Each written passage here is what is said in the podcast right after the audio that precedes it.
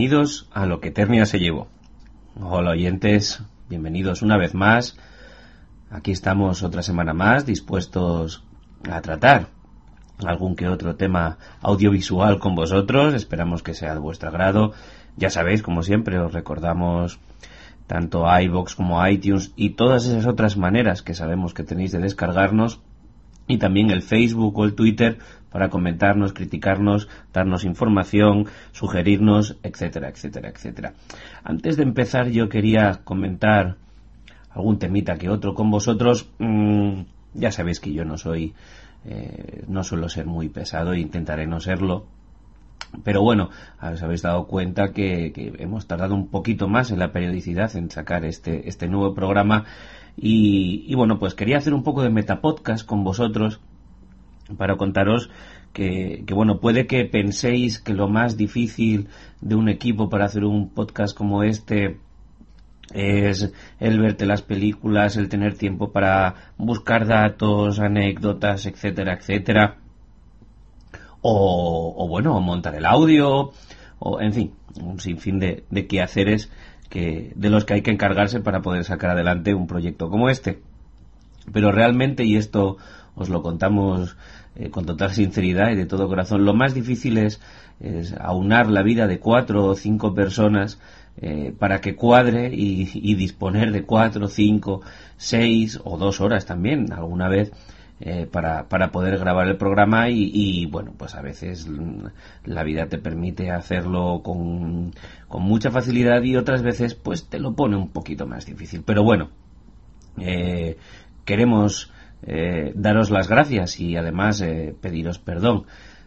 Perdón por, por haber tardado un poquito más de lo normal en haber en haber eh, sacado y completado este audio y daros las gracias a todos vosotros como oyentes por la paciencia que, que demostráis tener con nosotros y pues bueno pues por escucharnos atendernos y, y parece que disfrutar un poquito con nosotros eh, de todos estos temas. Mm, quiero aprovechar para para saludar a todos nuestros oyentes y no solo a los españoles sino a toda esa gente pues, de Latinoamérica, de Japón y del norte de Europa que nos escuchan y, que nos, nos, resulta pues muy gratificante y nos gusta y nos agrada mucho el, hacer un programa no solo eh, para, para, el país desde el que emitimos, sino también para otros muchos y, que bueno, que, que os guste a todos lo que escucháis y que os sea útil, interesante, divertido, aburrido o lo que sea. Ya sabéis, por favor, contádnoslo en las, en las redes, que estaremos dispuestísimos a responderos y a, agradeceros que lo hagáis. Bueno, eh, como ya habréis visto por la página de Facebook y supongo que por Twitter también, sabéis que vamos a tratar eh, el ciclo de películas de Indiana Jones. Yo, antes de, comenzar todo esto con mis compañeros, eh, pues quería hacer un pequeño, pequeño esbozo de, la personalidad eh, que, influenció mucho la figura de la figura ficticia de, Indiana Jones. Y este personaje, y es por todos conocido, y del que además hace poco se ha estrenado una película muy, muy interesante, aunque no apta para no aficionados, a la arqueología o, bueno, a la flema inglesa también quizás, y es, es eh, Percy Fawcett. Eh, Percy Fawcett es, uno de los grandes hitos, mitos y leyendas eh, de la arqueología, pseudoarqueología o incluso, como diría algún presentador de televisión de programa de misterio, investigación, aunque no vamos a entrar en, en qué es investigación y si a todo lo que se hace por saber algo se le puede poner la etiqueta seria de investigador, investigación, etcétera, etcétera. Bueno, la cuestión es que este hombre, Percy Fawcett, nacido en 1867 en Devon, eh, era un capitán del ejército inglés eh, eh, que combatió en Ceilán, estuvo al, trabajó también en el servicio secreto y allá por 1906 la Royal Geographic Society pues bueno, le encarga una, una, una expedición eh, entre, a la zona entre Bolivia y Brasil para cartografiar y delimitar la frontera entre, entre ambos, ambos países.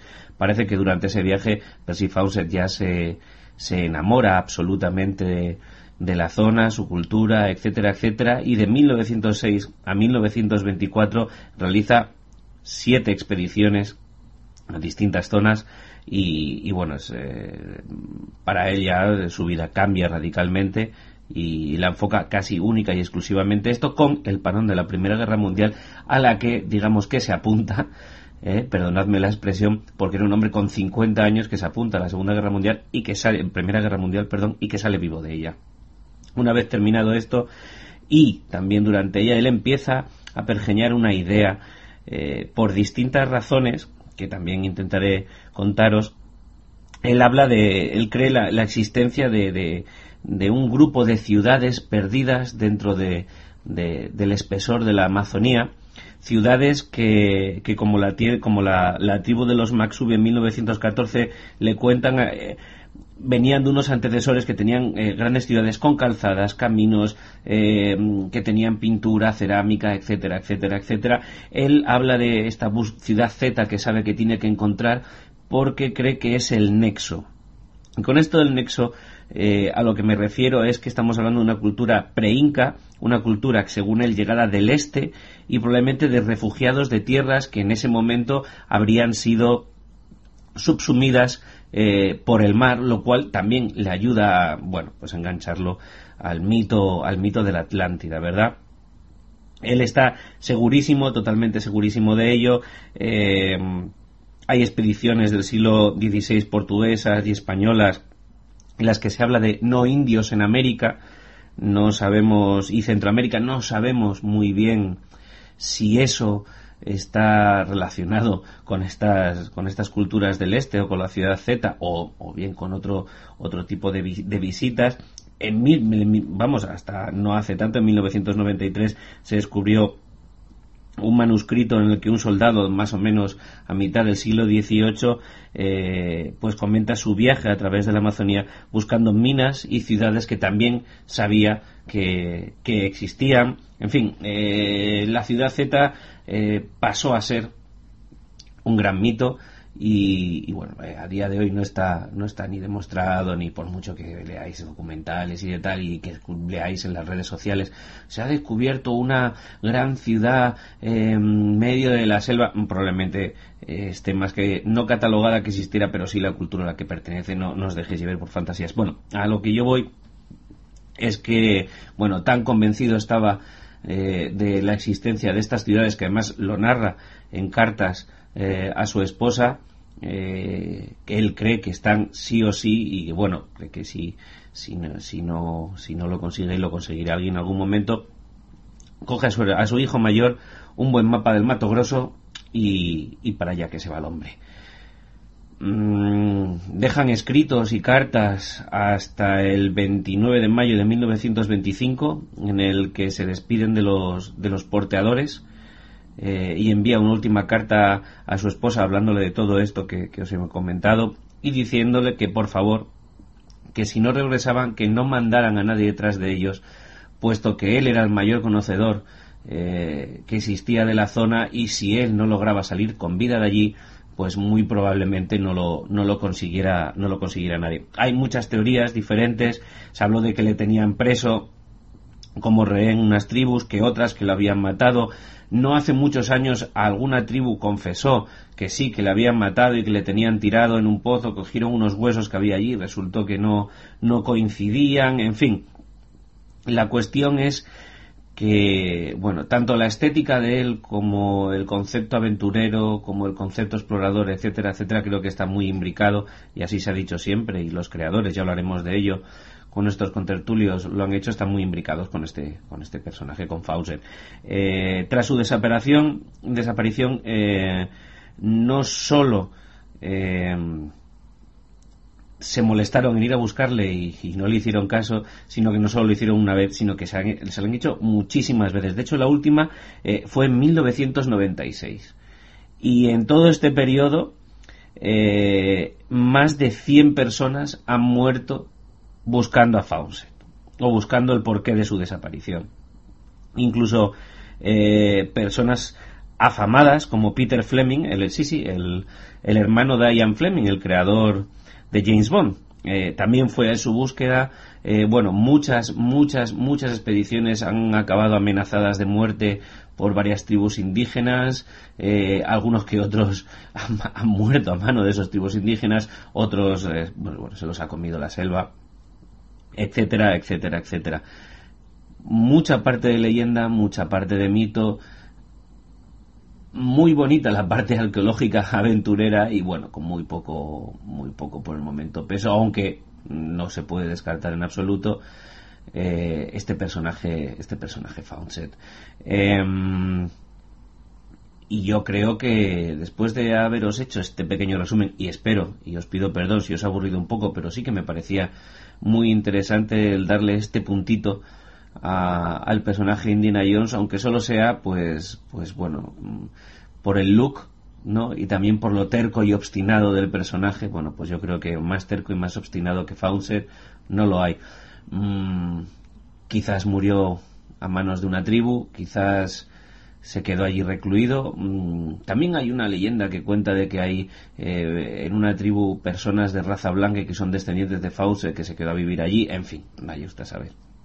El caso es que Fawcett no, descubrió la ciudad Z, eh, no descubrió la arca perdida, ni el templo maldito, el santo grial, ni la calavera de cristal.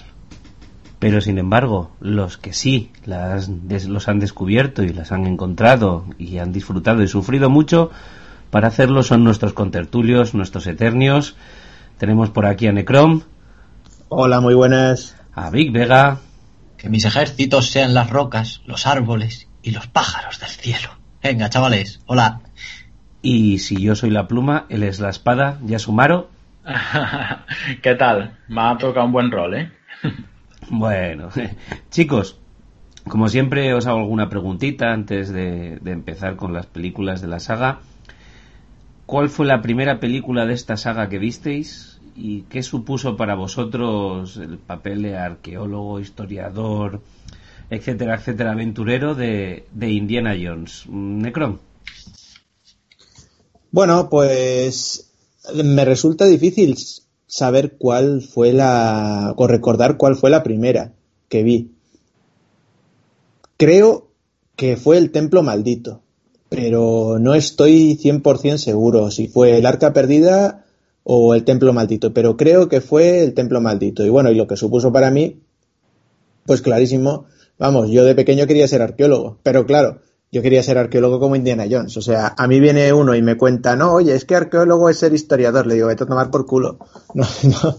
Yo quería, yo quería ir a, buscar momias y, tesoros enterrados y cosas así. De hecho, fue tanto el asunto que efectivamente cuando, cuando poco más tarde, yo que sé qué otra película vería y me dijeron, ah, tal, y digo, ah, pues ya no quiero ser arqueólogo, quiero ser científico, pero mismo, científico para inventar bombas y cosas que explotan, no, no para estudiar fórmulas. Y, y luego volví al tema del arqueólogo hasta, hasta muy, muy, muy avanzada edad. Quería ser arqueólogo o historiador o algo, algo tenía claro que algo quería ser de eso. Y todo pues debido a, Indiana Jones, claro. Big Vega, ¿tú qué nos dices? Pues creo, y digo creo porque no sé exactamente en qué año se, estrenó, pero vamos, todas me, pillaron sin hacer.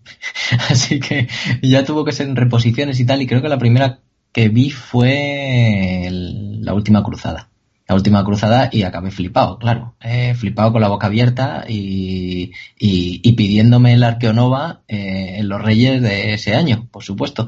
Ahora en lugar de Arqueonova, pues, pues busco en la arena de los gatos cacas y las quito, ¿sabes? Pero, pero nada, eh, sí, estaba flipado, o sea, cuando, pues eso, al principio quiere ser futbolista, luego veía los caballeros zodiaco y, el, y quería ser astrónomo, ahí, constelaciones y no sé qué, cómo mola y esto y lo otro. Y como dice Necrom, científico loco, porque no quiere ser científico normal, quiere ser científico loco. Y en esto, pues empiezas a decir, joder, pues quiero ir al museo de, arqueología y quiero ver momias y fliparte y tal, y eso de estar en la biblioteca mirando libros y excavaciones es una mierda. Yo quiero ir ahí a, la chicha y luchar contra nazis, que eso también eh, intento hacerlo por lo menos dialécticamente siempre que puedo. Y, y ya está, ¿sabes? O sea, me, flipé. Como buen niño me flipé. Y, y, como buena peli de aventuras, pues, pues una auténtica pasada. Pero sí, sí, la última cruzada. Bueno, yo por comentaros mi experiencia personal, después de ver la primera película de, de esta saga que vi, que fue El Arca Perdida, eh, me fui a la biblioteca a buscar un manual de Obito para que a mí no me pasara como Indiana Jones y ser un poquito más como Belloc. Yasumaro, ¿tú qué nos dices? Yo la primera que vi fue La Última Cruzada, y, y, bueno, el recuerdo es, fantástico, la, la, vi de muy pequeñito y a raíz de la última cruzada pues vi las dos anteriores. Pero a Vega le tengo que corregir porque eh, se rodaron dos de las películas con él ya vivo. ¿eh? Eh, de hecho, la segunda, El Templo Maldito, es del 84 y la última cruzada es del 89. Así que esas dos tenías tú ya conciencia. Bueno, conciencia, conciencia, conciencia con un año, me cago en la mano. Bueno. Bueno, me acabas, la, me acabas de matar. Con la tercera sí, con la tercera sí. sí. Lo malo es cuando buscas información de, de, todos estos actores y te das cuenta de que todos, casi todos han caído, macho, y dices, no, no puede ser. Que ha caído. Antes de hablar, tendrías que contar desde 10 hacia 0 hacia atrás en griego. y para darte cuenta de que el 2018, de, que el, hace, hace 10 años era el 2008, ¿sabes? O sea, y te quieres morir de la ah, calla, calla, que me estoy deprimiendo. Quita. Y en griego. Y, y, bueno, ¿y qué supuso para mí? Pues yo de niño, no soy muy original, pues también quería ser arqueólogo. Después me tiré eh, para la rama de, las letras, los documentos, y no tengo nada que ver con la arqueología, pero sí es verdad que estudié historia y molaba mucho. Lo que pasa es que después ver lo que es la arqueología, comparar con, con este Tomb Raider, y no tiene nada que ver, pero yo creo que a todos... Eh, nos despertó algo, ¿no? Indiana Jones y, a mí desde luego un poco la pasión por, la historia y los monumentos y todo. A mí, bueno, yo creo que le debo mucho a, al personaje. Sí, es lo que suponía que todos, todos les debemos un poquito, al menos tres de los que estamos aquí hablando, algo, aunque solo sea un poquito, ¿eh? se lo debemos.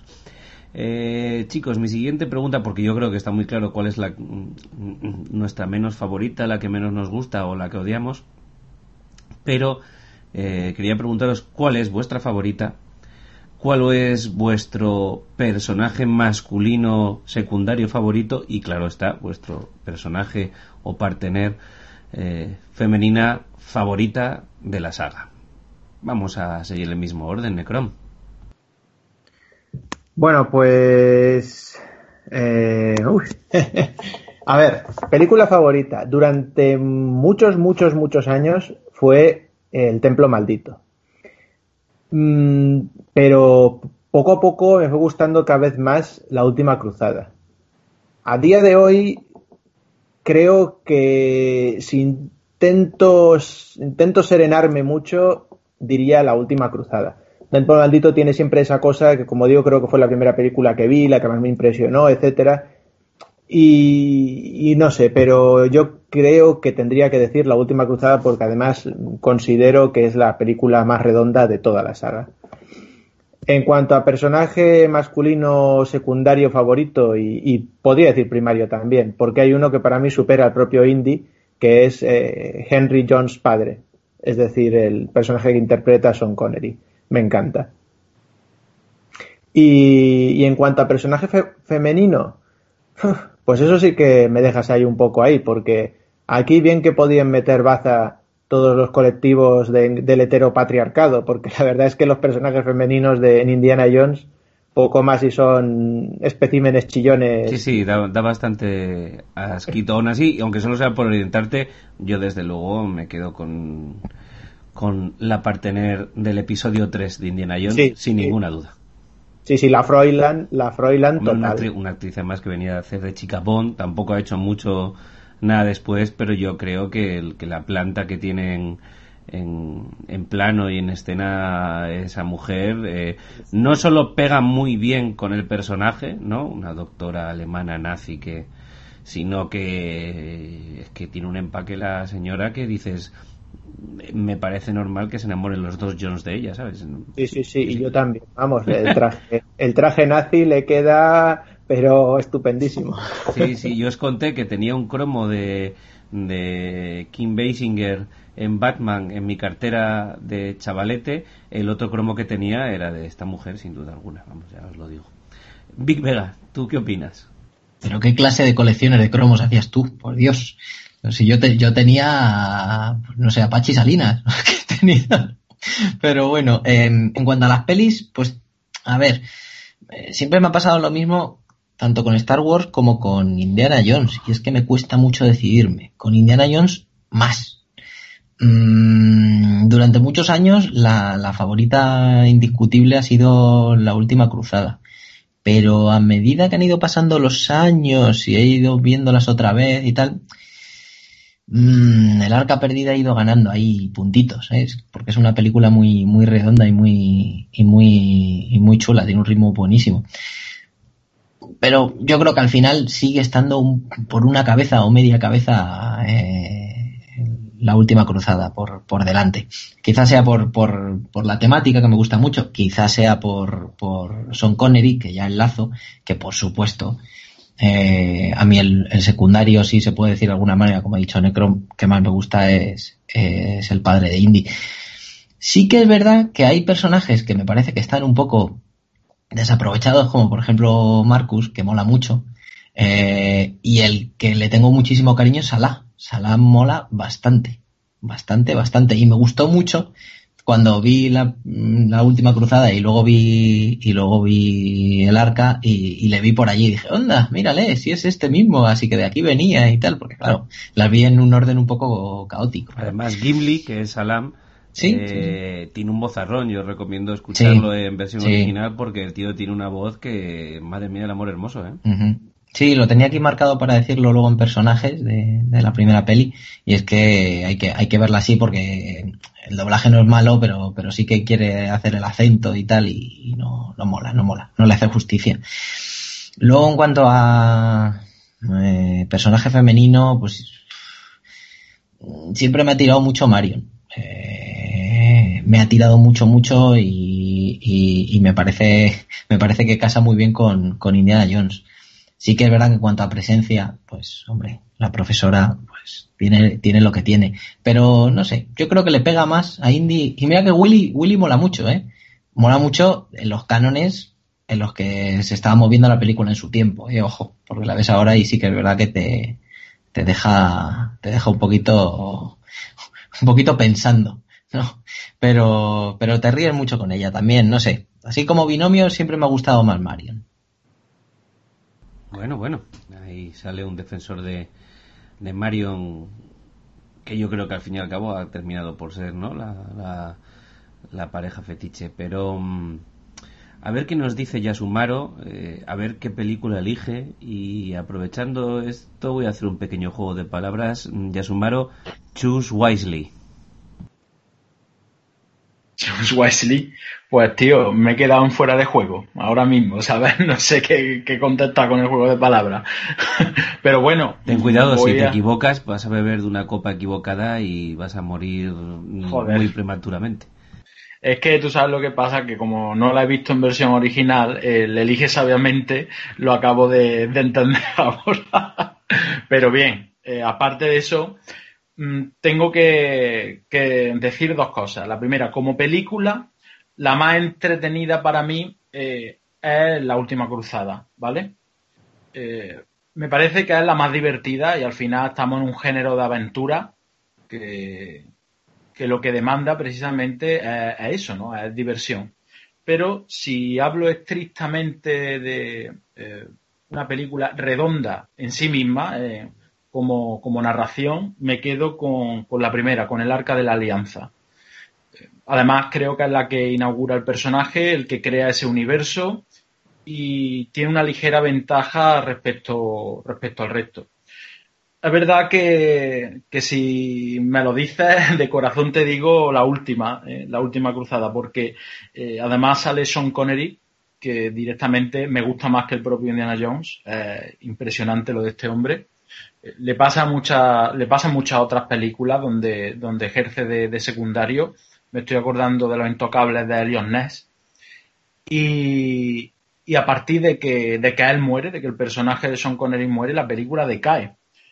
Que tiene, tiene carisma este hombre. Entonces, ahí están pegándose codazos las dos, pero mm, desde la frialdad académica elijo el arca de la alianza y con el corazón de un niño elijo la última cruzada. Bueno, a ver, eh, el proyecto inicial, que si era de tres películas más dos posibles, eh, Lucas lo enfocó un poquito igual que quería enfocar su trilogía de Star Wars y él siempre ha dicho, y Spielberg también, que lo que querían era buscar un ritmo muy parecido a la trilogía de Star Wars. Con esto quiero decir, una primera película eh, que presente el universo, los personajes, que sea dinámica y divertida, una segunda película que sería La Oscura, ¿vale? Y otra tercera película en donde volveríamos a juntar casi todo lo esencial de la primera, pero solucionando o completando personajes. Que al fin y al cabo no deja de ser una traslación de los propios ritmos de los movimientos musicales de un concierto en el barroco.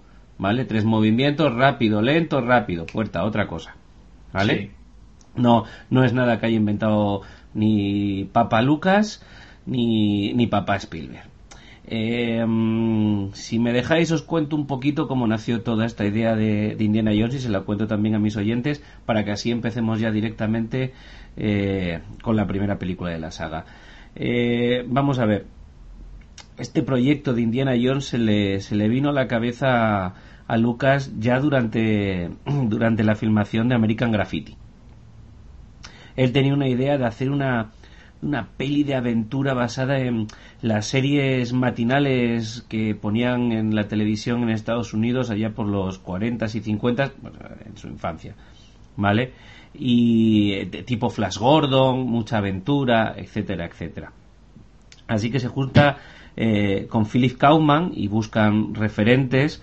Eh, Lucas cita a El Tesoro de Sierra Madre, ¿no? de Humphrey Bogart, un poquito el look de buscador de oro, bueno, ahí anda, hay algo, y El secreto de los incas, que yo no sé si la habréis visto, no es una película de Charlton Heston, mira mamá, Charlton Heston, sí, Charlton Heston, eh, que literalmente prácticamente está clavado el look eh, con el que luego aparecerá Harrison Ford en, en la película.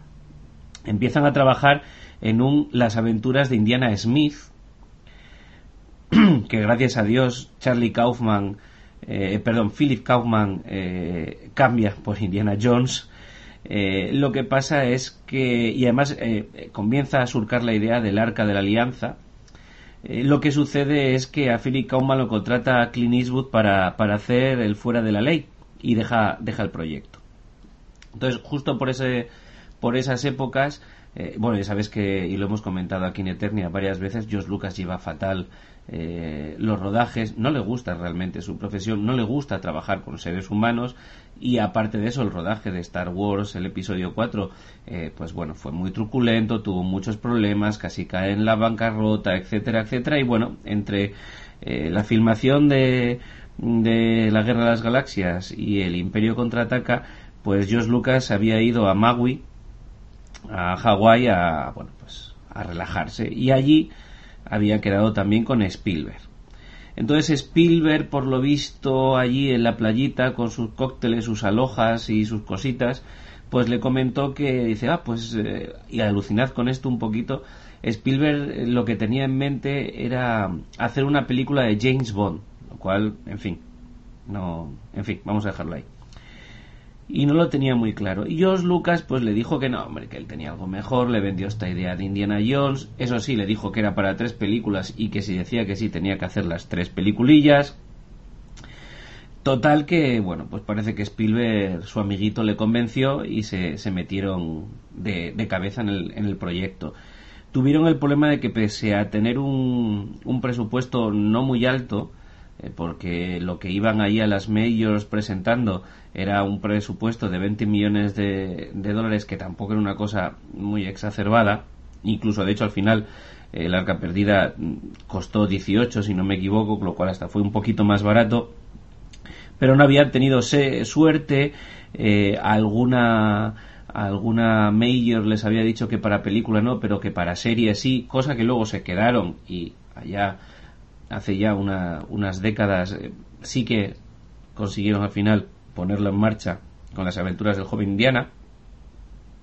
Pero bueno, entonces Lucas, que no se sabía mover mucho y como siempre encontró a alguien, en este caso a Spielberg, que ya de aquella empezaba a tener un poquito de peso y a saber relacionarse muy bien, como ya hemos comentado muchas veces, creo recordar en Tiburón, hablamos mucho de la sociabilidad de Spielberg en el, en el mundo de la producción cinematográfica.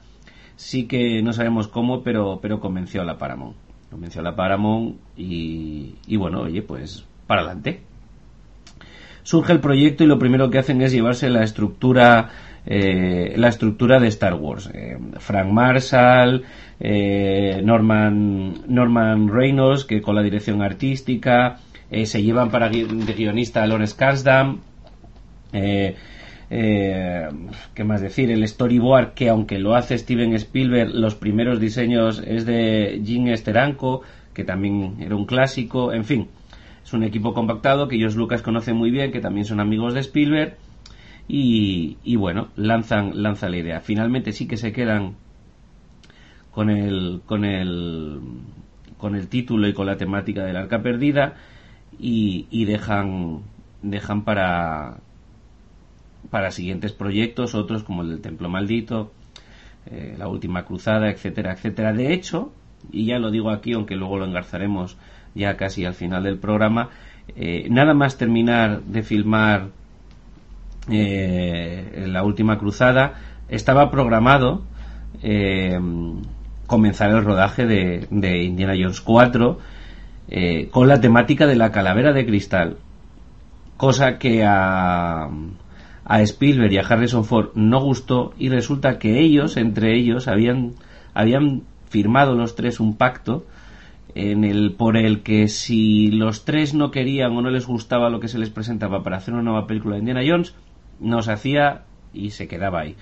Y pues parece ser que Spielberg y, Ford pues tuvieron un poco de lucidez y cuando les presentó la chuminada de la carrera de cristal le dijeron que no, lo que pasa es que bueno, pues el tiempo cambia la gente y nos hemos encontrado con ella. Ya hablaremos luego de ella. Chicos, vamos a hablar de En busca del arca perdida. Eh, ¿Quién nos cuenta un poquito la película? Es se va a ser yo. Venga, pues adelante y eh, luego si eso hablamos un poquito de, ya de lo, del cast y demás. Vamos con el resumen. Pues nada, vamos al turrón. Eh, la película se desarrolla en 1936, donde nos presenta a Indiana Jones, que es un profe de universidad que se dedica a buscar tesoros arqueológicos y, llevarlos al, museo, ¿no? Previo pago de una comisión para, poder vivir, ¿no? Eh, bueno, Indiana Jones acaba de llegar de una expedición para conseguir un ídolo de oro en un templo con, con, mil y una trampas, ¿no? Finalmente no lo ha conseguido porque un arqueólogo rival llamado Belloc eh, se lo ha quitado, echándole encima a una tribu de, indígenas, los hobitos, como decía Jarvis.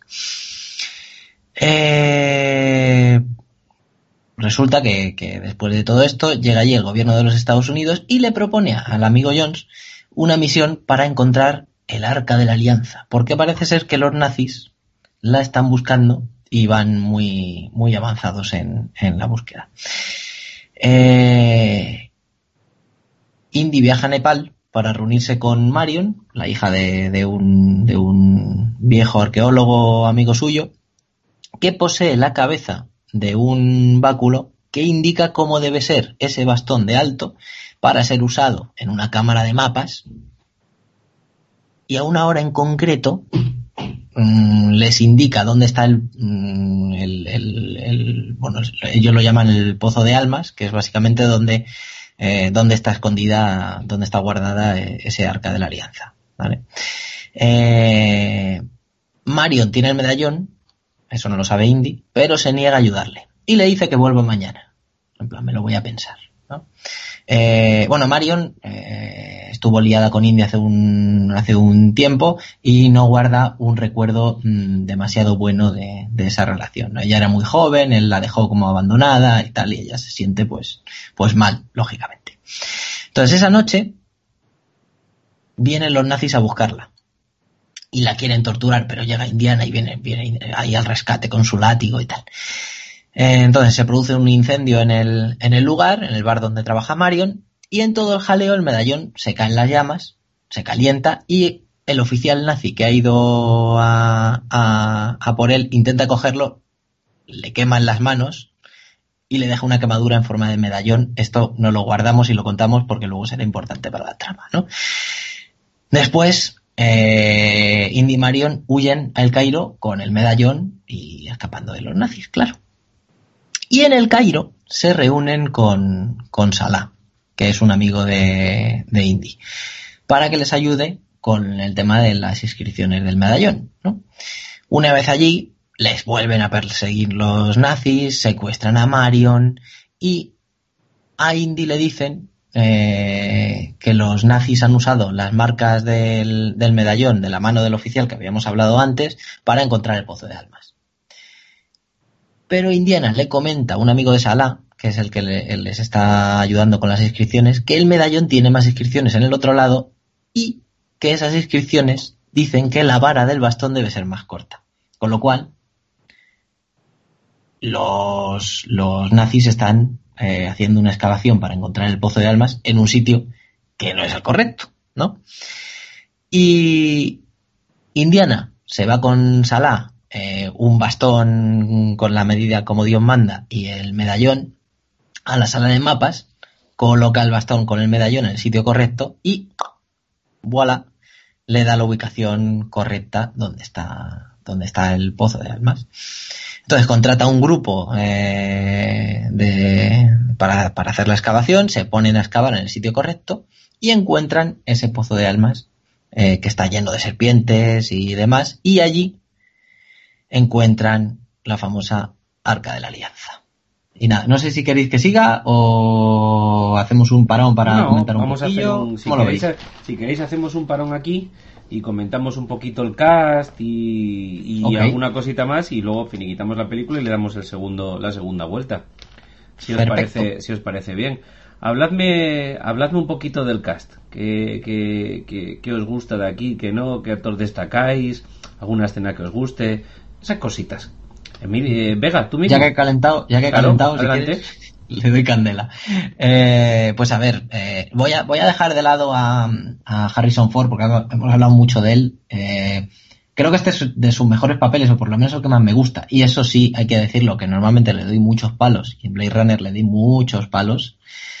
Y, y bueno, de Han Solo hace bien, de canallita hace bien y este y este personaje también me gusta me gusta mucho. Dicho eso vale dicho eso eh, qué decir pues eh, Paul Freeman que, que hace eh, de Belloc y que apareció por cierto en la serie del joven Indiana Jones curiosamente y también en Falcon Crest ojo me gusta mucho me gusta mucho su papel me gusta mucho cómo actúa eh, como malvado es genial, es, es muy chulo, le viene como anillo al dedo.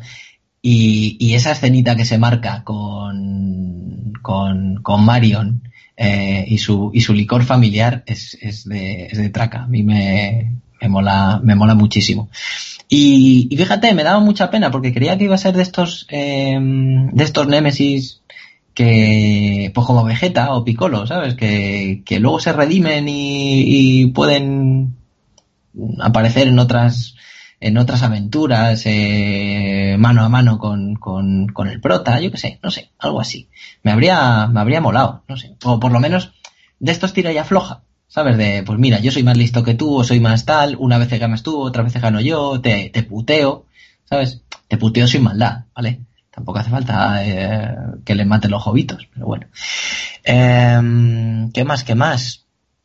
Mola mucho eh, Ronald Lacey como el como el, eh, el oficial nazi que no sé si es de, la Gestapo. Parece sacado sí que es verdad que es un poco cómico sobre todo con el rollo de la percha y todo aquello y parece sacado de Aló Aló yo no sé si no sé si recordáis creo que en Aló Aló había uno con la chaqueta típica chaqueta larga de cuero negro también eh,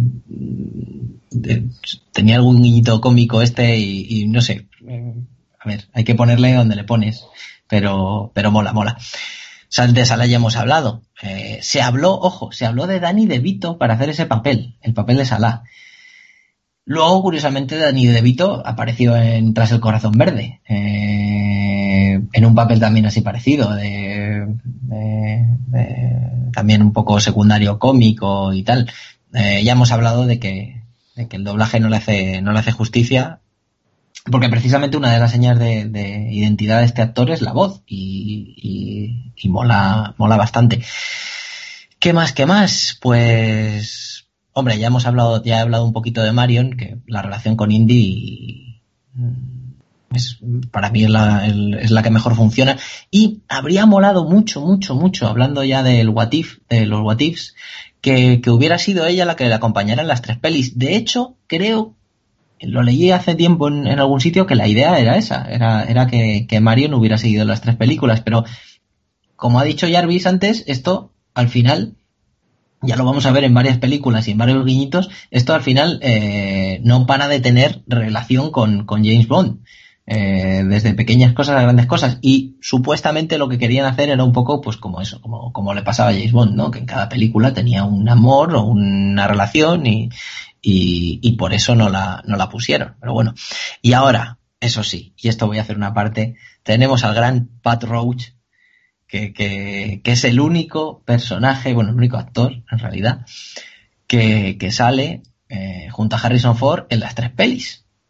Sale como soldado nazi, que acaba hecho trozos en esta película, como guerrero del culto Togi, eh, que acaba también despachurrado, este hombre no acaba bien en ninguna, y en la, y en la tercera me parece, me parece que aparece como, como agente de la Gestapo, me parece. Pero bueno, eh, es para, para, para, para, vamos, para recordarle que, que, este hombre, que este hombre ha salido en las tres películas y además fue luchador de wrestling en su, en sus años mozos, por lo visto. O sea, que tela marinera, así tenía el cuerpo que tenía el amigo, ¿sabes? Y, nada más, la verdad es que me gusta mucho el cast de esta película. Me parece que todos, todos hacen un buen curro, congenian bastante bien. No sé, no, no veo, no veo nada que te haga levantar la ceja, que, digas, uy, este desafina, este tal. No sé cómo lo veis vosotros, pero me gusta. Sí, claro. A ver, déjame comentar alguna cosita. Eh, Ronald, Ronald Lacey, que casualmente, justo cuando fue llamado para el casting para esta película, eh, había desechado ya su carrera de actor, eh, había abandonado eh, la posibilidad de ser actor y empezaba a ser representante de actores, fíjate tú. Ronald Lacey, que vuelve a salir en Indiana Jones y La Última Cruzada, y que, bueno, ha participado en películas, pequeños papelitos como Valmont, o, una película muy ochenter y muy, muy de Eternia como Red Sonia, ¿vale? Eh, con respecto a lo de las mujeres y demás, yo también creo que esta es la mejor, ya lo hemos comentado antes, pero eh, mm, yo creo, por lo que yo he leído, que sí que la idea era que fueran diferentes todas. De hecho, no podría ser este mismo personaje femenino, la hija de Abner, no podía, no podía ser la protagonista del Templo Maldito porque el Templo Maldito es una precuela de búsqueda del arca perdida. Totalmente cierto. a todos se nos olvida eso, macho. Es que a todo el mundo se le olvida, pero el templo maldito va antes que eh, el arca perdida. ¿Vale?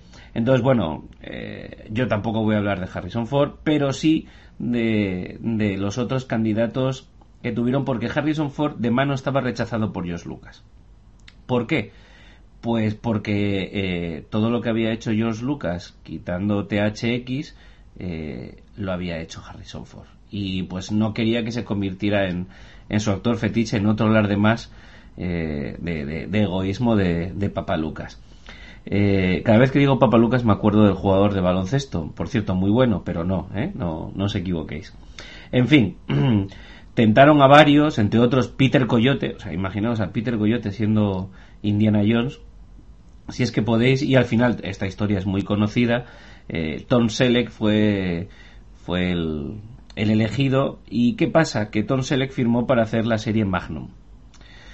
Eh, al principio Tom Selleck parece que, pensó que podía compaginar el, rodaje de la película con eh, la grabación de la serie. Resultó que no y bueno, pues Tonsel decidió que lo que le iba a dar más fama era la serie de televisión, que se la dio, de hecho, y no una película de aventuras que iban a rodar dos tíos que bueno, que sí, que empezaban a ser famosos, pero que eso era una peli de aventurillas, no era arte y ensayo y tampoco iba más allá. A Karen Allen, a Marion, eh, la escogieron porque la vieron en ¿cómo se llama la película? en Desmadre a la Americana. Y les gustó porque así era muy vivaracha ella tenía mucha frescura y demás. Y, bueno para allá que fue. Ya hemos hablado de Salah en fin. Por último con respecto a esto del cast me gustaría comentar que la anécdota de que no tenían un puñetero duro y entonces eh, las, las entrevistas del cast se hacían en la cocina de George Lucas, mientras Spielberg les preparaba el desayuno. Ojo, porque eso, pasado el tiempo, ¿sabes? Tú puedes decir que estuviste en casa de George Lucas haciéndote Steven Spielberg el desayuno, ¿sabes? Que eso parece que no, pero aunque luego no te eligieran para el papel, como que chana, ¿sabes? Si hay alguna actriz barra bióloga española que alardea de que cuando fue a hacer un equipo del equipo A, un, un episodio del equipo A, le hizo una paella a Spielberg, pues bueno, yo creo que mola mucho más que te haga unas tortitas en la ti. Pero eso ya es cuestión personal. Y luego con respecto a esta primera parte de la película, eh, para mí toda esta primera parte de la película está llena de, mitología pura. ¿Vale? Eh, Abner, el bastón de Ra, eh, la cámara del mapa, el pozo de almas, Tanis, los ovitos, bueno, me parece fascinante. Ya en la primera escena nos presentan que Indiana Jones teme a las serpientes. Eh, eh, ¿Qué decir? Eh, mm, vamos a ver. Mm, voy a dejarme alguna cosita más para, para la siguiente ronda, que si no, tomo yo aquí demasiado protagonismo. Yasumaro, ¿qué nos dices tú? A ver, pues yo sí voy a hablar un poco de Harrison Ford porque normalmente le doy fuerte y flojo. ya le di en Blade Runner, también le di cuando hablamos de Star Wars y sin embargo aquí me cuadra todo. Me parece que es un, papel que, le va como, anillo al dedo. Y yo cuando pienso en Harrison Ford, mm, pienso en Indiana Jones y no me acuerdo de Han Solo, ni de Deckard, ni, nada por el estilo. Gracias a Dios, gracias a Dios que no ficharon a Tom Selleck, que a mí la verdad es que es un, un actor que me resulta anticarismático. No, no sé por qué, porque en realidad el hombre tampoco tiene, tiene culpa de nada y no me parece eh, que actúe mal ni, que, ni nada por el estilo.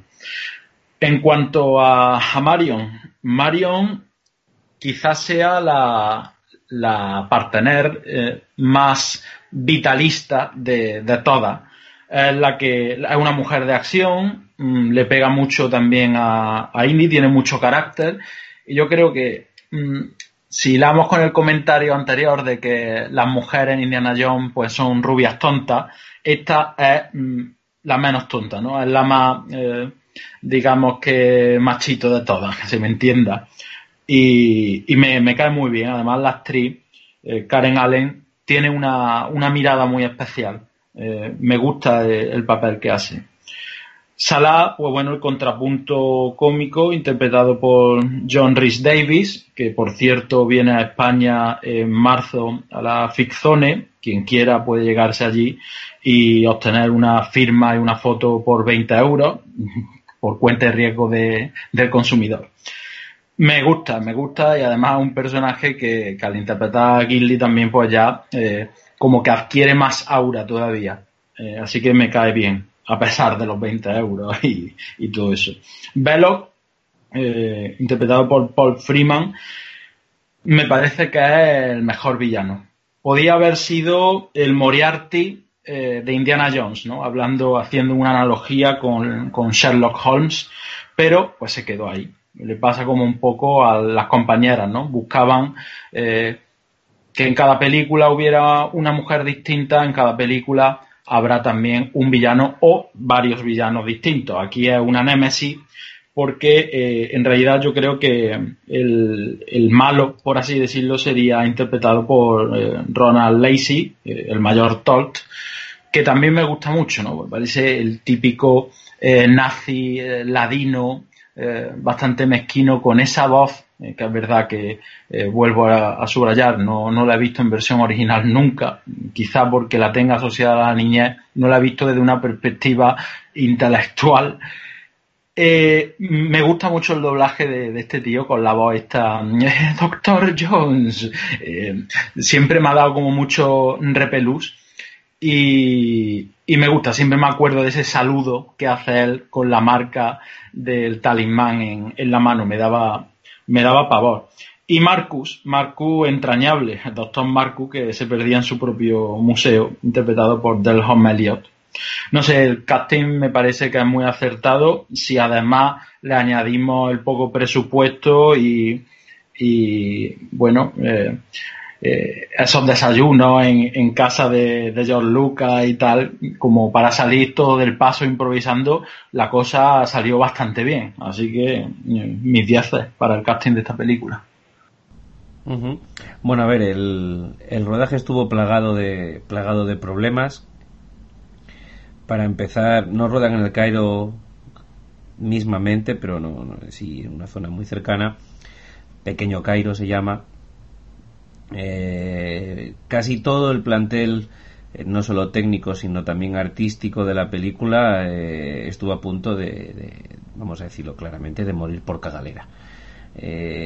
salvo, fíjate tú qué cosas más raras, Lucas y Spielberg. Lucas porque era muy cuco y Spielberg porque ya se lo veía venir y cuenta la leyenda de la película y de la producción que el tío se trajo un carromato de comida enlatada y se la calentaba, se la cocinaba él y se la comía él.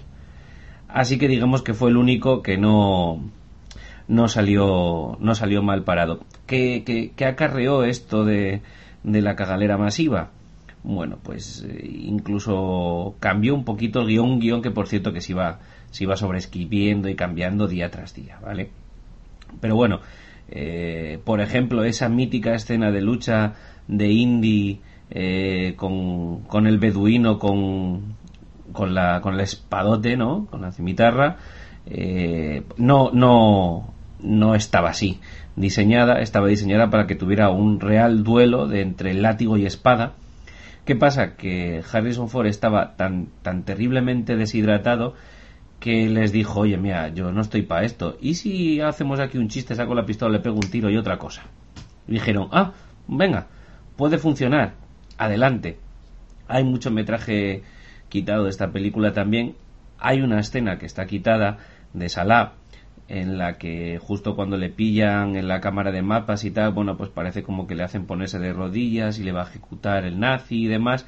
Bueno, pues en, mete en medio de plano y plano bien además y bien rodado todo y maravilloso y está funcionando y tal, pues cuando le manda a arrodillarse el pobre hombre se fue de varetas y quedó filmado y grabado como se cagó encima el pobre hombre, en fin, tuvieron que quitar tuvieron que quitar, que quitar la escena.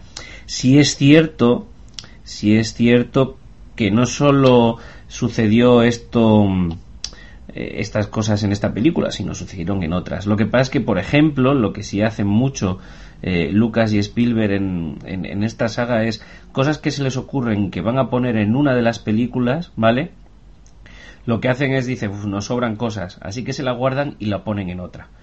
Por ejemplo, esta escena que he comentado de la lucha del látigo contra la cimitarra, como no puede ser, luego la vamos a encontrar en el templo maldito con Indy, con Indy peleándose con, una especie de, artista marcial con espada. Por ejemplo, la escena del templo maldito de unos rápidos en, una, en un bote hinchable también estaba programado para esta película y ya, para ya que lo ponemos. Es decir, bueno, como voy aprovechando, me lo guardo para la siguiente etcétera, etcétera. Eh, cosas interesantes, interesantes.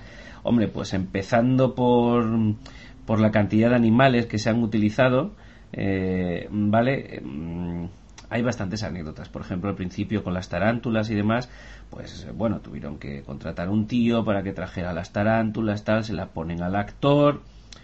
Pues se la ponen al actor y no se mueven. Y claro, si no se mueven, pues no quedaba eso bien, ¿sabes? No, eso no, no, no funcionaba, no, y claro, preguntaron, oye, ¿por qué no se mueven? Y el actor ahí con las, con las, con las tarántulas por la espalda y eso, ¿no? Y dijo el cuidador, eh, claro, es que son todos machos, entonces no, no tienen mayor interés en moverse y tal. Dice, lo que puedo hacer es poner una hembra, que así se aceleran. Claro, les puso la, le puso la hembra al otro en el pecho y se volvieron locas todas las puñeteras tarántulas y el actor echó a correr. Sacándosela. Estuvieron a punto de no poder hacer la escena porque no se aguantaba. Con las serpientes, en el pozo de almas, que ya hemos llegado a esa parte, por ejemplo, allí hubo varios sustos, se pasaron muy mal, porque son serpientes de verdad. Porque fijaos cómo era la cosa, que pensaron que con mil serpientes mil eh, llenaban más o menos la escena y tal, y lo que pasó es que no solo la llenaron, sino que al final tuvieron que traer tres mil serpientes para, para filmar eso. Eh, tuvieron que además comprar repelente para serpientes, etcétera, etcétera. Había otro problema. En la escena utilizan el fuego para apartar a las serpientes, les tiran las antorchas y así la serpiente nos acerca. ¿Qué pasa? Que hacía tantísimo frío que el fuego lo que hacía era atraer a las serpientes, con lo cual también tuvieron problemas con eso. Y luego está esa mítica escena en la que Indy se cae delante de una, de una cobra, ¿no? Bueno, pues esa escena es real. Lo que hay, si se para un poquito frame a frame se ve, y durante la película se puede ver si, si lo sabe, y, insto a nuestros seguidores a que lo hagan, y a vosotros chicos si no, no, no lo sabéis, se ve el reflejo, eh, coloca un cristal, coloca un cristal entre, entre Harrison Ford y la serpiente, como es lógico, ¿vale? Y de hecho, la primera vez que hacen la escena, eh, y cuando Harrison Ford se cae, eh, la cobra le, le, escupe todo el veneno y, se lleva un buen susto, se dan cuenta que están, están jugando un poquito con fuego, pero bueno, el realismo, el realismo yo creo que lo, lo merecía. Ahí en el Pozo de Almas vamos a ver también pequeños guiños de Lucas, vamos a ver a R2D2 y a C3PO eh, grabados en la piedra y pintados. Y bueno, voy a dejarlo ahí, ya contaremos más cositas. Eh, Necrom, ¿tú qué nos dices? Bueno, para, para aquellos, lo comentábamos antes a micrófono cerrado, para aquellos fans de Marvel, este secundario con las tarántulas encima es ni más ni menos que el Doctor Octopus, ¿no? Alfred Molina. Eh, pues a mí el, el, cast me parece bien. No tengo mucho más que añadir a lo que ya se ha dicho. La verdad es que no, eh, me parece, no concuerdo tanto con la opinión de, del Moriarty este que ha mencionado, la idea del Moriarty que ha mencionado Yasumaro, porque a mí, sin embargo, ese, ese villano me deja, me deja un poco cojo, no, no me llega a convencer, me parece, mmm, no sé, bastante, no, no, no, me, no me crea carisma, fíjate, el, el villano. Sin embargo, por supuesto, eh, el, el, el, de las SS nazi, eso, eso, eso es tremendo, eso me encanta y concuerdo con todo, tanto en la versión original como en la doblada, es fantástico. Y, y realmente poco más, porque ya lo han dicho todos mis compañeros. simplemente mencionar que a mí esta película durante muchos años, y ahora me vais a matar, pero me pareció un tanto aburrida y un tanto lenta en comparación con las otras. Me, me ocurría que empezaba y, tenía un desarrollo, sí, la bola, el ídolo, las arañas, eso empezaba ahí con un subidón muy grande, pero, pero luego para mí era un bajón tremendo. Yo creo que también a lo mejor eso depende de la edad, porque a mí desde luego siendo pequeño que una señora se ponga ahí a tomar alcohol pues ni me va ni me viene. Que, que hay una pelea medio cutremán, hay una taberna, ni me va ni me viene. Todo ese tipo de cosas, es decir, prácticamente hasta que no llegan a Egipto y empieza la chicha, es un poco... Y sin embargo, luego, cuando adquieres una cierta edad y puedes ver la genialidad cinematográfica con la que está rodada la película y sobre todo, sobre todo la primera mitad de Sudamérica, que me encanta, toda la parte del ídolo, eso me, encanta, es una cosa pero vamos, de plano a plano exquisito. Mm, pero sin embargo, como digo, con los años luego eh, me ocurre al revés, que, que luego va bajando, bajando, bajando y realmente todo lo de Egipto, las últimas veces que lo he visto, me ha quedado como algo, como digo, mmm, para mí me parece un poquito carente de ritmo y, y para mí también yo creo que no, no es tanto carente de ritmo, sino como que no saben hilar demasiado bien unos tramos con otros. Esa es la sensación que me da. Que desde que descubren eh, el paradero del arca y, y, que empieza todo el asunto este de buscar la cámara de mapas, del bastón, del medallón y hasta la, el pozo de almas que hay donde nos hemos quedado con las serpientes, eh, y que Indy se cae y todo esto que es donde nos hemos quedado, me parece que hay entre una, una parte y otra hay algo que flaquea. Porque no me llega, no me llega a enganchar, no me llega a atraer, no me. Cuando va Indy a ver a, Marion a la tienda y luego dice, bueno, espérate que ahora me voy, todo eso tendría que crear una ansiedad muy grande y uno, ah, pero la va a dejar y sin embargo me deja bastante frío.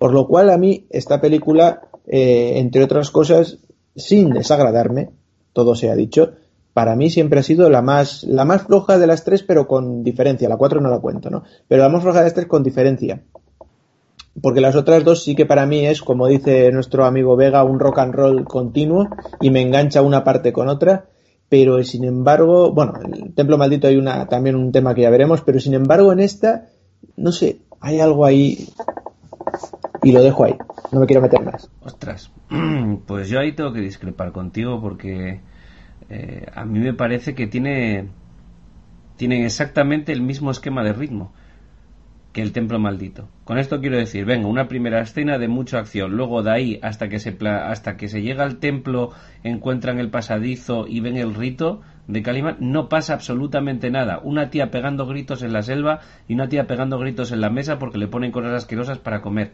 Punto. No pasa nada. Luego vuelve otra vez el punto álgido. Entonces, yo esa parte, ahora, luego que te guste más, te enganche más o menos, claro, eso ya es otra cosa. Yo ahí ya no, no, no te lo discuto es cuestión de gustos y te puede llamar más la atención una cosa u otra pero el esquema el esquema del ritmo es, es idéntico en todas cosas porque Lucas no sabe hacerlo de otra manera es el ah. mismo es el mismo esquema que utilizan en las clásicas de Star Wars no, el mismo fíjate, que yo no creo que sea un problema de Lucas es una es quizás quizás quizás pueda ser otra otra otra puya otro otro otra puñalada pero me da me da que va a ser un problema de los actores y por no decir a los actores de Harrison Ford. Y cuidado que me gusta, que me gusta, me gusta Harrison Ford y me gusta Indy. Y el fuego, eh, y te gusta mucho el fuego, anda, anda. Pero, no, mira, ¿sabes lo que está? ¿Sabes una cosa que yo he pensado siempre? Y ahí ya, ahora sí que lo, ahora sí que lo vais a ver todo arder. Eh, ¿Sabes un actor que yo siempre he pensado, pero así, de manera abstracta, que siempre hubiera sido el perfecto, o sea, si, si, si, si quitas a Harrison Ford, para sus papeles en Blade Runner, para sus papeles en Indiana Jones y para sus papeles en Star Wars, para Han Solo, Indy y en Blade Runner también si me apuras, Tom Berenger.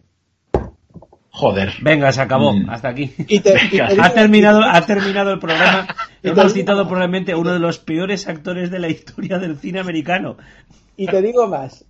Si hubiera sido joven, para Aragorn del Señor de los Anillos también. Bien, ¿quieres que te cuente una anécdota sobre Tom Berenger y yo mismo? Ese ha sido el único hombre que ha sido capaz de sacarme de una película en el cine, de levantarme e irme. Una que tiene de un francotirador en la selva, ¿vale? Que le mandan una misión, él es un francotirador y está por la noche en la selva pasándose una lija por el dedo y le dice el compañero, ¿para qué lo haces? Dice, para tener más sensibilidad con el gatillo. Me levanté y me fui del cine y dije yo, mira, yo trago hasta aquí. Madre mía, Tom Berenger, tío. Bueno, bueno, a ver, que lo respeto, ¿eh? Entiéndeme, Necrom, yo no... Pero me has, dejado, me has dejado flipado, sí, sí, sí. No esperaba menos de ti que que me sorprendieras, como siempre. Oye, comentar una cosita que se me había olvidado y que, que es curioso, porque yo creo que ha salido, y si no ha salido saldrá, o lo habréis comentado, o lo hemos comentado, esa mítica escena, ¿no? Del, del nazi eh, que parece que saca un nunchaco y con el tiempo medido es una percha para colgar su abrigo de la Gestapo, ¿no? Pues tenía muchas dudas, porque eso no es invento de Lucas, ni de Kasdan, ni de, ni de Kaufman, ni de Spielberg. Eso ya, fíjate tú, Christopher Lee, en una película que se llama El submarino, ya, ya utilizó ese, ese recurso.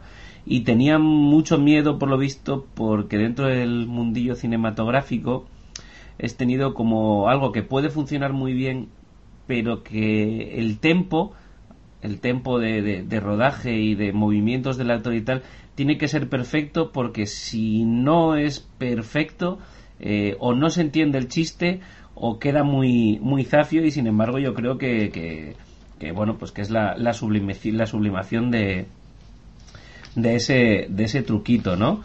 Eh, yo creo que sí. Y además creo que le da un puntito buenísimo a esa escena que, bueno, pues está ahí no carente de ritmo, pero sí está ahí entre un se va a fugar, no se va a fugar, sabemos que al final la va a pillar el nazi antes de salir.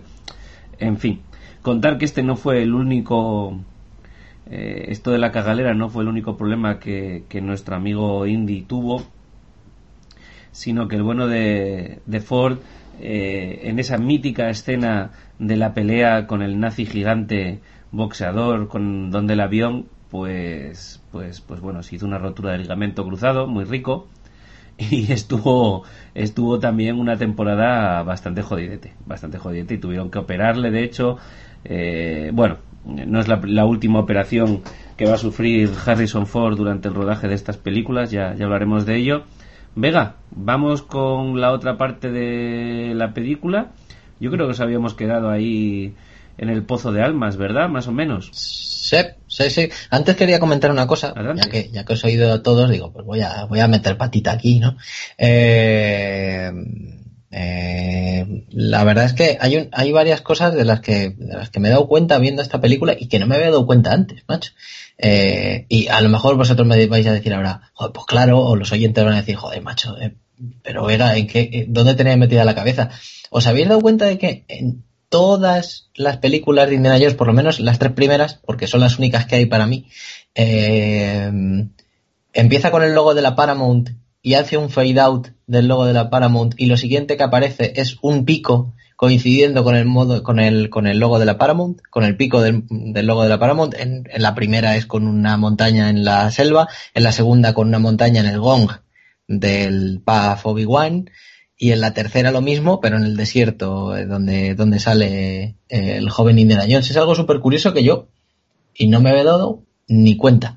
Y contestando a Necrom, a ver, eh, Joder, o sea, en esta película, en todas las películas de Indiana Jones, la idea es tener un ritmo muy alto, muy alto. De hecho, en la segunda, en el templo, eh, si en todas han tenido que recortar, en esta, y, luego al final hablaré de, una escena que, me hizo entender el final de la película, eh, mm, en todas recortaron en el templo maldito, por ejemplo, se pararon y dijeron, hostia, tú, aquí hay que meter alguna escena de transición o algo para que, para que el espectador pueda, tenga que, tragar esto, porque por lo menos, yo que sé, asimilarlo un poco, ¿sabes? Mm, poner a lo mejor una, un, plano de fuera del templo o algo así, o alguna cosilla así para, para pausar un poco el tema, porque es muy, muy, muy, es, como, como tú dices que digo yo siempre, rock and roll puro y duro, como en esta película, que el principio es un no parar, es una maravilla, es aventura, aventura, aventura, aventura, aventura, aventura. A saco, te presenta el personaje con aventura y, no paras.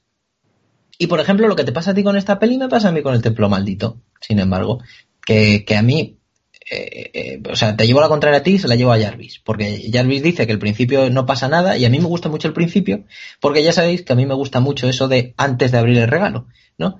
Eh, todo eso del principio y antes de desenvolver y abro de una esquinita y tal, y todo eso me encanta. Y todo el final, que es una persecución sin fin, de la que luego hablaremos y que mola muchísimo, a mí, pues me deja más frío. ¿Sabes? Es súper curioso, pero, pero al final se me hace como larga y pesada eh, el templo maldito, pero bueno, esas yo son mis, mis historias. Así que nada, si os parece bien, sigo con el resumen y, a, pues bueno, nos habíamos quedado en que eh, habían, habían encontrado la, el, pozo de almas y en el pozo de almas habían encontrado eh, el arca de la alianza, ¿no? Eh, mientras pasa todo esto, Belloc intenta hacer que Marion le dé información ya que la excavación pues no está dando frutos y, bueno, y el Führer se está empezando a impacientar y, y, los nazis la quieren torturar para que les dé información, para ver si lo están haciendo bien o lo que sea, ¿no? Entonces, los nazis se dan cuenta de que la excavación de Indiana, eh, bueno, de que hay una excavación en un, en un ladillo, ¿no? Porque se veía desde su lado y que es la excavación de Indiana. ¿Y qué pasa? Pues lo que tiene que pasar. Que le quitan el arca y le encierran en la sala, en la sala, en el pozo de almas con Marion y con mogollón de, de serpientes. Recordarlo, ¿no? Bueno, mmm, se las apañan para salir de allí, Indiana y, y Marion, y llevarse el arca después de una persecución bueno, de, muchas peleas y tal, y, y, además de conseguir meterse en un barco capitaneado por un amigo de Sala, pero, oh Dios mío, vuelven a ser interceptados por los nazis, que son muy, muy pesados, y se vuelven a llevar a Marion y al arca otra vez. Esto, esto se repite una vez y otra. Y bueno, y al parecer, eh, marchan a abrirle el arca con, con un ritual, ¿no? Indy se va con ellos de incógnito, intenta pararles, pero le capturan. Bueno, le capturan. En realidad dice que se tira un farol muy chungo de que va, va, a reventar el arca y no lo iba a hacer porque es un objeto histórico y bueno, medio le, medio le convence Belloc, ¿no? ¿Qué pasa aquí? Pues llegamos al final que en el ritual para abrir el arca empiezan a suceder cosas extrañas, ¿no? Aparecen espíritus, rayos, retruécanos, condenación, ¿no? Y tal, y se cargan a, a todo el mundo, menos a Indy y a Marion, que han permanecido con los ojos cerrados. Y aquí voy a abrir un, un, un una, hago una pausa. ¿Y por qué sabían que Indy, que si cierra los ojos, eh, no les afecta? Pues ya hablamos luego si eso. ¿Qué es lo siguiente que vemos después de eso? Eh, pues cómo Indiana está negociando con los encargados del gobierno de Estados Unidos y les pregunta que dónde está el arca, qué ha pasado, qué van a hacer con ello, que es una que es un arma, que no sé qué, para... y solo les contestan con evasivas. Bueno, que ellos se están ocupando de ello y tal. Y lo último que vemos es cómo guardan el arca en un almacén enorme con lo que suponemos que son otra, otros objetos históricos, armas o lo que sea. Creo que en la caja, no me acuerdo exactamente, a lo mejor vosotros os acordáis, pone algo así como arma, eh, arma militar o algo así. No me acuerdo exactamente lo que, lo que pone, pero bueno. El caso es que, que nada. Y ahí acaba la película. Entonces, eh, aprovecho para decir, ¿vale? Ya que tengo, ya que tengo la palabra, que, que a mí siempre me dejó muy, muy parado eso de que Indiana, como he dicho antes, supiera y le dijera, le avisara a Marion de que cerrara los ojos y que no tal y que no Pascual. Digo, ¿y este hombre cómo sabe esto? ¿No? Si el arca la, la ha encontrado hace dos días y tal. Y por lo visto, en una de esas, esas tantas escenas que cortaron eh, eh, entre Lucas y, y Spielberg, eh, porque al final estamos hablando que no sé si fueron 180 minutos y lo, y lo pasaron a 120. Eh, cortaron varias escenas y en una, cuando Indiana y Sala encuentran el alma, o sea, el alma, perdón, el arca, eh, en el pozo, Sala le dice a Indy que no la toques, no la abras, eh, porque, pues porque parece ser que, que si lo haces te vas a morir. Y, o bueno, esto en resumen, supongo que habría un poco más de información, porque si no con esto. Y de ahí, eh, Indiana Jones, eh, pues, pues sale con vida en la última. Y también no voy a pasar la ocasión sin decir, que esto yo creo que lo hemos hablado alguna vez aquí en Eternia, eh, esa teoría que dice que, que, esta película habría pasado exactamente lo mismo, estuviera Indiana Jones, no estuviera, hubiera hecho algo o no hubiera hecho nada. O sea que esto pasa sí o sí. ¿Verdad que sí, Jarvis? que esto lo sabes tú de sobra. Verdad que sí, y no solo en esta película, sino, sino, sino también cuando buscan el grial, ¿verdad? Tampoco Pero ¿y lo que mola? nada. ¿Eh? Pero bueno. ¿Y lo que mola ahí con su látigo? No, no, no hay nada que decir. Bueno, comentar. Bueno, pero, pero de todas formas esto es justificable, ¿no? Porque es una vía para que el espectador disfrute de la historia a través del ojo de Indiana Jones. O sea que yo escucho a mucha gente criticando como que es un fallo estructural pero ah, no, hombre, que no, tanto no como tiene no tiene hombre, por qué fallo, fallo, ser así. Fallo no es No, solo que es curiosidad, bueno, es un chascarrillo, es, ¿no? es- es- es peculiar no que Yo la el disfruto héroe, el, que el soluciona las cosas realmente no soluciona nada ¿vale? Sí, sí. Podríamos decir podríamos decir entonces que Indiana Jones es un poco Mariano Rajoy en esta película quiero decir No, él realmente porque él no, por participa, no intenta. participa en la solución, pero las cosas se solucionan, ¿no? Es un poquito ahí, ese rollito, ojo, ¿eh? Ojo. A ver, él eh, Indiana por lo menos lo intenta, ¿sabes? O sea, lo que sí que es cierto es que eh, también Indiana Jones es un, es un héroe un poco como caótico, un poco... O sea, no siempre le salen las cosas bien, es una de, de las cosas que, que nos enseñan, además desde el principio. Pero una cosa te digo, no le salen las cosas bien porque no sale a andar rápido por las mañanas. Si saliera, le irían las Deja cosas esa, mucho mejor. deja esa vía, Jarvis, por favor. Ya paro, ya paro. sitio. ¿Me, la habéis, Bueno, habéis- ¿Me habéis dado pie vosotros? seguro. No, pero lo que os decía, que, que nos lo enseñan desde el principio, desde el principio le putean, le, le quitan el ídolo. Bueno, primero, se lo curra entero. El, su compañero de expedición, bueno, compañero guía, lo que sea, le, se la juega con, el ídolo y el látigo, de primeras, así de primeras. Eh, le persigue la bola, sale, se consigue salir, eh, escapar de la bola y llega Belloc y, oh, vaya, te lo quito. Y además te vas a joder, que todos estos señores te quieren, te quieren ensartar. Así de primeras. Pero es que durante todas las películas pasa también, ¿sabes? Con la cruz de Coronado, lo mismo. ¿Sabes? O sea que al final mola también ver ese, eso de, oye, sí, estamos hablando de un tío que supuestamente es un James Bond, ¿vale? Porque es un James Bond arqueólogo, que era lo que querían estos dos. Eh, bueno, sobre todo, sobre todo Spielberg, ¿no? Pero, pero mírale, pues no le está saliendo las cosas bien. Pues mola. También eso le hace más, más, más cercano, creo yo. Sí, hombre, un poquito sí. Eh, a ver, de esta parte comentar, bueno, ya sabéis, y nuestros oyentes seguro también, eh, están familiarizados con él, aunque no me hagáis intentar imitarlo, eh, la multiaparición en esta película y en toda la saga del mítico grito Wilhelm, ¿no? Que, parece que, es eh, puro alemán.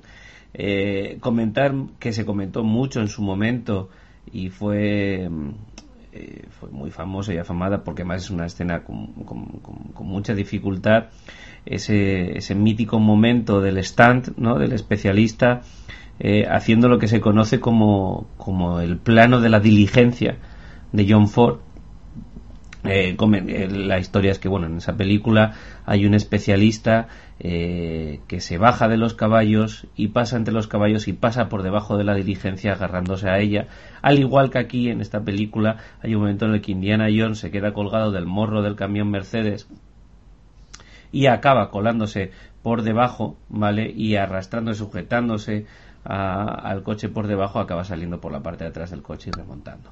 Eh, es una escena muy peligrosa, es una escena que no se iba a realizar y que fue idea del propio especialista, que ya la había intentado una vez en una película y se había partido las dos piernas.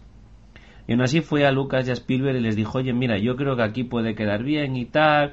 Y ellos, pues, oye, pero tú estás seguro, nene, sí, sí, sí, hombre, claro, bueno, venga, pues lo vamos a hacer. Eh, con mucho mérito descubrieron además que no había hueco suficiente para realizarla. Y en la película, si echamos el ojete bien, se ve que lo que hacen es un carril, escapan un carril más por debajo para poner el, el, eh, la placa que, que ruede y demás para que el personaje pueda pasar. Eh, hubo muchos, muchos problemas. eh, había un peligro no de perder las piernas, sino por, por, la forma del camión y al quedarse encajado en el carril y tal, que realmente si, si hubiera habido algún fallo, pues de ahí no salía. Y hombre, pues eh, salió bien y yo creo que es uno de los momentos álgidos dentro de, de las escenas de, de, de acción de, de la película. En esta parte volvemos a encontrarnos a R2D2 eh, porque en el palo en el que están atados Merion y Indy eh, arriba está la cabeza de R2D2 eh, bueno, no hemos hablado de que aquí en esta saga hay muchos muchos animales domésticos. Indy es el nombre del perro de Lucas. En la próxima película que vamos a tratar aparece el nombre del perro de los guionistas. En fin, mucho animal por aquí. Y por último comentar esta escena final con esos efectos especiales muy de la época que yo no sé si os parece que están un poco atrasados, o queda un poquito mal o no, etcétera, pero lo que sí es cierto es que en su momento tuvieron problemas porque yo no sé si recordáis que hay, hay uno de los personajes y no me acuerdo si es Velo, que yo creo que es Velo, que le explota la cabeza. y pues bueno, pues la calificación, el PG eh, americano con esa cabeza explotando, pues, pues no se lo daban no se lo daban para 15 años y claro, ahí había un problema muy grave. Así que lo que decidieron fue no quitarlo, pero sí velarlo con, con esas figuras fantasmales que se vea una manera matar y ahí es como consiguieron la calificación de edad que, que buscaban. Eh, Necron, ¿qué nos dices de esta parte de la película? Bueno, yo digo que el, ídolo tiene un peinado así un poco también Puigdemont, ¿no? ya que estabas diciendo de Rajoy que perdió el ídolo, ¿dónde se fue? pues, pues bueno, a mí, fíjate, lo que estábamos hablando antes de los ritmos, eh, como interviene mucho lo que estábamos diciendo y he dicho Vega del templo maldito, Mm, ya lo voy a comentar luego en el templo maldito. Decir que mm, me, parece que en este, en el punto en el que empiezan a llegar a, Egipto y todo, pasan todas las cosas, hasta, hasta el momento en el que desembarcan en la isla con el submarino, es donde me parece que flaquea un poquito más el, el ritmo de la película. De pequeño, ese, esa pelea mítica cara de perro con, con el nazi tochísimo y la, y la hélice, me aburría estrepitosamente. Eh, hoy, hoy en día, no voy a decir que me aburre tanto porque ya te fijas en otras cosas, pero me parece también excesivamente larga la pelea. Y el avión no pega más vueltas porque no puede. Mm, no lo sé, me queda ahí un poco cojo el asunto. Ahora, después, me parece que tiene una buena solución. Coincido con Yasumaro en que tampoco hay que ponerse a, decir aquí esto de que si no estuviera Indy no pasaré nada. tampoco, tampoco que sea. Si no usamos tantos recursos cinematográficos o esto o lo otro, pues no pasaría nada, nada, nunca, ¿no? tampoco, tampoco lo creo un, fallo de guion ni nada. Me parece que es una cosa que está bien y que es una película que, que está bien y que acaba bien. En el sentido de, esa última parte que ha comentado, creo que fue Vega, en el, de por qué eh, Indy sabe que no hay que mirar ahí. Bueno, yo creo que teniendo en cuenta que Indy es un arqueólogo que además se documenta bastante bien y conoce lenguas que nadie conoce, entre otras cosas, eh, poco le iba a costar acercarse un poco a los textos hebreos y, leer un poco del asunto. Eh, yo coincido también una cosa con Jarvis, es que la película, eh, pese a que lo, encara todo hacia un mundo de la aventura y, demás, sí que parece ser que se documentaron un poquito a la hora de hacer las cosas. No quiero decir en todo, porque sí que hay algunas cosas, de, sobre todo de Egipto, que te hacen levantar una y dos cejas también. Pero la verdad es que todo el tema del arca de la alianza, eh, yo que ahí sí que he estudiado un poco todo, el, todo lo que es la cultura hebrea y, eh, sobre todo pre-herodiana, eh, me parece muy acertada la, construcción del Arca de Alianza. Un poco quizás demasiado egipcia, pero, pero bastante acertada. Y si leemos los textos de la Biblia o los textos apócrifos, pues son muy en el estilo. Inclusive me gusta mucho el final porque eh, me gusta mucho el final en, doble sentido. Porque por un lado, todos los malos que mueren como fulminados por, esos, esos espectros que son como lenguas de fuego, casa perfectamente con las descripciones que tenemos en los textos de las gentes que tocaban el arca sin permiso y que caían fulminados como por un rayo o como por un por una llama eh, como que se prendían de una combustión espontánea, una cosa así.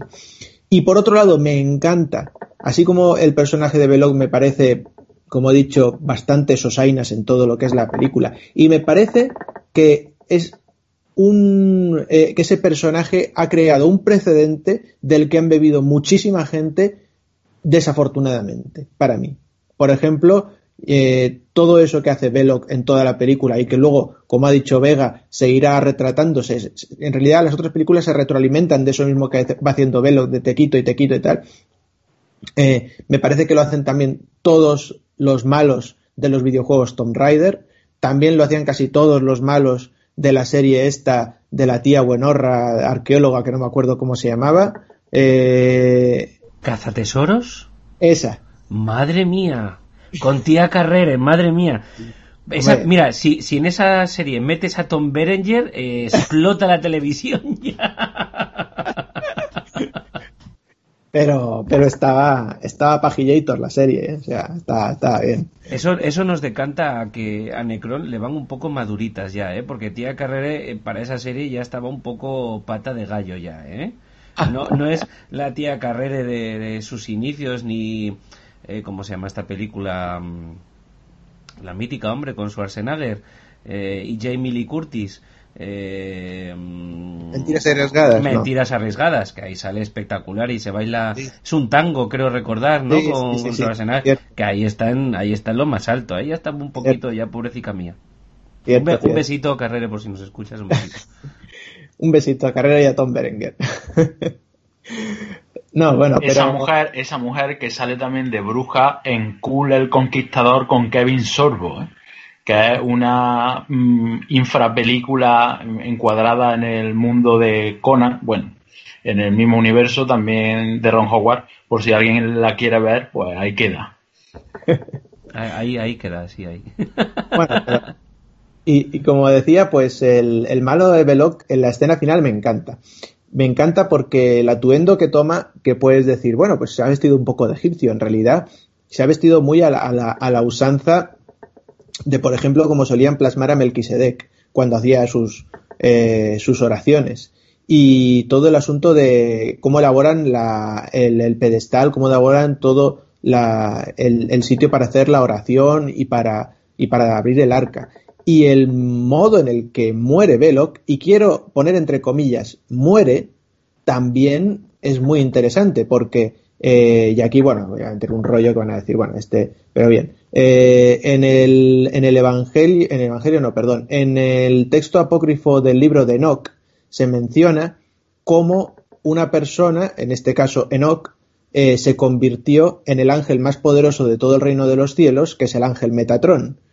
Y eh, esa, esa, esa trascendencia a la que intentaron llegar muchos, aparentemente, en la historia del judaísmo, se puede la podéis hacer todos hoy en día en vuestra casa. Si queréis os paso luego un manual de cómo convertiros en el ángel Metatron. Pero lo que ocurre es que la mayoría de la gente moría y no llegaba a, convertirse, porque había que hacer toda una serie de rituales, etcétera. Pero el último paso, justo el último, el, final, es el motivo por el cual mueren todos y por el cual, evidentemente, Indy dice, no mires, cierra los ojos, que es el hecho de mirar directamente a Dios. Y cuando Enoch hace eso, lo que ocurre es que literalmente, según el texto, la sangre que corría por sus venas se convierte en fuego. Entonces, ese asunto de que el personaje de Belloc esté absorbiendo tanta, tanta sabiduría que, que, dices, le explota la cabeza. No, no es que le explota la cabeza, es que eh, se convierte en fuego. Y cuidado, y por eso he dicho, muere o no muere. A lo mejor en el universo de Indiana Jones está ahí como el ángel Metatron a la diestra de, Dios Todopoderoso. O sea que ahí, ahí, lo dejo. Pero el Metatron es Alan Rickman, ¿no? ¿No es Hans-Peter Gruber el Metatron? A ver, a mí no estáis cambiando ya la historia del cine. No, no, ahora en serio.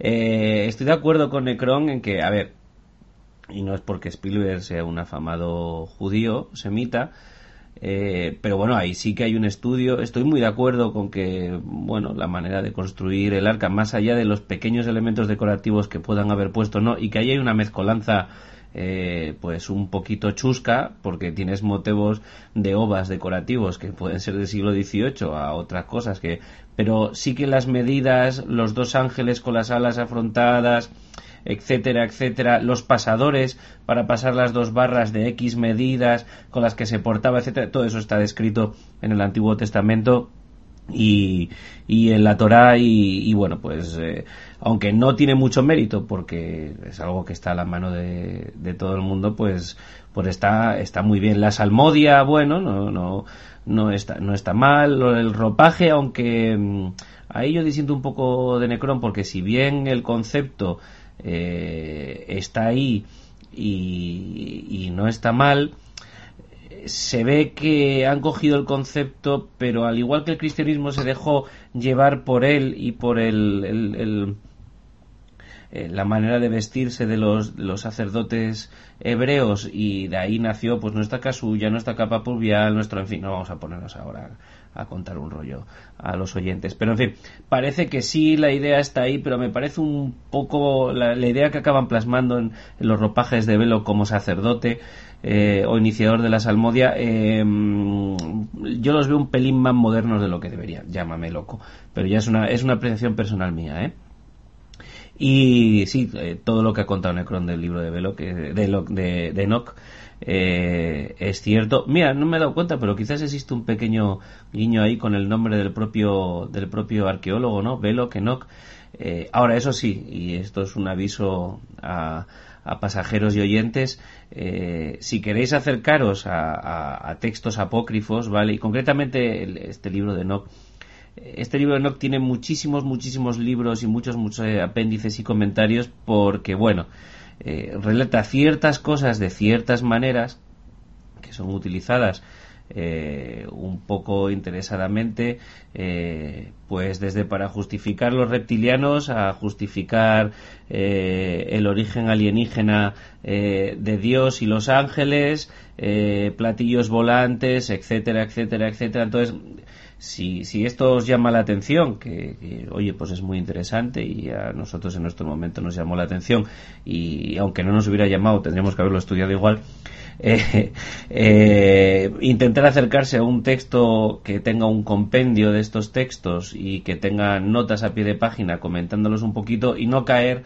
en eh, textos que comenten directamente estas reliquias y, estas creencias antiguas y, y, que no son canon, eh, porque la mayoría de ellos van a caer en, extravagancias y estrafalarismos y, ahí se diluye un poquito lo, lo, que es lo interesante, creo yo, creo, creo yo. ¿Ya sumaron?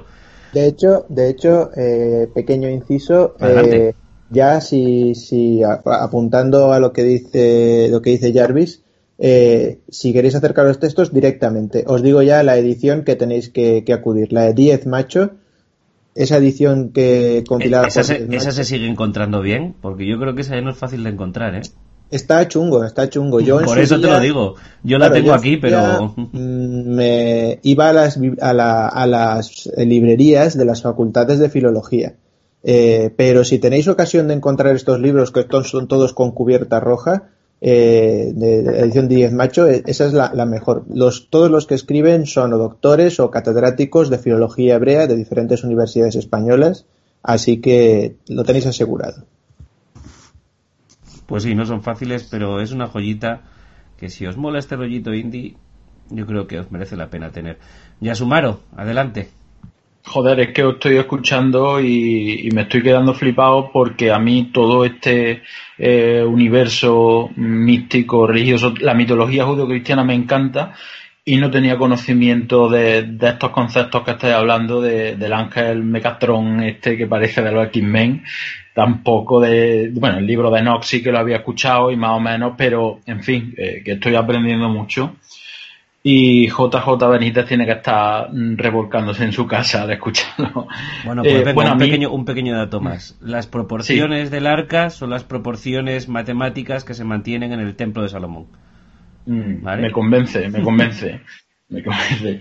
Eh, joder, pues es que a mí el final de la película, esta segunda parte, eh, me interesa bastante habéis hablado antes de los efectos especiales y comentaba si había envejecido bien o no. Bueno, es que a mí, mm, ya sabéis, eh, el amor que tengo a, los efectos especiales artesanales. Aquí se usa mucho la, rotoscopia.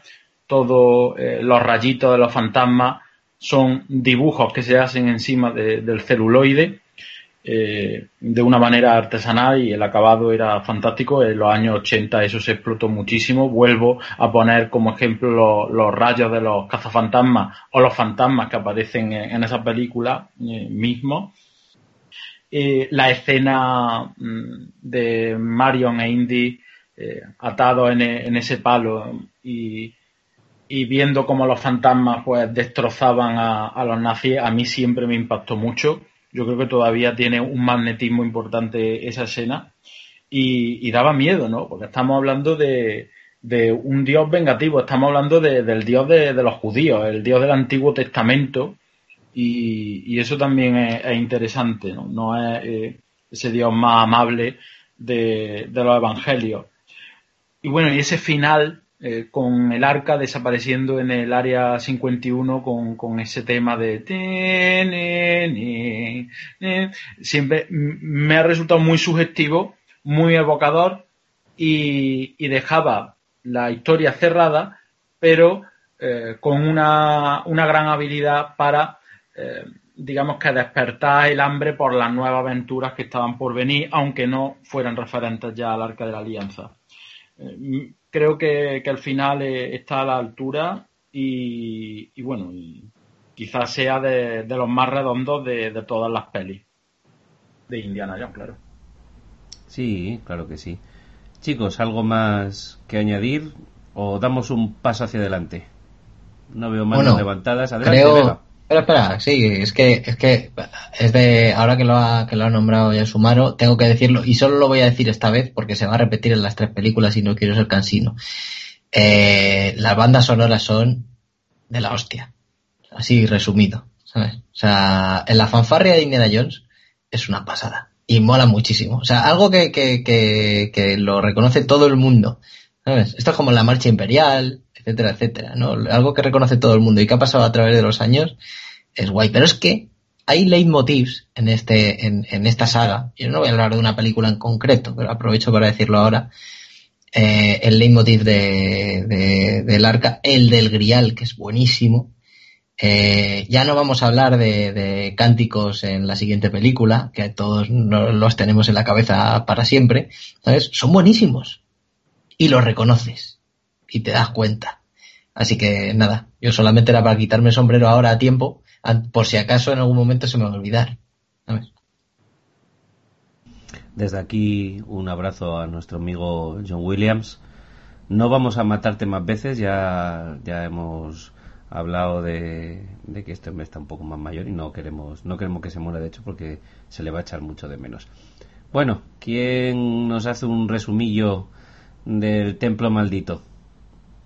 Bueno, pues ahí voy yo. Adelante, Necron.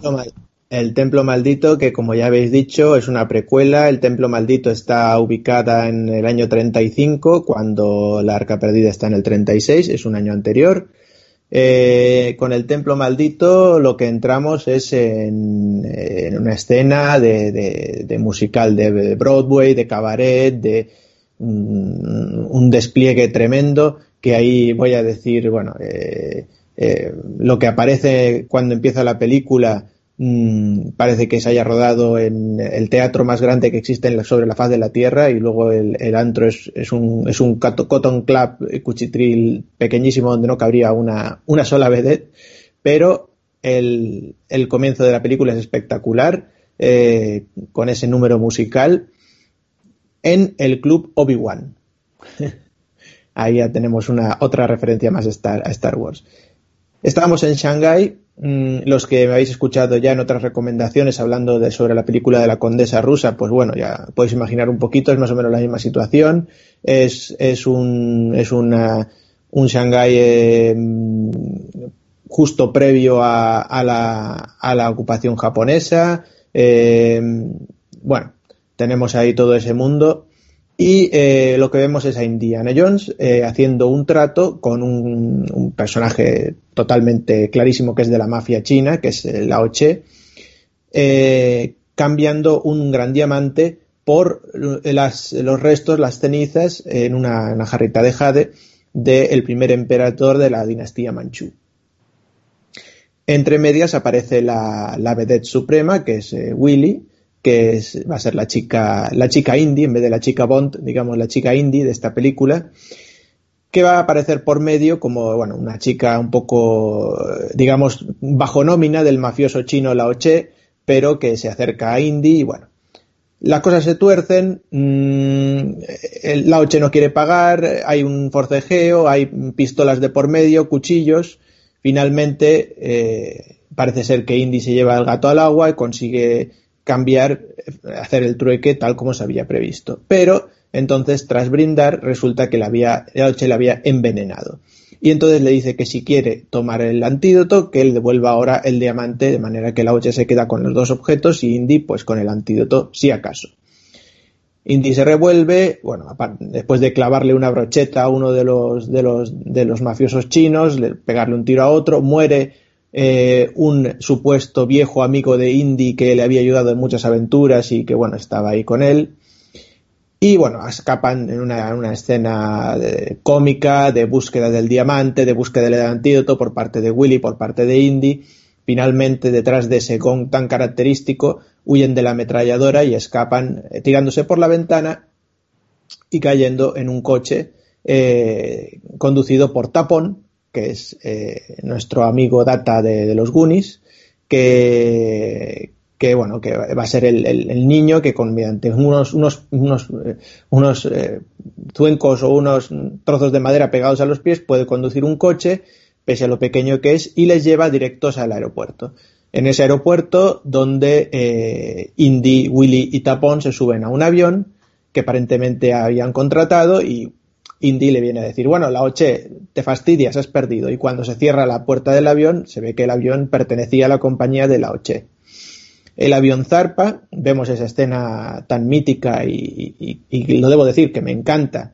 Para mí, e, esa es la escena de Indiana Jones, ¿no? Es el mapa con la línea roja recorriendo el mapa, con la, con la sintonía de Indiana Jones. Me parece fantástico y, para mí eso es lo que, es lo que le da calidad a la película, como se suele decir. Em, y vemos cómo parten de, China, cruzan China, y llegan aparentemente a una zona lindando con India, bueno, un asunto así. Eh, Willy se despierta porque ve movimiento y descubre a los pilotos del avión saltando en paracaídas, corre a despertar a Indy, efectivamente los dos pilotos habían saltado en paracaídas previo vaciar los tanques de combustible, por eso cuando Indy intenta pilotar el avión, pues eh, dice, bien, yo lo puedo pilotar, pero vamos a ver, ¿no? No hay combustible, bueno, pues ya parece que se van a estrellar, cogen un bote salvavidas y saltan del avión los tres en un bote salvavidas, eh, aterrizando en una loma nevada. Bueno, ya, de por sí fuera increíble caer de un avión en un bote salvavidas, pero, pero ya más increíble todavía es bajar toda, toda esa loma de, árboles, de espinos, de, terraplenes, sin que por supuesto se pinche ni en un momento el bote caen a un río con rápidos, la escena que ha comentado antes Jarvis, y, no solo eso, sino que acaban cayendo no por una ni por dos, sino por eh, tres eh, cataratas. Eh, la última, bueno, yo creo que más alta que el salto del ángel, una cosa tremenda. Aún así siguen los tres en la balsa, siguen los tres vivos y llegan a un remanso en el cual se van despertando poco a poco. Willy le pregunta a Indy dónde estamos eh, India hace un gesto de juntar las manos y dice en India y se ve pues eh, a, un, a, un, personaje totalmente ataviado con ropas eh, hindúes y bueno, eh, totalmente queda claro que están en la India. Bajan acompañando al personaje este, llegan al poblado, un poblado totalmente desolado, con gente al borde del, del desfallecimiento por hambruna, se citan con el alcalde del pueblo, este les ofrece una pequeña, una pequeña comida. Eh, Willy, ahí ya vemos eh, es una cosa constante que va a ser, ¿no? Estos gritos que comentaba Jarvis, esta pijería, la rechaza porque está llena de moscas, es un asco de comida. Indy le insiste que es un desprecio, bueno, ahí ya vemos el primer, eh, ese primer gag cómico.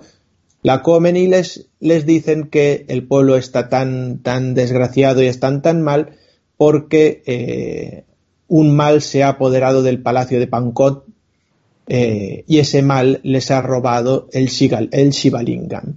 El Shivalingam, que es una piedra, que es una piedra sagrada, que ahí Indy, bueno, hace una interpretación de que esto es, pues, eh, fortuna y gloria, ¿no? Es decir, es, tiene toda relación con, el reino de Shankara, la, piedra Shambhala, bueno, todo, todos estos asuntos. Y eh, a Indy se le ilumina el rostro eh, cuando un niño eh, del palacio de Pancot escapa y llega al poblado trayendo eh, en sus manos un trozo de un pergamino con esta, esta inscripción relativa a Shankara y entonces Indy ve que todo esto puede ser cierto. Su instinto arqueólogo le dice tira para adelante y dicen efectivamente iremos a Delhi, pero pasaremos por el Palacio de Bangkok primero. Y, y de camino al Palacio de Bangkok, pues van sucediendo todas estas cosas que ya ha comentado también Jarvis. Todo gas cómicos, Willy con el elefante, que el elefante huele mal y le echa colonia y al final el elefante echa el agua a Willy. Willy con la serpiente, la trompa que, le va cayendo en el, hombro y al final resulta que es una serpiente y, y la desecha sin, sin acaso mirar. Willy con el murciélago, cuando va a tender la ropa de repente sujeta a un murciélago por las alas. Willy con la lechuza, es decir, eh, va gritando por todo. Van encontrándose bichos y justo al borde del Palacio de Pancot eh, se encuentran con una estatua de la negra, ¿no? de Kali, eh, decorada con dedos humanos y con sangre. Ahí ya Indy se huele que algo, algo malo realmente está pasando. Siguen para adelante y llegan en el Palacio de Pancot, donde les recibe el primer ministro de Pancot, un gentleman, eh, eh, un, personaje hindú perfectamente gentleman inglés, que les recibe con toda la cordialidad, más aún al enterarse de que es el afamado arqueólogo Indiana Jones, y les invita pues a una cena en, el palacio de Pancot con el, el Maharaja, el, príncipe, y eh, otros dignatarios de la zona, en donde se incluye a un capitán de las fuerzas de ocupación británica. Y yo creo que ahí lo vamos a dejar porque a partir de aquí ya empieza otra cosa y bueno, si queréis eh, hablar de algo de esto. Bueno, vamos a ver alguna cosita que contar de la película. La película se iba a rodar en la India. Eh, de hecho, se hacen muchos esfuerzos. Eh, se paga mucho dinero, mucho, mucho dinero con la manita por detrás. Ya sabemos que, bueno, pues si en nuestro país esto existe mucho, pues en países con otro funcionamiento, pues por así decirlo, pues mucho más. Tanto que además hay una ley en la India que viene a decir algo así como que si la India da permiso eh, para hacer una película dentro de su territorio, pagando todo lo que haya que pagar y los chantajes que haya que pagar aparte, eh, tienen derecho a borrar lo que quieran del guion. Así que cuando los eh, indios vieron pues que les ponían a comer, como muy bien ha dicho Necron, o no lo ha dicho todavía, pero bueno, es igual, a comer eh, comida llena de moscas o sesos de monos, sopa de ojos, bueno, todas esas cosas pues se indignaron mucho y pusieron más problemas todavía diciendo cómo va, qué imagen va a tener la gente de la India, etcétera, etcétera, aquí no somos todos unos muertos de hambre, no, solo unos millones, en fin. Que tipa, que si pa' aquí, que si pa' allá, y al final pues pues bueno pues lo que decidieron fue cambiar de localización y se van a Sri Lanka que aparte de ser muy baratito, eh, pues es prácticamente igual y para lo que ellos querían les servía mucho. De hecho, graban toda la película, filman toda la película muy cercanos a, a la zona donde se rodó la mítica película de David Lynn, eh, El puente sobre el río Kwai, cosa que además le hace, le hace especial, especial gracia a Spielberg. Eh, mm, bueno, ya vais a hablar ahora del cast, pero ya lo hemos adelantado que aquí en esta película Spielberg conoce a, a Kate Capshaw. Y bueno, si tenéis la oportunidad de ver eh, los documentales que hay del making of de estas películas, eh, podéis ver en directo prácticamente en vuestra casa eh, cómo un director de cine se liga a, una actriz principal, ¿vale? Porque existe una complicidad entre ellos, tanto día bromeando, tal recalcar otra vez lo que he hablado de la segunda película más oscura, tanto que a Spielberg es su menos favorita de la saga eh, porque considera que se pasaron de oscuridad en la película, que, el personaje femenino eh, y, particularmente la actriz en su momento fue muy criticada, para que veáis que, que, estos los influencers, los bloggers, los tuiteros y, y demás ya existía en su momento, fue muy criticada por como mujer haber hecho un papel tan chillón, excéntrico, peleón, histérico, ridículo, etcétera, etcétera, encasillando a la mujer en un papel que evidentemente no es muy justo. Bueno, pues las críticas las recibió ella, sin embargo, no, no los guionistas o los directores. Y da la casualidad que esta, esta actriz, que tampoco ha hecho mucho más en su vida, eh, de actriz quiero decir, así muy relevante, sin embargo era una de las grandes defensoras de los derechos de la mujer en Hollywood, eh, madre soltera, eh, bueno, en fin, se equivocaron de pe a pa con ella, por así, por así decirlo. una anécdota muy interesante es que no sabía chillar, y mira que chilla en la película, y, tuvieron que tuvieron que enseñar enseñarla a chillar porque no no era algo que, que había practicado. Y bueno ya según salgan más cositas ya ya iremos contando. Mm, ya sumaron sí pues a ver aquí voy a pasar de, de Harrison Ford has hablado de Kate Capshaw mm, voy a confesar que de pequeño era la compañera de indie que más me gustaba físicamente. ¿eh? Yo ya tenía estos intereses desde muy joven. Eh, es verdad que, bueno, al final cumple un rol establecido en el cine que no debería bochornar a nadie. Eh, a veces creo que nos pasamos y, sufrir en retrospectiva creo que es absurdo. ¿no? La retrocensura sí que, que es censurable. Bueno, eh, el chino tapón Jonathan K. Kwan, bueno, tiene un, papel muy, muy periférico, pero siempre hace ilusión, ¿no? Por, la película de los Goonies.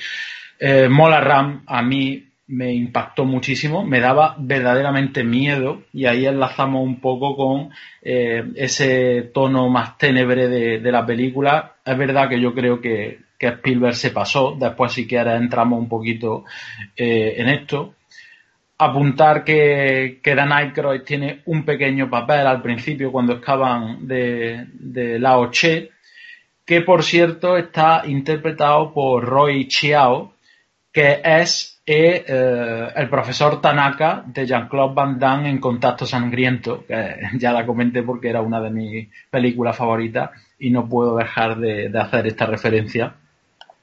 ¿Qué más? ¿Qué más hay por ahí? Bueno, pues eh, no sé, el, casting está bien en general, el, el Maharaja me, gustaba también mucho y, en general, bueno, pues creo que cumple con, con la expectativa, eh, si bien creo que mm, eh, ni el cast ni la película llegan al, al nivel de, del anterior. Eh, después vamos a hablar un poco de, del gore, ¿verdad? O, o no. Sí, ¿no? Pues entonces me espero, me espero siempre y cuando tú quieras. Eh, comentar, por ejemplo, del, del personaje de Tapón.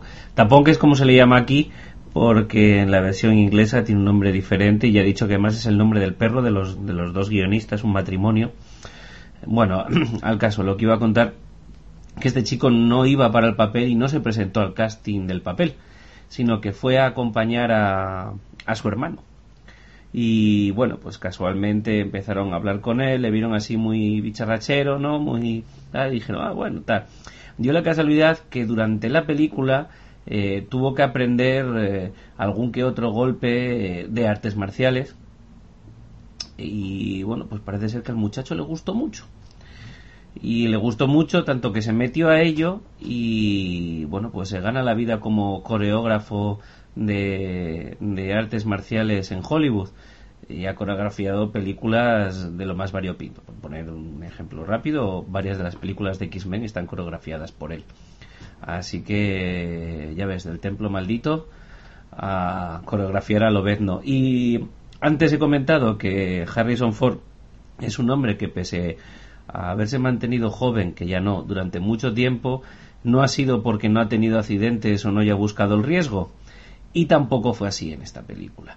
Todas esas escenas en las que aparecen montados en elefantes, que son verídicas, pues parece ser que no debe ser muy cómodo montar el elefante porque empezó a doler la espalda, doler la espalda, doler la espalda, doler la espalda, hasta que un día dijo que, que, que se había caído al suelo y que no se, que no se podía, que no se podía mover.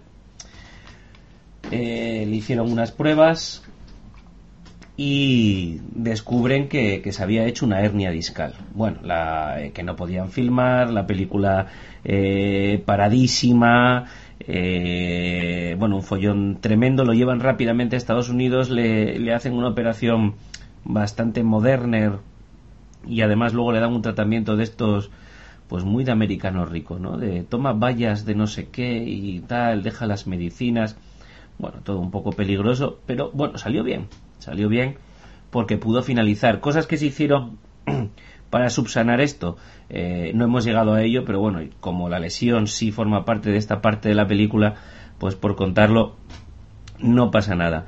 Eh, lo hace todo eh, un especialista todos los planos que en los que iba a salir él las hace un especialista sin hacerla sin, sin salir en un primer plano o en un plano americano y luego cuando Harrison Ford estuvo bien rodó los planos para poner eh, para contramontar y, y, contraponer con, sus planos de lejos él mismo. Por ejemplo, las escenas de las vagonetas y demás, todo lo que veis de acción y de lejos no es Harrison Ford. Luego se graba un plano americano, eh, de hecho no creo que es un primerísimo plano, a veces y luego otras veces un, plano americano de Harrison Ford y eso se intercala en el resto de las escenas y ya, ya lo tenéis arreglado. Pero si veis la película con un poquito de Hibiri, ¿eh? descubriréis, descubriréis todas estas todas estas escenas. Eh, Big Vega. Aquí estoy atentísimo a lo que a lo que dices, que mola. Eh, la verdad es que se puede decir muchas cosas de, Harrison Ford, pero no sé, eh, por lo menos en, en esta peli de Indiana Jones, no se puede decir que no, que no se le ocurrara y con que... A ver, a ver. Claro, es que es un hombre que, ha tenido la espalda más que jodida, las piernas más que jodidas, ha tenido, ha tenido disenterías, se ha hostiado con una avioneta con 70 años y ha salido indemne. Mira, ahora que dices lo de la, lo de la, lo de la avioneta, también hay políticos que se piñan en, en helicópteros y no les pasa nada. Es que yo sigo viendo el paralelismo, pero vamos a parar. Yo estoy, joder, macho, vamos, a, parar. Sí, es que no sé por qué, me metes, me metes el diablo dentro, tío. Es muy chungo. Eh, el caso es que, eh, a ver, el principio de la peli es totalmente eh, James Bondiano por decirlo de alguna manera, ¿no? O sea, desde el smoking blanco, con el clavelito, eh, la chica cantando, el club, el chino con la... bueno, el chino, el chino que dispara a su amigo, que tiene esa pinta de chino malo, con todo el respeto que, le tengo que le tengo a los chinos, pero es verdad, chino de película malo, con, con su fular blanco. Y además que ni siquiera estira la mano para, para disparar, sino que la tiene ahí pegadilla al cuerpo eh, en lo del antídoto también que le envenenen. Es todo tan James Bond y las referencias son tan claras. Eh, luego al final eh, es lo que hablábamos. Eh, aparte de eso es, es un no parar. Eh, desde el principio, pim, pam, pim, pam, pim, pam. lo que menos me gusta, que por bueno, es, lo que menos y lo que más, pero esa manera que tienen de librarse del avión, de, estar en el avión, no me gusta por lo fantástico, pero bueno, al fin y al cabo es una peli de aventuras, no le voy a pedir otra cosa. Y, y tiene la una de las partes que más me gustan de esta película es cómo leches, o sea, está rodando eso, la caída de la, de la lancha, bueno, la lancha, eh, la, barca hinchable. En un plano continuo, mientras baja, se, se abre eh, y cae. Y, lo hace, ruedas en un plano solo y queda genial. Eh, no sé si lo tuvieron que repetir muchas veces, pero, pero está muy bien hecho y, es, de, y es de valorar. Eh, sé que soy un poco caótico, pero bueno, con respecto al cast, a ver, no, no destaca, especialmente, especialmente no, no destaca nadie. Mm, mola Ram, pues es que mola. pero, pero es que, es que ese hombre tenía... Sí, sí, sí, sí, me lo merezco, me lo merezco. Luego sacaré, luego sacaré mi flagelo y, me daré un, poquito de candela antes de dormir en mi celda.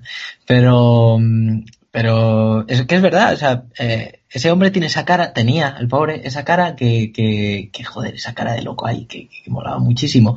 Eh, y toda la actuación la hace, la hace genial. Eh, Willy, Willy, que por cierto, esto va de perros, lo de que lo, de que Willy también sea el nombre del perro de, de Springfield, estoy bueno, en qué estaría pensando. De Spielberg, también de la marinera. E Indiana el nombre de perro de, Lucas. Al final, todos, todo, todo, todo va de perros. Eh, Willy me llega a desesperar en algunos momentos. Es cierto, es cierto. Es un papel que no mola para ser femenino, porque no mola también es cierto que hay mujeres así, porque existen. Yo las he visto, existen. Eh, pero sí que es verdad que hay ciertos momentos, eh, y no quiero adelantarme, pero, pero hay ciertos momentos como el de las habitaciones, que, que joder, me lo pasó muy bien. O sea, eso de estar cada uno en una habitación esperando al otro y midiéndose, eh, pues vas a venir tú, pues, pues, pues, te vas a enterar. Y, y cuando finalmente llega el otro mm, y, y, y, está buscando a ver si tiene alguien que la quiera asesinar y la otra diciendo que estoy aquí, es muy, muy, muy bueno y, te lo pasas muy bien con esa, con esa escena. Ya os digo, aparte, el principio es, es la muchacha o sea, lo de me ha hecho un agujero, mira, no sé qué, no sé cuántos. Tía, por favor. Pero bueno, eh, se, lo perdonamos, se lo perdonamos. Eh, ¿Y qué más? ¿Qué más? Todo, todo lo que viene a ser el cast, eh, digamos, de corte indio, todo lo que nos podemos encontrar dentro del, del Palacio de Bangkok, mola. El primer ministro, el Maharaja, está muy bien con su bigotito y todo. Sobre todo cuando, cuando ves cómo le cambia la expresión de la cara cuando está, cuando está en modo chungo y, y cuando después mm, ya es, es, bastante bueno, porque con, con el muñeco vudú, bueno, vudú, como lo quieras llamar, eh, joder, pone unas caras de loco que flipas cuando le empieza a pinchar a, a Indio, lo empieza a acercar al fuego, no sé qué, joder, eh, el, el chaval, el chaval curra y cumple, cumple. Y bueno, aparte del cast eh, y lo que hemos hablado, el ritmo es genial. Ya no solo durante este principio, sino durante toda la peli. Como he dicho antes, es que tuvieron que, meter escenas entre medias de, eh, digamos, de descanso, porque eso iba a ser, iba a ser muy cansino para, va a ser agotador para, para el espectador. Y, está muy bien, muy bien, porque esta película, mmm, al ser una precuela, y además cómo nos presenta el personaje, yo creo que mmm, eh, aporta bastantes matices chulos a lo que viene a ser el personaje de Indiana. Habéis dicho que es una película más oscura, es cierto, pero del todo. Eh, pero también es verdad que es más oscuro el comportamiento de Indiana Jones, aparte de que le hagan beber sangre chunga y todo esto, que le envenenen y, y lo que sea, pero es verdad que desde el principio se le ve como más codicioso a Indiana Jones. Mm, me gustaría ver, o me gustaría creer que es, que, es eso, que es, que es algo previo. Eh, como dice él, lo que, que, lo que quiere es fortuna y gloria, ¿sabes? Y empieza siendo eso y acaba salvando a todos los niños del, del palacio, aunque en realidad él, él, iba por la piedra y, y tal, pero, pero digamos que, que se le ve, se le ve como, como cierto, pues yo vengo aquí a, me han, me han embolado, me han, me han metido este embolado, que por cierto se parece mucho a pelis del oeste, de ese tipo de aventuras, de yo vengo al pueblo, me encuentro en el pueblo, casualmente, y el pueblo tiene un problema, y yo actúo para solucionar el problema del pueblo, y entonces de ahí tenemos, tenemos toda la trama, ¿no? Mm, está muy bien, muy bien. He leído por ahí también, ahora antes que hablabais de judaísmo y tal, que bueno, que, que si Spielberg quería meter el tema de los niños, eh, pues como una especie de, de, de, de, simbolismo del holocausto y no sé qué. A ver, yo nunca lo he visto así hasta que me lo he leído. No sé qué opinaréis vosotros, pero, hombre, paja. Está curioso. Paja, ¿no? Vale. Para mí, para mí sí. Pero sin embargo has comentado una cosa que yo me guardaba para el final de la película y que Perdón. me parece. No, no, no, no, no, no, no, no, sí está muy bien. Pero es que ya que la has sacado, voy a decirle yo también a ver, a ver qué opináis, ¿vale? Sí estoy de acuerdo con, con, Vega en el que aquí lo que se nos presenta a priori es un, un joven arqueólogo que un poco harto eh, de escribir y dar clases se lanza a la aventura en busca de reliquias para conseguir dinero y fama, ¿no? Uh -huh. Y si es cierto que al final de la película se nos plantea cómo ese personaje joven que buscaba fama y dinero y gloria cambia eso por el bien común. En este caso, el bien de una aldea, el bien de unos niños, el bien, etcétera, etcétera. Como que esta es la película que hace chas en el cerebro de Indiana, ¿no? Le hace ahí un, venga, hemos cambiado, hemos dado una vuelta a esto y ahora las cosas hay que rescatarlas y hay que hacer el esfuerzo para que estén en el sitio que se merecen. ¿Verdad? Y todo esto sería maravilloso si en la siguiente película no nos clavan que desde pequeño ya tiene clarísimo que la Cruz de Colorado tiene que estar en un museo y no en un tío que se lo gana, eh, que la quiere para tener fama y fortuna. Bueno, mm, sí. ¿Entendéis lo que quiero decir? Que, que, oye, que luego puedes decir, vale, es adolescente, pero luego cuando se hace más mayor se da cuenta que hay que comer. y que, Vale, que sí, que sí. Pero bueno, que hubiera quedado mejor si no lo hubieran planteado tan así y esta fuera como la, la película de cómo Indiana Jones se convirtió en el arqueólogo aventurero y altruista que es en, en, el resto de las películas. No sé cómo lo veis vosotros. Sí, yo iba, iba, iba a decirte precisamente eso, que, claro, ya sabemos cómo, cómo, es esto, ¿no? Tú tienes unos ideales de pequeño o de adolescente eh, que luego se van, se van moldeando según, según vas tomando conciencia de tu entorno y, y a veces vas dejando de lado ciertos eh, ideales más, eh, entre comillas, utópicos, que en este caso no es así, ¿vale? Eh, con respecto a, a favor de otros, que a lo mejor son más realistas y más, y más tal. Pero sí, sí, está muy bien visto y me, y me parece, me parece dado en el clavo. También es cierto que se lo pone muy fácil al personaje el cambio, ¿vale? Porque una cosa es que a ti te pongan, te pongan la opción de, mira, o te puedes quedar con esta piedra, ¿vale? O dársela a este museo y tú decir, no, para mí que me hago millonario, ¿vale? Y ahí la decisión está más jodida, es más difícil. Pero hombre, te dicen, mira, si te quedas con la, puebla, con, la piedra, estos 300 niños mueren de hambre, ¿sabes? Hostia, ya no es una cuestión de que tú quieras, sino es que tienes que tener el, cara, el calado moral de una cucaracha, ¿sabes? O sea, ya es un poco sí, lo de los niños, lo de los niños yo creo que, todo el viaje ese, el viaje ese de ácido que, eh, de sangre ácido que le hacen, yo creo que le, abre los ojos un poco. De todas maneras, mira, esto es fácil. Si él hubiera tenido algún tipo de duda, la piedra le habría quemado al final, ¿no? Cuando, cuando se va a caer en esa escena que le hacen un agujero en el, en el, en el bolso las piedras y se van cayendo, ¿no? Molarram la coge y le quema y entonces la coge India al vuelo y no le quema, ¿no? Pues sí, ahí está, ahí está la prueba de fuego. Esto es como la nube Quinton. Eh, si eres de corazón puro, como Goku, pues la puedes montar. Y si eres un guarrete, como Mutenroy, pues no. Esto es así. Sí, solo el penitente pasará. Necrom, eh, llévanos a comer cosas asquerosas, a pisar cucarachas y a caernos en fosos de lava, por favor. pues sí. Bueno, antes de todo decir que, que, sí que veo esto, pero yo también, yo lo veo también un poquito como decía Vega en el sentido de cuando era joven era un, romántico, pero cuando se metió en la, en la vida del funcionariado, pues se cagó en todo, ¿no?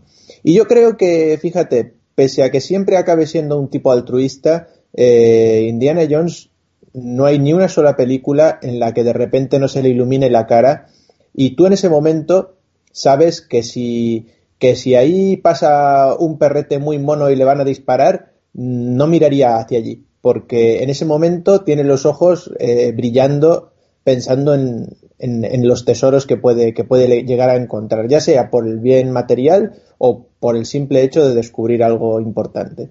Entonces yo creo que ahí es un punto interesante.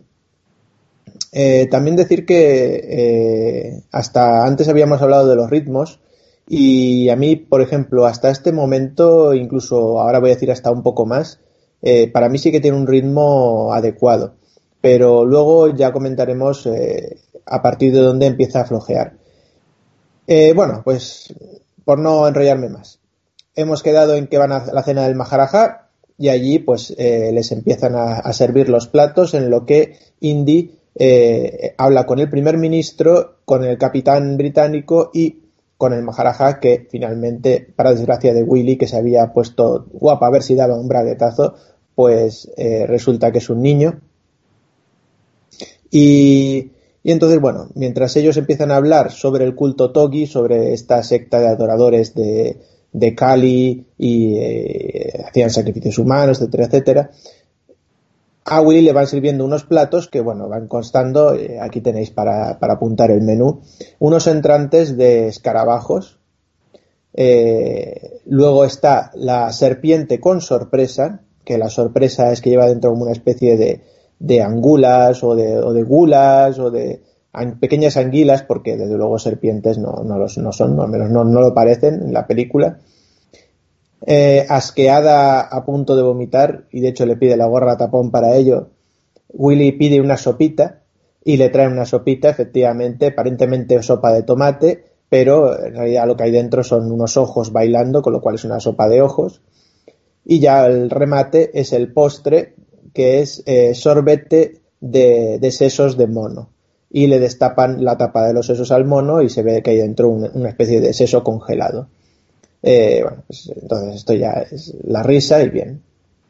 Luego llegamos a, la escena tras el banquete, la escena en la que comenta Vega que eh, intentan intimar y yo, yo, yo porque soy más chulo que tú, tú eres más chulo, bueno, en fin, ahí hay un, un rifirrafe eh, en lo que Indy se va a su cuarto a, a meditar, le atacan, le atacan porque claro, ya habían visto que él no iba a ir para nada bueno hablando de los Togi, hablando de esto, de que si hay un poblado, que le habían robado una piedra. Entonces ahí ya envían a un secuaz para que le maten. Lo mata él al secuaz, va a la habitación de Willy, que ahí me pregunto yo, ¿y por qué a la habitación de Willy y no a la suya? Bueno, iba buscando un, pasadizo o algo. Finalmente encuentra ese pasadizo a, a base de tocarle las mamellas a una estatua eh, también hay un gag cómico con, con Willy uh, tocándose las suyas propias, como diciendo estoy aquí. Eh, y bueno, pasan por el pasadizo y van encontrando pues una serie de muertos, bueno, es un poco un túnel del terror de un parque de atracciones. Y eh, empiezan a pisar algo que Tapón dice que es pan tostado. Y no es pan tostado, sino que son pues unas hordas de insectos tremendas, tremendas, tremendas eh, que ahí imagino que luego Jarvis ya comentará algo sobre, sobre el tema insecto, pero yo adelanto que la verdad es que eh, ole eh, los actores y los extras que estuvieron ahí actuando, porque es que entre mucha cucaracha gorda, delgada, fina, sudamericana y americana y, y mucho mil pies y mucho eh, bicho, bicho hoja y bicho palo, eh, ahí también se ven escolopendras, que es que digo, que te pica una cosa de esas y ya te pasas el día gritando. O sea, es una cosa tremenda, pero bueno, ahí están. Eh, tras pasar los bichos, llegan a una cámara en la cual Tapón sin querer pisa un, un, resorte que les encierra en la cámara. Indy le dice, quédate en la pared y no toques nada. Se apoya en la pared y se apoya en otro resorte que activa una especie de prensa que cae del techo eh, además de la que salen pinchos, con lo cual van a morir aplastados y ensartados. Llaman a Willy, que viene corriendo, y eh, tiene que meter la mano en otro hueco para desactivar el resorte que está lleno, infestado de, insectos. No, tras todas las cosas que podemos suponer que pasan con, con Willy en esta escena, y los gritos consiguen escapar y llegan eh, al palacio secreto, al templo oculto, de, de Kali y de los adoradores de la secta Togi. Y, en, y, allí lo que presencian es un rito, un rito en el cual el sumo sacerdote Molaram le arranca el corazón a, a, un, a un, fiel y luego lo arrojan a una cima de fuego ardiendo, como si fuera lava, eh, roca fundida. Y, bueno, después de presenciar esta escena, Indy le dice, quedaros aquí, me voy a por las piedras. Porque no hay una sola, hay tres piedras. Antes habían estado comentando que el mito de las piedras es que hay cinco y quien, posee, quien llegue a encontrar las cinco podrá conseguir todo lo que se propone, todos los deseos le serán concedidos, es decir, todo. Roba las piedras y en eso pues eh, los malos consiguen eh, capturar a Willy y a Tapón y luego más tarde pues eh, Indy también será capturado. En esta captura Molaram hace beber a Indy un, líquido, una sangre que bueno pues le hace sumirse en una especie de sueño oscuro que le convertirá en un sirviente, en un esclavo de, de Molaram. A Willy la preparan para el sacrificio, el mismo ritual que hemos visto antes de arrancar el corazón y echarlo al fuego, mientras que Tapón lo mandan a, eh, como esclavo con todos los otros niños del poblado a, unas minas a intentar encontrar esas otras piedras eh, Shankara que quedan por encontrar. Y bien, aquí lo que ocurre es que Tapón consigue escaparse del, del, foso este de los esclavos, eh, parece un pequeño Indiana Jones Jr., eh, llega y impide que Indy llegue al final del ritual, echando a, Willy al, foso de fuego, quemando con una antorcha a, Willy en el a Indy en el costado. A partir de ahí, pues Indy se despierta, salva a Willy y empieza la huida.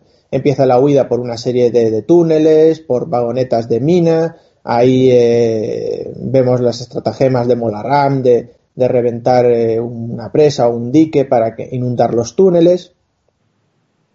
Y, bueno, hay una serie de persecuciones, hay una serie de enfrentamientos entre Indy y un, un, gran hindú super tocho, lo que comentaba antes Jarvis.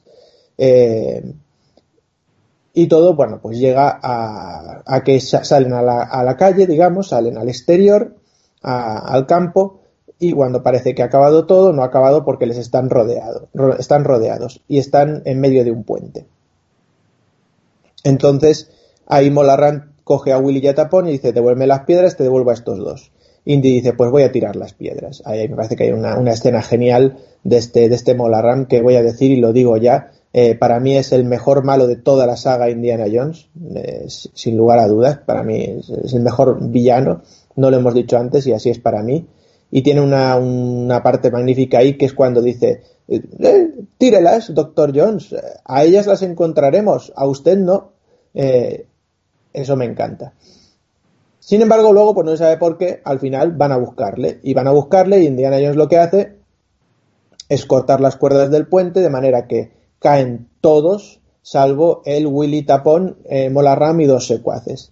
Eh, agarrados al puente, colgante, eh, Molarram va escalando, se deshace de los dos secuaces que le entorpecen en el paso y cuando empieza a agobiar a Willy y a Tapón, pues bueno, ahí va Indy a salvarlos, parece que va a arrancar el corazón a, a Indy, parece que no hay un forcejeo y finalmente, bueno, Indy consigue eh, quitarse de en medio a Molarram que cae pues a, un barranco infestado de cocodrilos donde le despedazan y el ejército británico aparece eh, comandado por el capitán que estaba en el banquete salvándoles del resto de adoradores Toy que les estaban acribillando a flechas.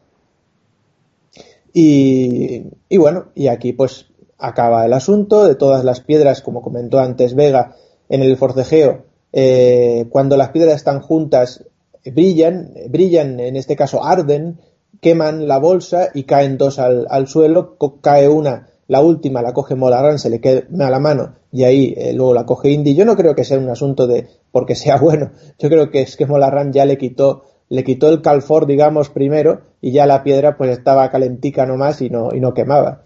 Aparte ya no estaban las otras dos, con lo cual ya no brillaba, ¿no? Era ese momento eh, único. Eh, pero el caso es que Indy vuelve al poblado con la piedra y la pone en el sitio. Curiosamente, antes de poner la piedra en el sitio, el poblado ya estaba puta madre, ¿no? Eh, todo verde y estaban todos los niños allí. Estaba, en realidad la piedra no les hacía falta una mierda, pero eh, igualmente le dice, no, es que sabíamos que habías ganado al mal de Bangkok cuando el pueblo volvió a renacer. Y, bueno, pero bueno, ponen la piedra y todos contentos, eh, se van en el elefante, beso, fin de película, chimpún. Aquí eh, quiero comentar unas cosillas que me parecen curiosas. No sé si, bueno, me lo dejo para después, no quiero quitarle protagonismo a Jarvis y a los demás. Venga, pues para, para después. Un comentario, un comentario antes Sí, antes de seguir, eh, para los oyentes me gustaría dejar claro que el culto Togi existió. Existió, de hecho es una de las mafias más antiguas de la historia, muchísimo más antigua que la Yakuza eh, japonesa, muchísimo más antigua que las triadas chinas y que todo lo europeo que conozcamos. Se entiende que surge a partir del siglo VIII, IX, a partir de grupos étnicos musulmanes y después hinduistas y se perpetuó hasta finales del siglo XIX, principios del siglo XX, cuando fueron exterminados por Sir William Henry Sleeman, eh, un capitán del ejército británico de, ocupación. Y bueno, entre sus técnicas de, asesinamiento, pues tenían el estrangulamiento. De hecho, se le llamaba el culto de los estranguladores, adoradores de Cali, y envenenaban y, bueno, y se hacían pasar por, sacerdotes hinduistas y cuando eh, los comerciantes tenían su confianza los masacraban, en fin, eran bastante sanguinarios.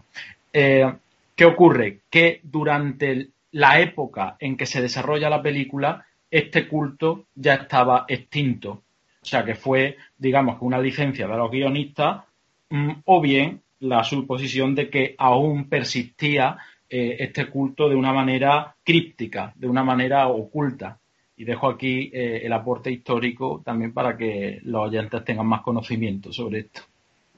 Recordad, Toby, no Dobby el de Harry Potter, ¿vale? No es el mismo culto. Eh, a ver, mm, vamos a contar alguna cosita. Mm, la mítica escena de, de la persecución en las vagonetas, y demás, bueno, ahí hay una cosita muy interesante que contar, es que por lo visto llegó Spielberg a Industrias, Industrias Light and Magic y les dijo, mira, quiero hacer esto y de presupuesto tengo y en ese momento pues agarró un cenicero, una bolsa, una bola de papel y un paquete de pipas, dijo, y este es el presupuesto. Y los de, los de Light and Magic dijeron, madre mía, esto no, no te lo podemos hacer, no hay con este dinero no se puede hacer ni de coña, bueno, tal. Así que estos muchachos, que son muy imaginativos, y por algo no solo han salido adelante, sino que son muy punteros para muchas cosas, pues en aquella época ya lo estaban siendo también. ¿Qué hicieron? Bueno, hicieron un pequeño recorrido en, en escala muy, muy, muy pequeña, con la vagoneta, con todos los detalles de la vagoneta, etcétera, etcétera, etcétera, y lo cerraron en un túnel, ¿vale? Y lo que hicieron fue coger una cámara reflex, quitarle el objetivo pasar la película del film, eh, la película de, de, cine, la película de cámara de cine, por la reflex abriendo y cerrando el obturador para hacer un stop motion de toda esa escena. Todo eso que, eso que estáis viendo está hecho con una cámara reflex manualmente, haciendo stop motion y además para que... Mm, no pareciera que pasaban siempre por el mismo sitio, lo que hacían era bombar el papel del túnel y cambiar la iluminación de zona para que pareciera que pasaban por sitios diferentes. Lo cual me parece algo que hay que contar, que es mm, más que destacado y que el resultado final además a mí me parece eh, totalmente brutal. Yo no sé, no sé a vosotros. Eh, Big Vega, te damos paso. Pues ya lo ha dicho antes Yasumaro, yo lo he dicho muchas veces y, me gusta que hayas contado esto porque eh, cuando te falta dinero yo creo que es cuando más, eh, por lo menos algunas personas agudizan el ingenio, ¿no? Y, todo esto, todo esto que has contado es una maravilla.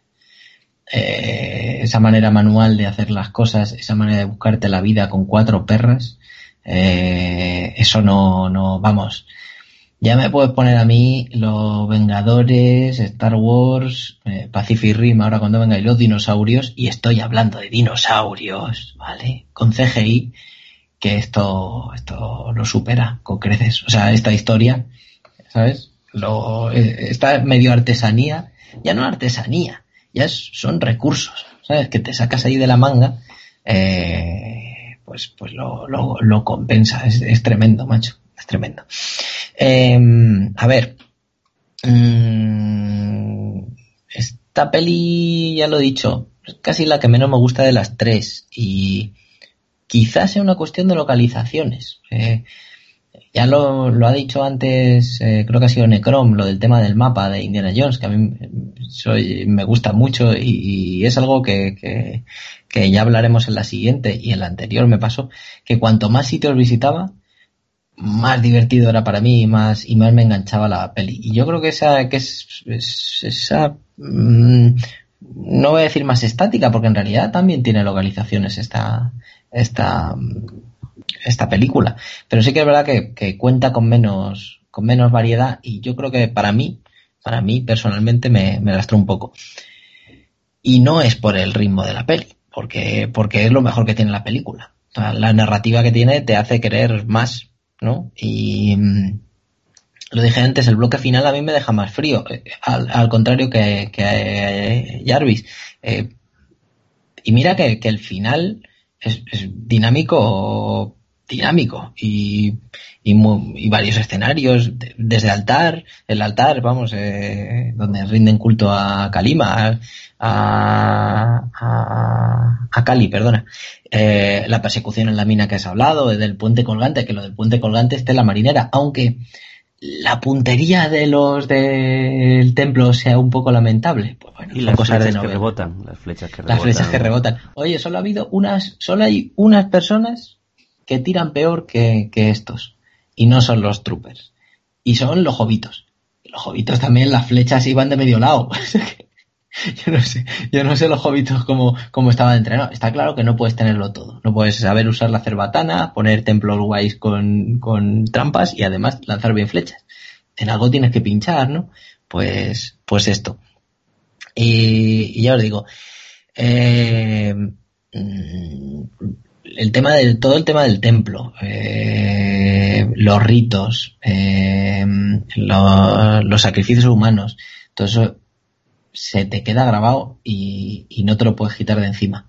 ¿Cuántas veces hemos visto eh, una, y esto es una gilipollez, pero lo tengo que contar, em, al hombre del tiempo decir que resulta que en, en, Tenerife o en las Canarias va a haber calima y de repente quedarte pensando y decir, calima. Todos. Yo creo que todos. Y, si no es que no tenéis, no tenéis corazón. Bueno, está mal. A mí me ha pasado, ¿eh? Espera, espera. No, no lo he hecho aposta, te lo prometo. Te lo prometo que no lo he hecho aposta. Ah, bueno, y el rollo del corazón. Eh, no sé si, si, si lo sabéis y a lo mejor le reviento a alguno algún comentario, pero, pero yo alucino con Spielberg. O sea, resulta que, no había calificación para menores de 13 años y el tío va y dice, oye, oye, tíos, no me podéis hacer que esta película sea para mayores de 18, que me vais a joder la, la recaudación, no se va a poder ver y no sé qué. No se preocupe, señor Spielberg, nosotros le vamos a crear una calificación para menores de 13, ni para ti ni para mí, ¿sabes? y, eh, como, bueno, pues vale, pues a este tío le hacen las calificaciones por edades a su gusto. sí que es verdad que la película a lo mejor para todos los públicos y sobre todo para la época era un poquillo así, pero joroba. Mm, por cierto, y esto aprovechando que he dicho antes lo de los efectos especiales artesanales, menos mal que los hicieron artesanales esos, porque como ya hemos hablado antes eh, de récord, las caídas del puente colgante son para echar de comer aparte. O sea, cuando caen a los, a los, a los, iba a decir los tiburones, así estaré. Eh, los cocodrilos son, son, son lamentables. Y la parte de que, la parte en la que le, eh, le extrae el corazón al, al, primer sacrificio, vamos, al único sacrificio, eh, cuando mete la manita sí se nota que es mucho más cutrón, pero luego todo lo demás, pues oye, mola mola y mola bastante. Y la lava está muy bien hecha. No sé cómo lo habrán hecho, pero está muy bien hecha, sobre todo comparados con otras lavas. Bueno, esto en realidad lava, lava no es, pero bueno. Es que no se ve la lava, es luz. Es más fácil. Ahí está el truco. Sí que hay un poquito de rollito ahí ondulante al final, ¿no? O sea, en el fondo. No sé, por lo menos lo captaba, yo, lo captaba yo así, no sé. Pero, pero bueno, el caso de que esté en estático, o por lo menos solo, solo ondule, sí que es verdad que es más fácil. Pero, pero está muy bien, muy requete bien. No sé, es cierto que me escuchas hablar de esta película y, y, y, parece que, que, me encanta. Y, realmente, hombre, claro, en el nivel en el que estamos hablando, pues claro, que sea la que menos me gusta de estas tres, pues hombre, una tiene que ser la que menos me guste, ¿no? Y, y es esta. Y pese a que tiene el tonillo oscuro, que el tonillo oscuro a mí sí me conviene. El tonillo oscuro yo creo que es una de las cosas que más me gustan de, de, la, de la película y que si no tuviera ese tono y esa ese regusto mm, no sería lo mismo y posiblemente me gustaría aún menos. Pero vamos, lo del ritmo, esta película deberían ponerla en las escuelas de cine porque esto, esto es un no parar. Comentar, por ejemplo, que la escena del puente también es muy meritoria, que tuvieron problemas, no sabían cómo, cómo hacerlo, eh, y, casualmente por ahí, por Sri Lanka, pues encontraron una escuela de ingenieros muy chuli y los contrataron. Y el puente donde le veis que parece que tiene dos cordajos de mierda, eh, en realidad estaba tensado por cables de acero. Eh, hay un hay un trabajo muy muy serio y que además se encontraron en el último momento que tuvieron fortuna porque la escena si no no hubiera podido salir adelante y de por sí solo el, equipo de, de, rodaje no, no era capaz de hacerla. Y luego me gustaría ver una pequeña pullita aquí al tío Spielberg, por ejemplo, porque parece que al tío Spielberg no le gusta mucho que encasillen eh, a los semitas en papeles típicos de judío, pero vaya como encasilla él a los hindúes, a los eh, asiáticos, eh, no se queda nada corto, ¿eh? Pero nada, nada, nada corto. A los ingleses mismos, ¿vale? No, es un pequeño apunte que deja ella Sumaro. Sí, a ver, pues eh, respecto al tono oscuro ¿no? de, la película, eh, Steven Spielberg acababa de salir de una relación amorosa y él mismo confiesa que le influyó mucho en el estado de ánimo y, de ahí que la película tuviera también esta violencia explícita en las imágenes, eh, incluso escenas gore. Aunque bien visto, aunque bien visto, el resto de películas de Indiana Jones también tienen escenas bastante potentes. Y me estoy acordando del fin del arca de la última cruzada o la escena también de, los espíritus. En fin, son escenas eh, donde, donde hay violencia, donde hay sangre, donde hay muertes muy abruptas. Y, y bueno, no es, no es un, un gore tan convencional como el que aparece aquí, pero que no nos confundamos. Eh, la saga de Indiana Jones es violenta, eh, aunque es verdad que esta es más tenebrosa, es más, más siniestra por lo, que, por lo que he comentado. A mí me parece que es de las tres, de las tres, porque a mí me pasa como, como a Vega, yo la, la calavera es que ni la considero canon, para mí es un experimento. De las tres originales es la que menos me gusta. Eh, quizá porque, porque no termino de ver mm, eh, a Indiana Jones del todo, 100%, me parece que el contexto geográfico aquí juega un papel importante para que me saque de, contexto. Y es que yo relaciono mucho Indiana Jones con, los nazis, ¿vale? Y con la época de la Segunda Guerra Mundial. Cuando sustraen todo ese espacio y me trasladan a la India con, los británicos, que con un, en un contexto casi eh, victoriano, eh, pierdo un poquito lo que es eh, el buque de, Indiana Jones original. Y por otra parte, yo creo que en un juego que quiera ser Steven Spielberg, irónico o, lo que sea, o, un poco también lo que estabas diciendo, ¿no? Esto de retratar las culturas distintas de una manera grotesca, la película se pierde en escenas mm, cómicas que con el tiempo y la perspectiva pueden resultar ridículas. Y me estoy acordando de, la escena de la comida, que por ejemplo, eh, bueno, a mí de pequeño me hizo mucha gracia, pero ahora la ves y, te saca un poco de, la historia y, no se la cree nadie. Es verdad que es una película de aventura y, todos estos recursos no nos los podemos tomar al pie de la letra, pero ahí queda como algo que, me descuadra, que me descuadra un poco del asunto.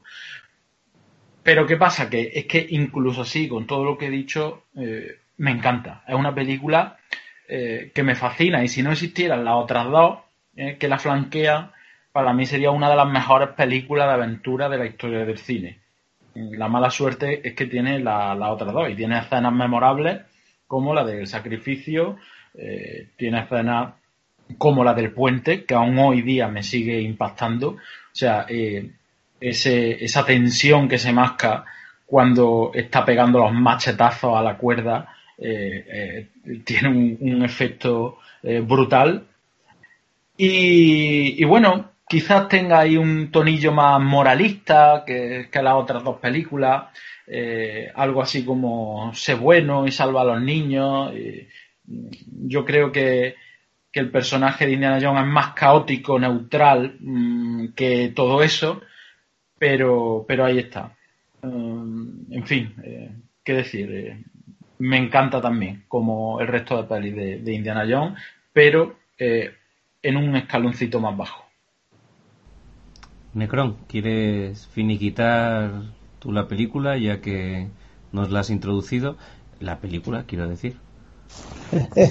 sí, sí. Eh, no, quería, tengo un par de, una, serie de cosas que quería comentar.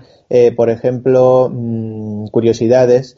Eh, la escena de los insectos que yo he dicho, ya he comentado el tema de la, de la escoropéndora, pero en realidad parece ser que todos los actores, los días de rodaje de los, de los insectos, eh, después de volver y salir del, del, set de rodaje y todo, pues se, encontraban insectos por todos lados, por dentro de los zapatos, por dentro de la ropa, cosa bastante, yo creo que bastante desagradable. A mí, particularmente, es de las escenas que más, más me sobrecogen.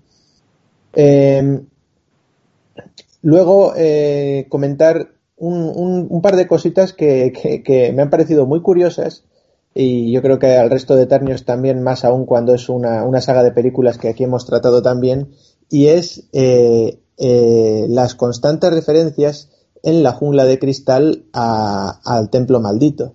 Y es que, en concreto, en la jungla de cristal 2, en la alerta roja, la primera escena en la que John McClane mata a, a Cochran, poniéndolo bajo la prensa esta de las de las o haciendo que, que, se quede trabado en la prensa de las maletas es básicamente un calco de la escena en la que Indy mata al, al indio este super tocho eh, metiéndole en la, en la, rompedora de piedras. Y por otro lado la estratagema de Molaram de romper el dique para inundar los, los túneles pues viene a ser lo que hace eh, Simon Peter Creek en, en, India, en Jungla de Cristal 3 eh, lo mismo reventando un dique para, para, para, hacer salir o para matar a, a McLean, ¿no? Así que me ha parecido dos cosas bastante curiosas. De hecho, incluso estaba en la duda, ¿no? De digo, ¿cuál? No, pero no, no, claro, esta es mucho anterior, o sea que de ahí han tomado muchas referencias del templo maldito. Eh, en cuanto ya el tema del, ritmo que ya he comentado, para mí, fíjate, lo que decrece en esta película es justo todo el momento desde que les, desde que les pillan, desde que Indiana Jones roba las piedras, hasta en el momento en el que ya huyen y empieza toda la huida, para mí ahí el ritmo de la película sí que baja un poquito. Aún así, me gusta mucho. Eh, y me parece que, que, tiene cosas pues excepcionales como ya se han comentado. Decir que la, la, piedra esta, para el que no lo sepa, ya que hemos comentado y también Yasumaro ha introducido aspectos sobre el culto Togi y demás, para el que no lo sepa, la piedra esta, que es, eh, claro, en la, película lo dicen muy rápido, dicen el Shiva Lingam, ¿no? Y incluso Willy dice, ¿qué es el Shiva Lingam? En realidad es el Shiva, Lingam, que básicamente es el falo de Shiva. O sea, es un símbolo fálico.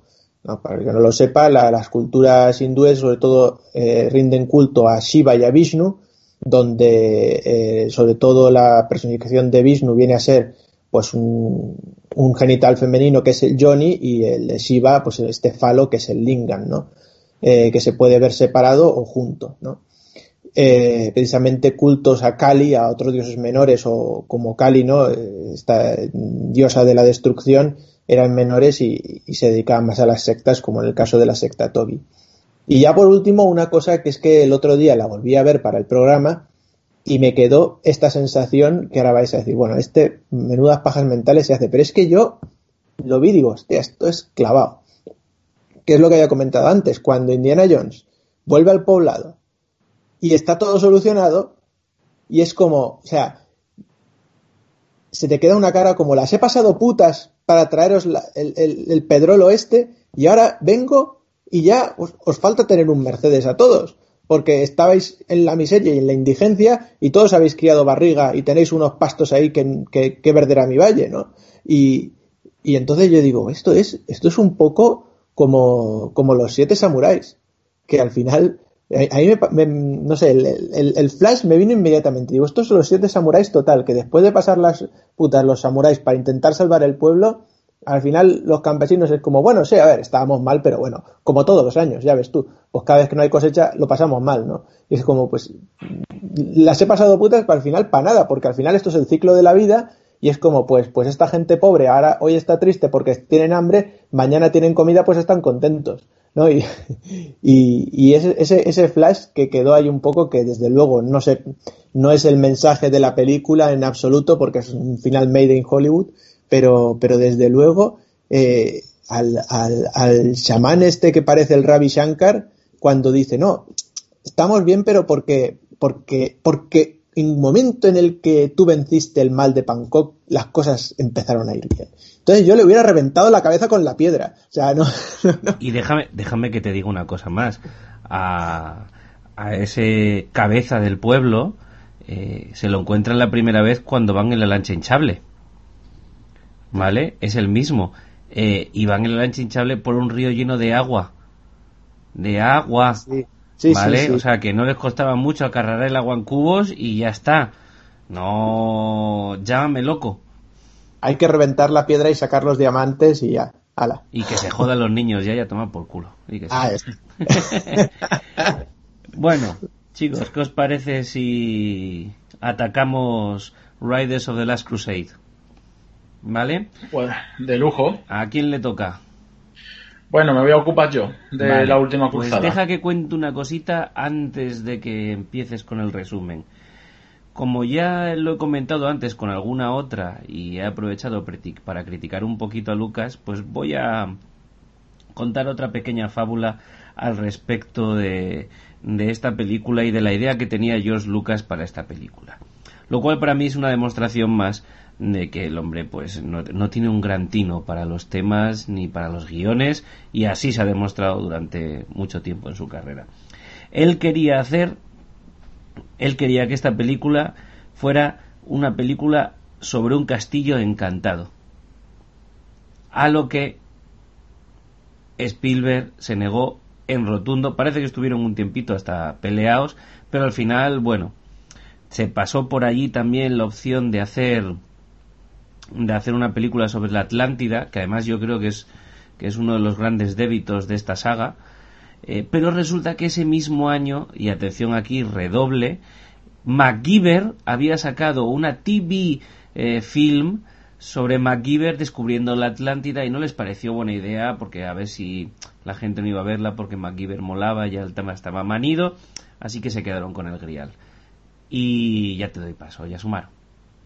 Muy bien, pues estamos ante la película favorita del Yasumaro Niño, la segunda película del Yasumaro Doctor. Eh, dura dos horas clavadas, el dinamismo es, increíble. Eh, yo es con la película que mejor me lo paso.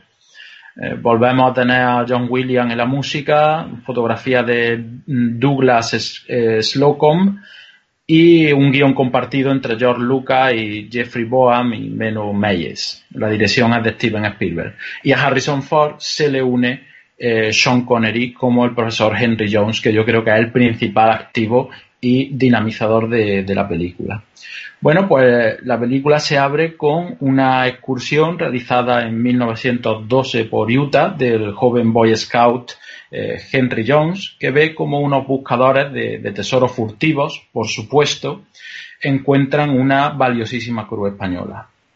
Bueno, tras arrebatársela para entregarla a las autoridades pertinentes, porque ya sabemos que, él tenía este altruismo desde, el principio, eh, será perseguido, llevándola a la huida eh, a un tren que transportaba unos animales de circo. Ahí pasa por un nido de serpientes que explica esa futura fobia que vimos en las dos películas anteriores, bueno, sobre todo en la, en la primera, y se enfrenta a un león con, un látigo eh, de domador que también será eh, la explicación a ese icono junto al sombrero que definen a nuestro héroe. Pese a todo, finalmente debe entregar la cruz a sus perseguidores, eh, aunque 16 años más tarde conseguirá rescatarla en la costa portuguesa antes de que explote el barco en el que estaban. Bueno, eh, Walter Donovan, un anticuario, le contrata para rescatar el Santo Grial, y aquí entramos ya en, la trama principal del film, que cree proporciona la vida eterna y cuya pista seguía Henry Jones padre, eh, antes de, desaparecer del mapa, ¿no? Unas excavaciones en Ankara pusieron al descubierto la mitad de una tablilla eh, en la cual se señala el paradero de, bueno, supuesto paradero del Grial y eh, Indiana deberá encontrar la segunda parte que todo indica parece eh, encontrarse en Venecia. Para Indiana un tesoro muy especial, pues ya hemos comentado antes que, su padre, que además tiene una rivalidad eh, intelectual con él que se palpa en toda la película, ha estado persiguiendo durante toda su vida. Y gracias al diario de, su padre precisamente y de su ayudante, esa elegantísima Elsa Schneider, encontrará la segunda mitad de la tablilla que está en el escudo del de, cadáver de un templario de la primera cruzada o, o La búsqueda, bueno, pues se ve dificultada por los ataques de una extraña hermandad que dice haber guardado eh, durante mucho tiempo el secreto del Grial. Y eh, su líder, eh, Casim, comprueba que Indiana en realidad mm, lo que está persiguiendo es encontrar a su padre, que, vuelvo a decir estaba desaparecido. Y acaba por esto colaborando con él e informándole de que su padre eh, se encuentra preso eh, por los nazis en un castillo austriaco. No sé si aquí hay un guiño al castillo encantado que quería George Lucas. Eh, el castillo austriaco de, de hacia donde parten para rescatarlo. Ahí descubren que Elsa y Donovan trabajan los dos para los nazis y eh, pensaban que secuestrando a Henry podrían obtener la colaboración forzada de, Indiana Jones. Tras conseguir liberar a su padre, viajan a Berlín para rescatar el diario tan famoso, que recordemos era eh, el mapa, era una guía para encontrar eh, el tesoro, y se tocan y se topan aquí mismo con el mismo Führer, con Hitler, una escena que a mí me hace mucha gracia. Consiguen el diario, por supuesto, y huyen en un dirigible que deben abandonar eh, al ser descubiertos eh, y, entonces hay como una persecución en, avión, una escena bastante chula. Eh, y a partir de ahí llegan a la antigua Alejandreta, lugar donde está el grial según las tablillas. Aquí se encuentran con que los nazis ya están intentando encontrar todo el temario y que su amigo Brody eh, está también capturado, Indiana debe rescatarlo. Eh, en fin, yo creo que aquí vamos a parar, ¿no? Y hacemos un análisis de, la peli. Bueno, muy bien. Eh, a ver, cositas. antes de decir algo del cast, que me parece bastante interesante en esta ocasión, vamos a comentar que para mí esta película está, está plagada de frases y de momentos. ¿vale? Eh, pues claro, Alejandreta, la ruta de los peregrinos desde Oriente. Eh, ¿Agua? ¿Agua? No, gracias. Los peces hacen el amor en el agua. Eh, papeles, quiere papeles. venimos a ver los tapices. Tapices. Esto es un palacio, es un castillo, ¿verdad? Sí, esto es un castillo y tenemos tapices, pero si usted es un lord escocés, yo soy el ratón Mickey. En fin, y de ahí sin parar, sin parar. El mítico La X nunca marca el lugar. Otro clásico, ¿verdad?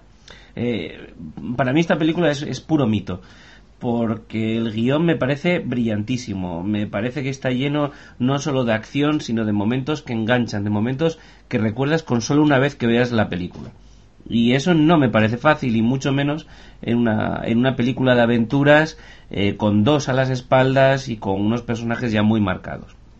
Ahora bien, eh, hay que hablar de Son Connery, ¿no?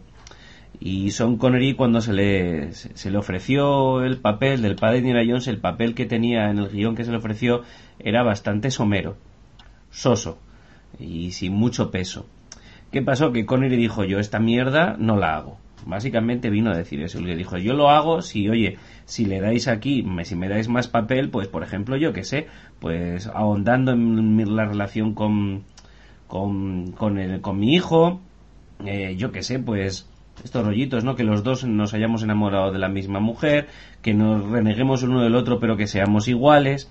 Y claro, ahí es donde el papel de, el papel de, de, Brody, por ejemplo, eh, tuvo que cambiar y tuvo que cambiar porque ya no iba a ser el partener típico de, de, Indiana, sino que pasó a ser pues ese personaje por así decirlo, que se, que, se, que se confunde, que es torpe, que no se da cuenta y que hace una especie de dúo dinámico, no sé si lo veis muy claro, con Salah, con John Rhys Davis, que no deja de ser por otro lado, de nuevo, dar las gracias al Tito Lucas, un C3PO y un R2D2. ¿Vale?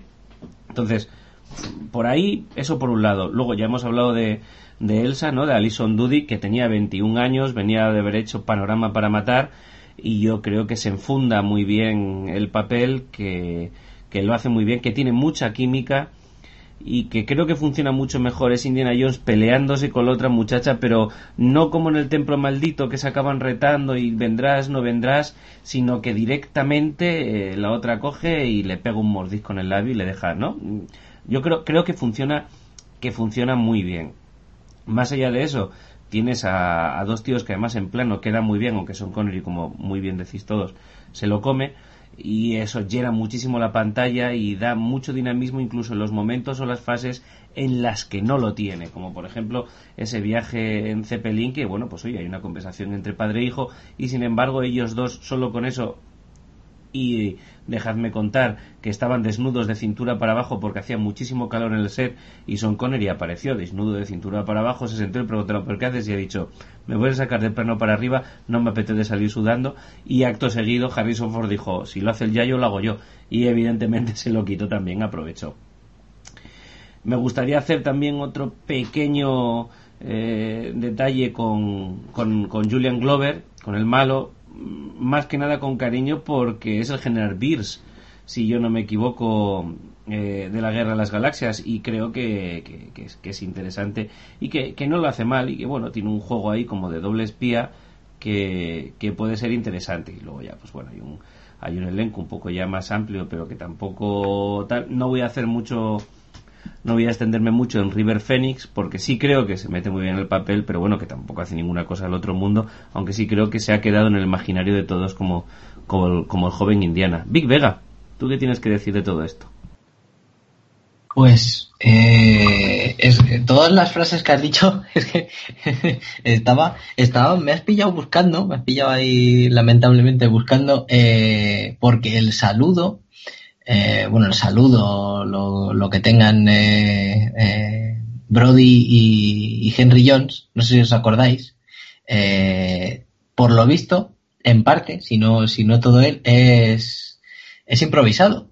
Y estaba mirando a ver lo que decían, porque no me acordaba de lo que decían.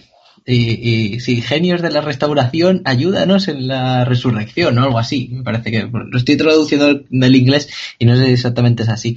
Y es verdad que eso, el penitente, tal, todo eso te marca. Igual que te marca la fanfarria y te marca el leitmotiv del grial.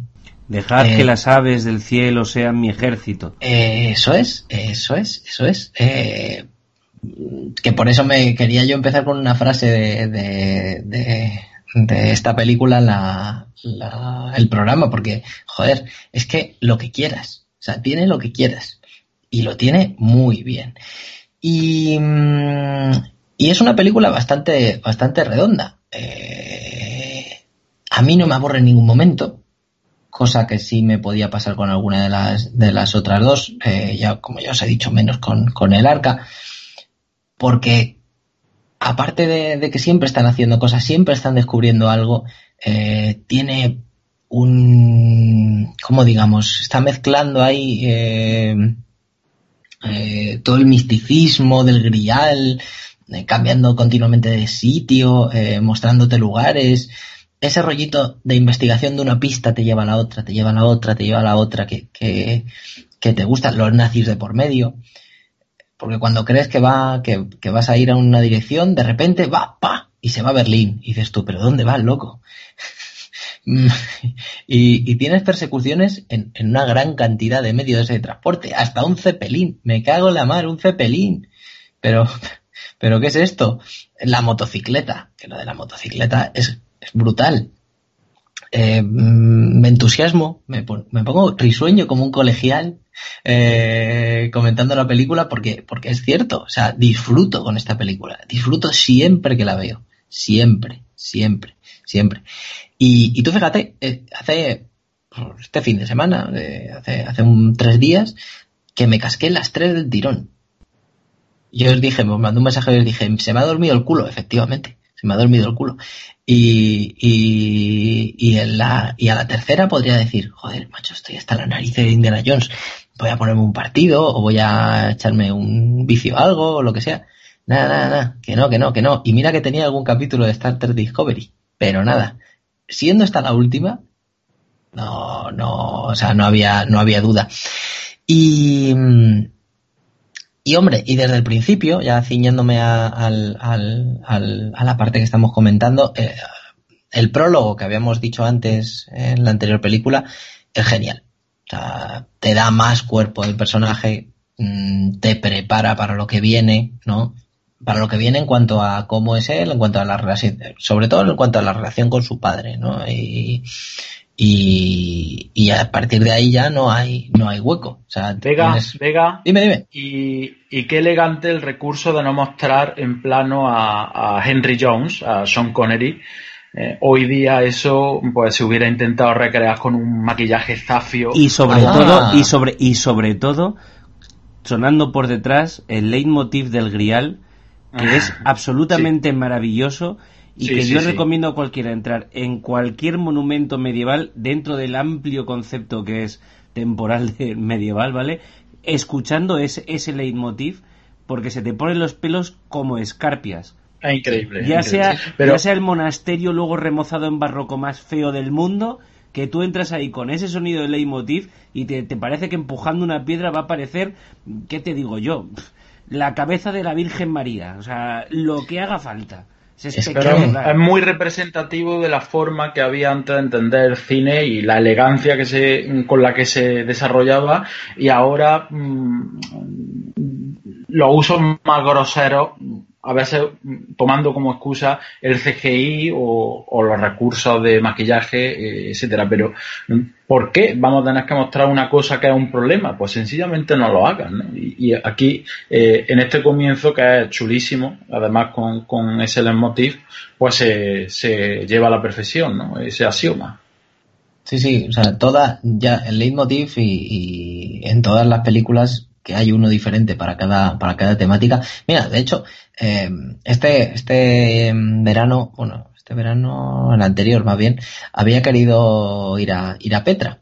Eh, me habría gustado ir y por, al final por cuestiones no, no pude. Y, y una de las cosas que quería era esa, o sea, plantarme delante de Petra y ca calzarme el, en el iPhone los cascos y, y, ponerme y ponerme la banda sonora de Indiana Jones. Claro, y, me tienes otra, y tienes otra frase más.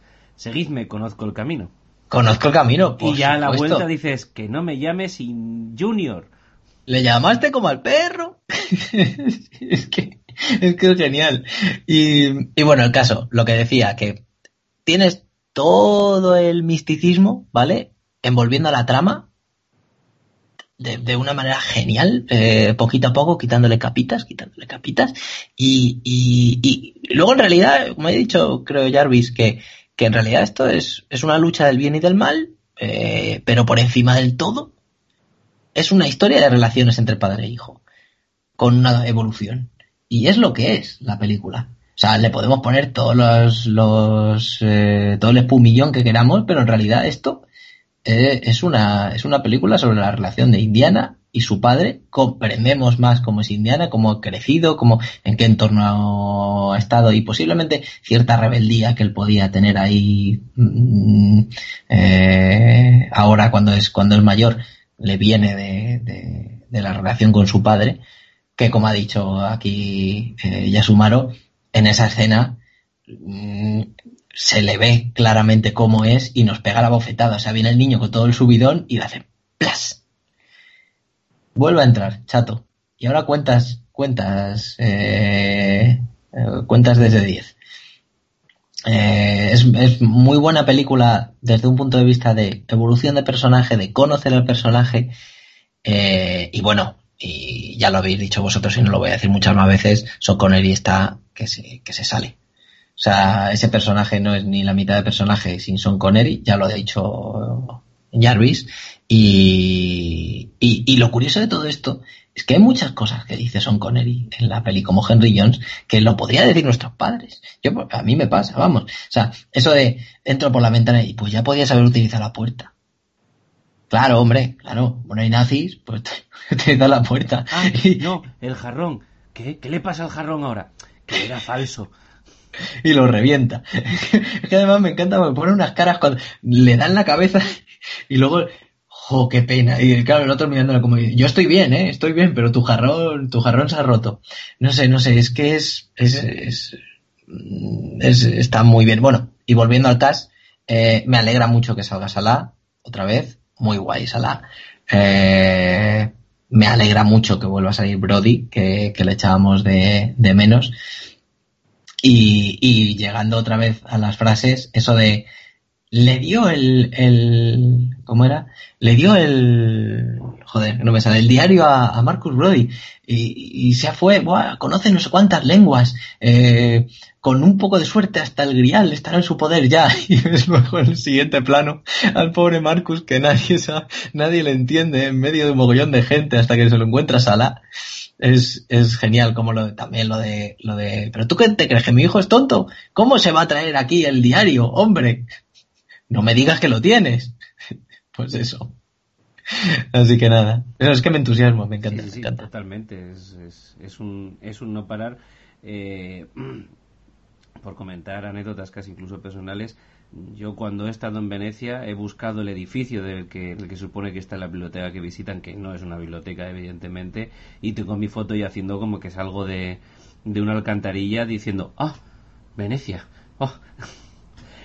la frase la X no marca el lugar, etcétera, etcétera. Bueno, contar cositas, y justo mira, ya que hablamos de esa escena, parece que es un clásico, ¿no?, de las películas de Indiana Jones, el que aparezcan muchos animales.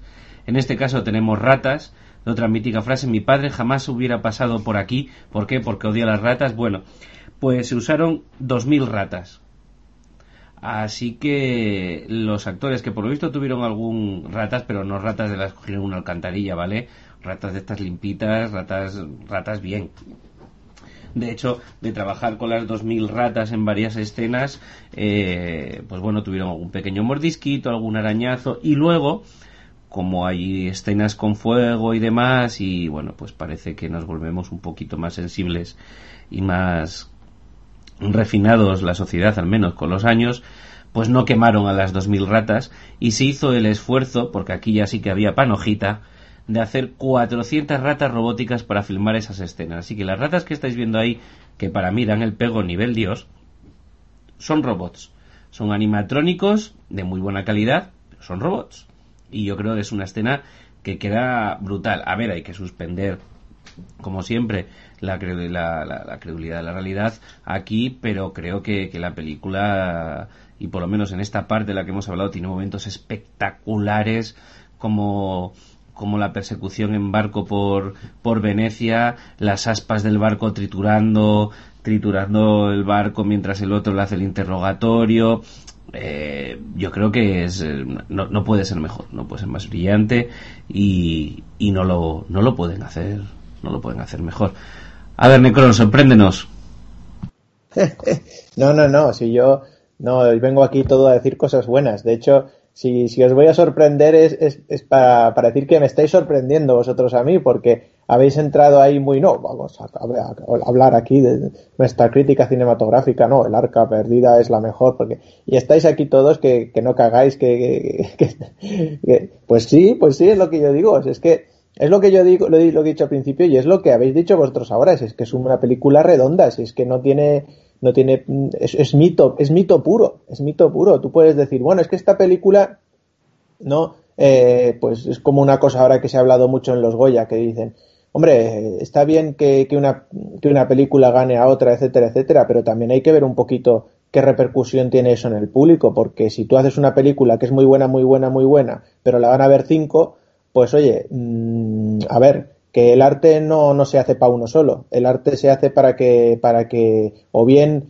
eh, eh, antiguamente la gente entienda la Biblia pintada en las iglesias, o bien que alguien lo vea en una galería y se quede como mínimo un minuto delante. si tú lo haces para ti solo, pues, pues, pues entonces no hagas nada, ¿no? Entonces, mm, en ese sentido, yo creo que hay que valorar este tipo de películas como lo que es, que es mito, mito puro, mitología del cine. Es lo que habéis dicho, todas las frases, algunas de ellas yo las repito también muchísimo, así como repito también mucho lo de Kalimá, ¿no? Eh, eh, siempre en el, verano, en el tiempo, como ha dicho Vega. Aquí es que uso muchísimas de todas las que habéis dicho. Lo del castillo, bueno, eso siempre que pasamos por delante de un castillo, o mi hermano y yo decimos, esto es un castino, porque además dice castino en vez de castillo, es genial el tipo. Y todas las que habéis dicho, pues ya, digo, no me va a quedar ninguna por decir, pues sí, quedaba una todavía, la de cuando le pregunta, eh, ¿y qué le dice ese diario? Dice, me dice que debería usted de leer libros en lugar de quemarlos. Grande, grande. Pues decir que Michael Byrne, el, el, malo, si bien para mí como villano no supera a Mola Ram, me encanta ese, ese oficial nazi. Y recuerde, doctor, y recuerde, doctor Jones, no se fíe de nadie. Sí, sí, sí. Eh, pues ese, ese oficial nazi que sin embargo se aleja del, del, prototipo de la Gestapo de, de, la Arca Perdida para entrar quizás en algo más estilo Rommel, el desierto, ¿no? Y que tiene un Santiago Matamoros en el despacho con el, en el que se entrevista con Indiana Jones. Cuidadín. Un Santiago Matamoros gótico, si no recuerdo mal. Gótico tardío, ahí pone un mil, no sí. sé, un 1400, 1390, 1400 algo centro de Castilla. Sí, sí, sí. Muy top. Sí. No, no, pero yo no digo el, el, el, magnate, yo digo el oficial nazi. Ah, vale, vale. Sí, correcto. el que se llama General Fogel. Sí. sí. Yo, que yo digo que ese, que ese que se va un poco del rollo de la Gestapo para entrar en algo más así tipo Rommel del desierto, pero, pero que me parece genial. Como digo, es, para mí él es el villano. En realidad el magnate para mí es, no, no, no tiene tanta categoría de villano, pese a ser según la película, el villano principal. Para mí el villano es este, este general. Al igual que se supone que en la primera el villano era, era, ay, bueno, ya lo sabéis, el otro arqueólogo, y, eh, y en realidad para mí el villano era el tipo este de la Gestapo, ¿no? En cualquier caso, me parece que, como digo, no supera a Molarran, pero me parece genial. Y además es un actor que me encanta y no quería dejar pasar el momento para reivindicarlo, porque, bueno, tiene un montón de papeles que, que me encantan entre ellos algunos de los que más en una película que ya he comentado aquí que, que me enamora, que es eh, de, de Sam of All Fears, ¿no? Pues hace de, del espía este Anatoly al servicio de, del presidente de, Rusia y, y, bueno, entre otras cosas, mmm, eh, también es el que provoca, el que desencadena todo lo que pasa en Brecht porque es el que viola a la, o intenta violar a la, a la mujer de, de William Wallace. Y, y, entre otras cosas, bueno, pues sabrá, sabrá Vega que es, que es Grindelwald en, en las Reliquias de la Muerte. Que ojalá eh, ese hombre fuera un poco más joven y le hubieran podido volver a coger para hacer de, de y no, y no el, el, espanto este de, Johnny Depp que van a coger. Pero, pero me parece muy bien. Y, y es que, que no, no, hay más que decir de esta primera parte de todo esto que habíamos comentado es mitología pura y, y es, es, fantástico y todo lo que todo lo que podemos ver y todo lo que podemos disfrutar pues es que no, no tengo más, más que decir, lo habéis dicho todo. Bueno, Yesumaro, segunda prueba. Solo el que tenga fe pasará. Adelante. Bueno, pues seguimos eh, con los protagonistas llegando al cañón de la media luna, donde está el templo que, guarda el grial. Y eh, se observa que han llegado también los nazis. O sea, ya estaban ahí intentando solucionar los, problemas y las pruebas que les presentaba eh, la aventura. Entonces, los nazis no consiguen entrar en el templo y van muriendo todos los que lo intentan, ya que para, para acceder deben descifrar tres enigmas, deben superar tres pruebas. Walter Donovan, eh, este magnate que persigue la, la, inmortalidad, obligará a Indiana a entrar eh, tras disparar a su padre, ¿no? que recibe una, una, herida de muerte cerca del corazón. Y entonces Indy pues, mm, debe recuperar el grial para así poder curar su herida, porque eh, esto se, se ve en la película eh, deducen que tiene, eh, digamos que una magia curativa. Entonces, bueno, estas son una de las escenas más míticas. Eh, Indiana Jones va superando las pruebas, solo el penitente, solo el penitente pasará, un salto de fe y elige sabiamente. Mm, y la resuelve gracias a las anotaciones de la agenda de su padre, que consigue entrar en el templo final, digamos que es la estancia final, donde un caballero cruzado de muchos siglos guarda el sagrado tesoro, que está como camuflado entre muchas copas y eh, le informa que si eligen una copa falsa, un grial falso, pues van a morir indefectiblemente. Donovan, eh, esperando conseguir la vida eterna, bebe del cáliz más lujoso, lo que fue una asociación de ideas nefastas. Eh, dice Indy, esta no es la copa de un carpintero, ¿no? y muere de inmediato. Mientras que Indiana coge el más modesto y, salva la vida de su padre. Pero la vida eterna prometida solo le será concedida si no salen del recinto. Eh, a lo que Elsa, mm, Elsa Schneider no, se resigna y desea el cáliz por encima de todo. Aquí tenemos eh, otra vez eh, el juego este del poder o, la sensatez que se ve en el templo maldito. Tratan de sacar el cáliz, lo cual provoca el derrumbamiento del templo. Muere Elsa y Indiana Jones tampoco consigue rescatar el cáliz que se queda ahí eh, enterrado. Indiana, Brody y su amigo Salah, pues al final logran salir eh, sanos junto a su padre, ya restañado del disparo, eh, que recuerda que su hijo se llama Henry Jones Jr., igual que su perro, ¿no? lo, que, lo que se ha comentado. Y ahí la frase ya típica de seguidme, conozco el camino, y así se cierra con ese plano en atardecer tan, tan bonito. Restañado. Restañado sí que está ahora Jason Connery. Ahora sí que ya está más A ver, eh, contar alguna anécdota más del rodaje, como por ejemplo, bueno, todo esto creo que ya lo he dicho antes, toda la escena del, del, del cañón, Indiana Jones colgado del tanque, que eso sí lo ha hecho no el stand, no el, eh, el doble, sino el especialista, sino el propio Harrison Ford. Todo eso está filmado en Almería en el mismo cañón en el que se rueda en Star Wars episodio 4 el momento en el que R2 del comienzo de la película en el que R2 y C3 son capturados por los Jaguars, si no me equivoco, pues ese mismo cañón que se ve desde un plano superior en, Star Wars, pues es este mismo cañón. Al igual que la escena de la playa en la que se cita Alejandro Magno y dejar que los pájaros sean... Bueno, pues ahí hubo otro problemita y es que, que, que no se movían los pájaros y que además que no había gaviotas. Así que eh, lo que se ve son eh, maquetas de pájaros y luego lo que se suelta en planos muy cortos para que no se vean son palomas blancas. Que esa, además es una escena que les dio bastante problema. Y voy a crear un poco de polémica, vais a dejarme que me ponga yo ahí un poquito, ¿eh? que este es un poquito mi rollito. Eh, a mí siempre me fascinó y desde pequeño, la primera vez que la vi. Bueno, ya no tan pequeño, pero sí, pequeñete. Eh, tú vas, llega el momento final de elegir los, el cáliz correcto, ¿verdad? El cáliz, la copa, bueno.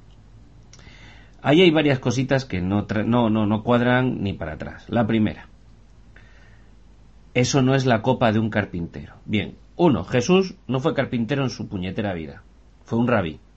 Dos, no cenó en su casa, sino cenó en casa de José de Arimatea, con lo, cual la copa no era la de un carpintero, sino a lo sumo la de un rico que intenta agasajar a su maestro, a su rabí. 3. Va a elegir la copa un coleccionista experto en arte medieval, por eso he hecho antes la referencia que hasta tiene un Santiago Matamoros en su despacho, y una doctora en historia del arte medieval. Y eligen un cáliz gótico, tardío, casi flamígero. Estamos de coña.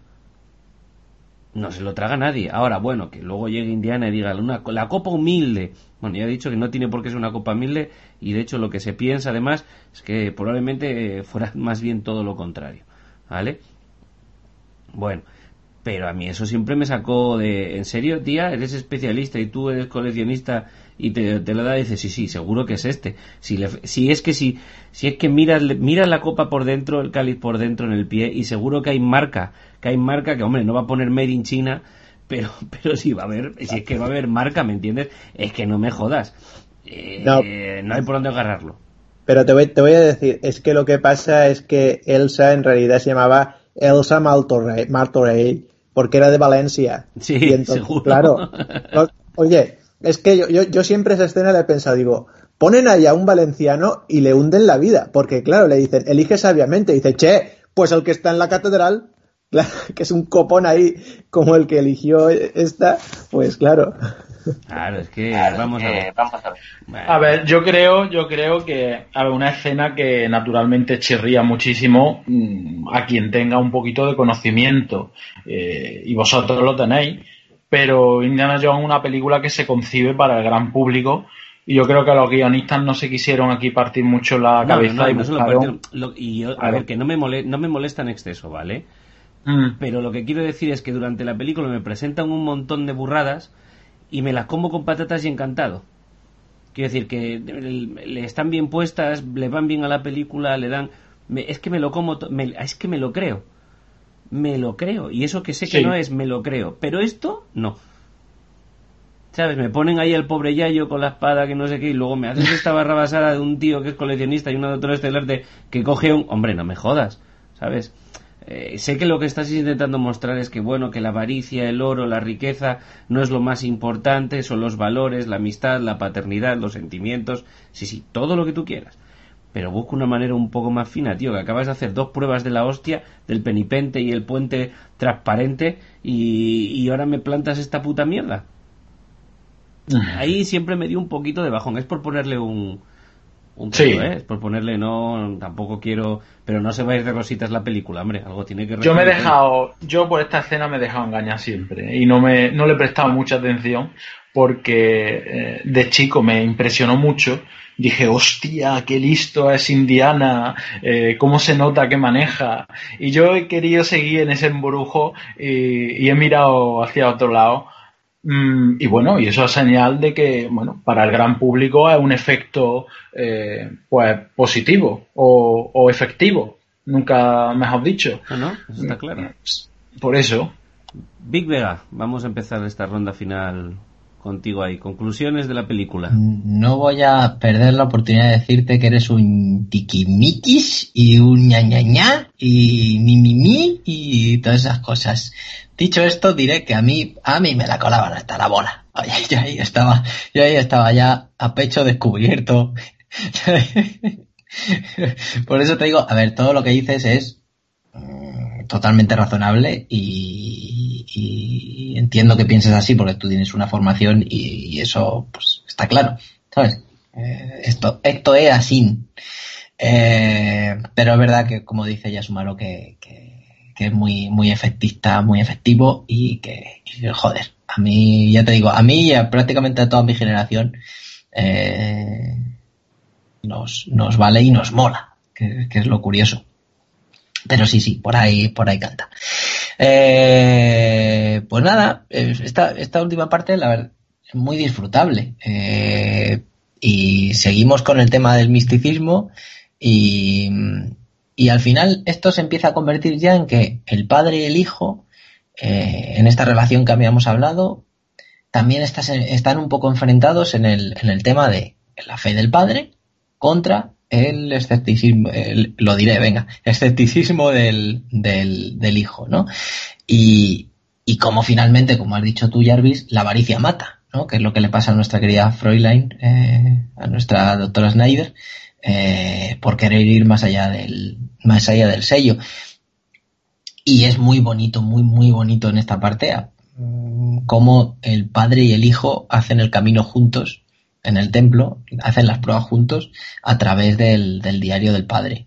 Eso es un, es un símbolo muy chulo de cómo al final eh, el hijo, eh, o sea, el padre se acerca al hijo y el hijo se acerca al padre, eh, se, digamos que, que, se pliegan uno al otro y de la mano van, van juntitos a, a realizar las pruebas, ¿no? De esta manera. Mola mucho, mola mucho. El, también eh, en parte, en parte por el misticismo y por el tema de la fe, y en parte porque luego ves eh, que todo está entrelazado, ¿no? O sea, cuando la primera prueba con el penitente pasará, solo el penitente pasará, el penitente desarrolla ante Dios, bla, bla, bla, tú dices, hostia, tú todas estas cabezas rodantes, todos estos, todos estos cuerpos, ¿qué coño hay ahí? Pues luego son dos, dos cuchillas gordas, o tres cuchillas gordas, ¿sabes? Entonces, vale que luego tenemos cosas inexplicables, cosas que dependen de la fe, de paranormal, todo lo que tú quieras, eh, pero al principio tienes eso. ¿Qué es? De hecho, Vega, de, de hecho, Vega, eh, hayas dado con una clave que sí me saca un poquito de, la peli. Y es que tenemos de la, a ver, son en realidad, eh, si entendemos que la elección final es una prueba, serían cuatro, ¿no? Porque tenemos las cuchillas, tenemos el, puente invisible, tenemos el suelo falso de la que forma Jehová y después la elección.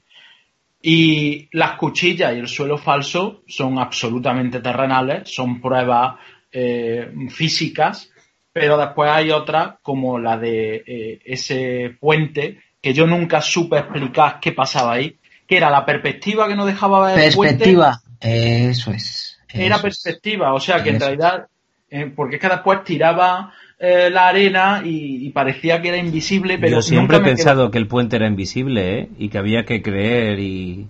Ah, lo, yo, lo cual siempre me dio una duda y dices tú, hostia, eso de puta madre, pero tú llegas ahí y en vez de enfilar el puente que era estrecho, lo enfilas un poco a la derecha y por mucha fe que tengas, te pegas un josconcio, ¿sabes? Pero claro.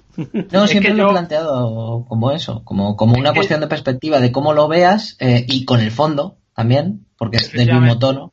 Pero es que eh. después cuando tira la arena no parece perspectiva, porque parece que la arena está flotando, pero adopta una forma. Entonces yo ahí nunca supe entender muy bien qué es lo que pasaba, pero eh, puede ser que sea algo también sobrenatural, ¿no? Y bueno, por supuesto la última. Entonces, ¿por qué se mezclan eh, pruebas tan, tan peregrinas y, otras tan místicas y, y, tan profundas y tan mágicas?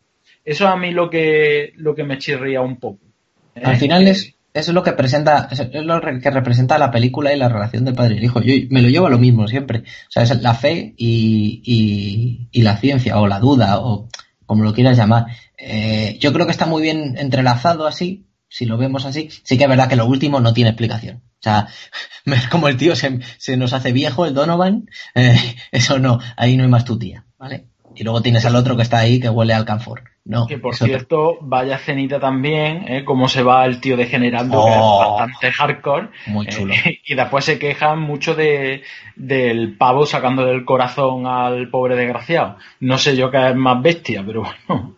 No, hombre, esta, esta escena además mola. Mola mucho. Y además agarrando a, a la profesora Snyder, que está, quita, coño, quita bicho. ¿Qué, ¿Qué, me estás haciendo? Pero, pero sí, sí, sí. Y antes de acabar, voy a decir una cosa ya dije en Tiburón, creo que fue, y creo que he dicho un par de veces que ha salido aquí el amigo Spielberg, y es que mm, tanto el montaje como la fotografía son prácticamente impecables. O sea, y, muchas veces eh, se le da un mérito a Spielberg que no digo que no tenga, sino que tiene en parte.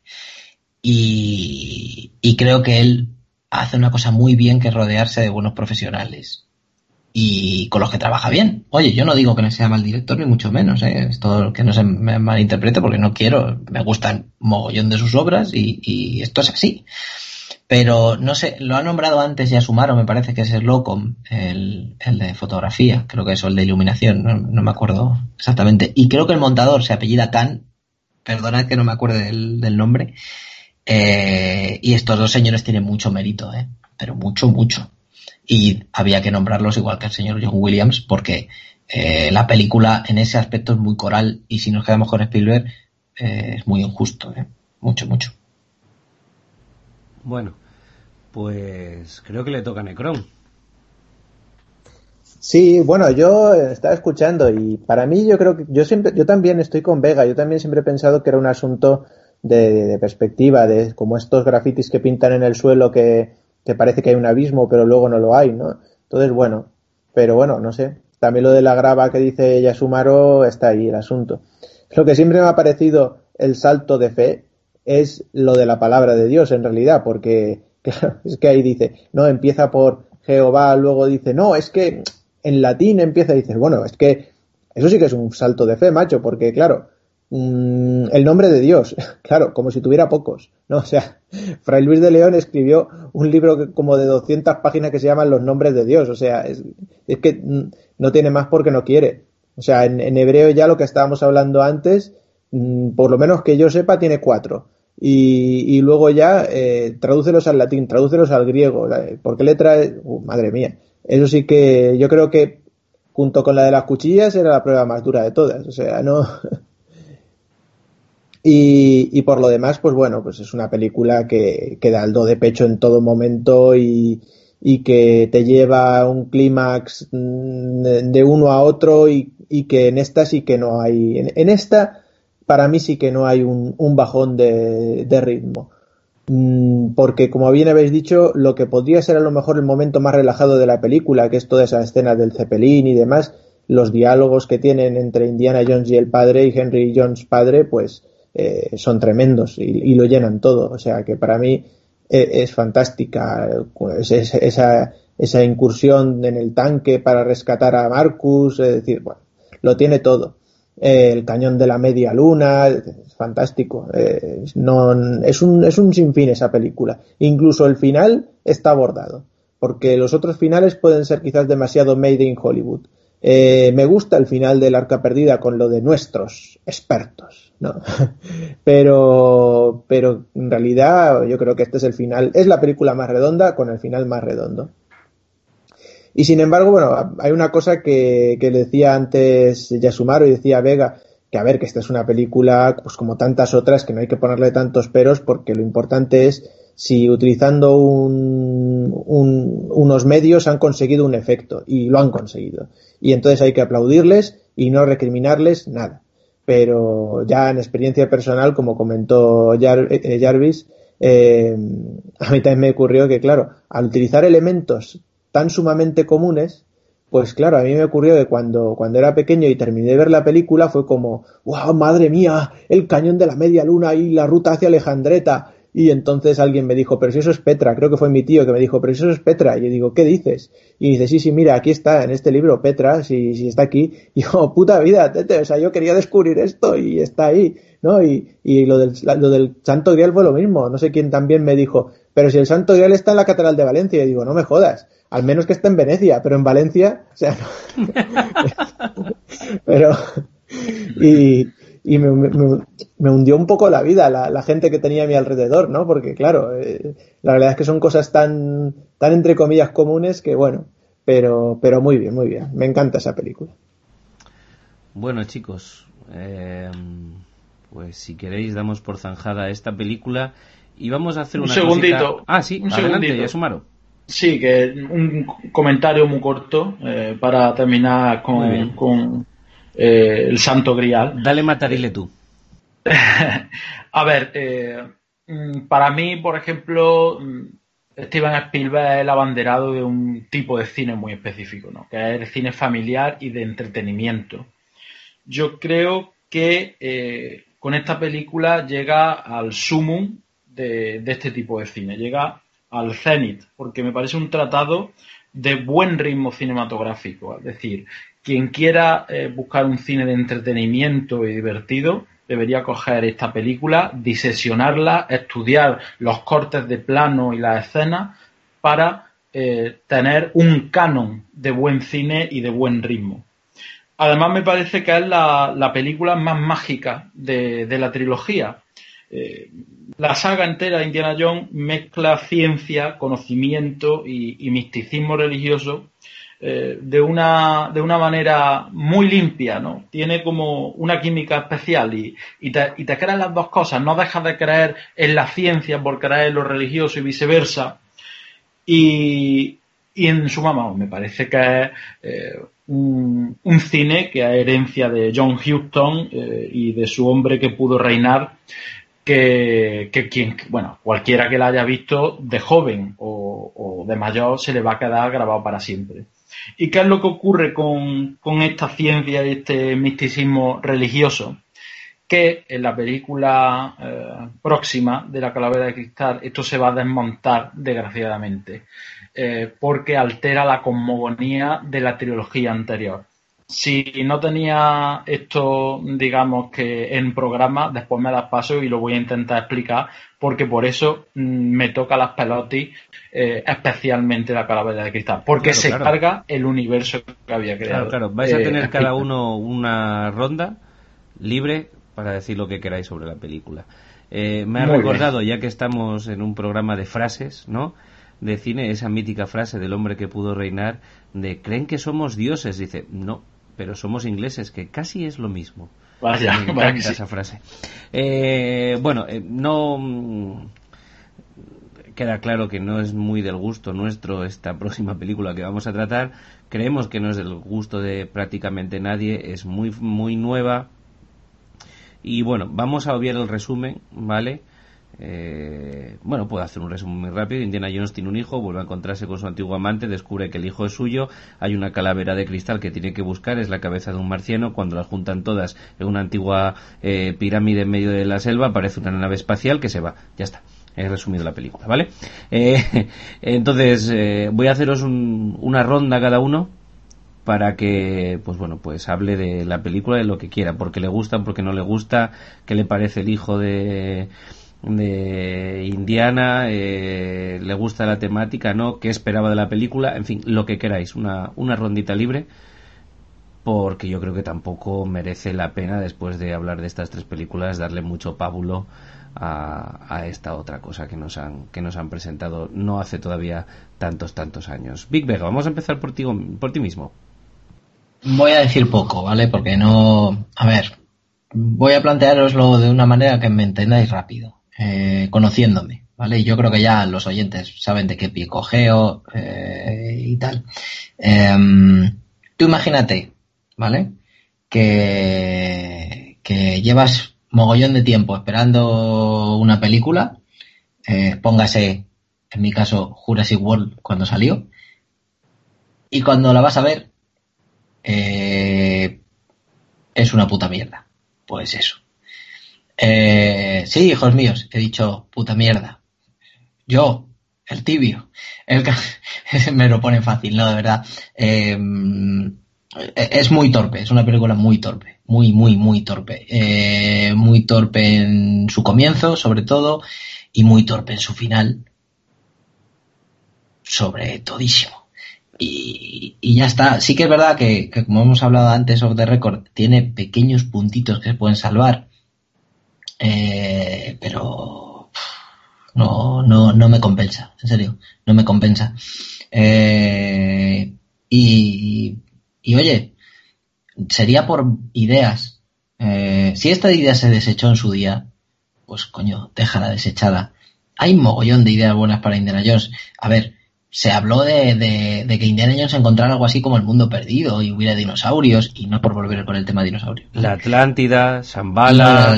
sí, lo de la Atlántida lo quería decir luego en recomendaciones, ¿no? Porque, porque hay mucha gente que lo opina así, que debería haber sido lo de la Atlántida, la cuarta, tranquilamente, sin coincidir con MacGyver y Santa Paz. Coño, el Dorado mismamente, si no hacía falta calaveras, el Dorado. Mismo, mismo, mismo. Si es que anda que no hay, macho. Anda que la historia no es, no es, no es grande y tiene misterios. Pues ya está, joder.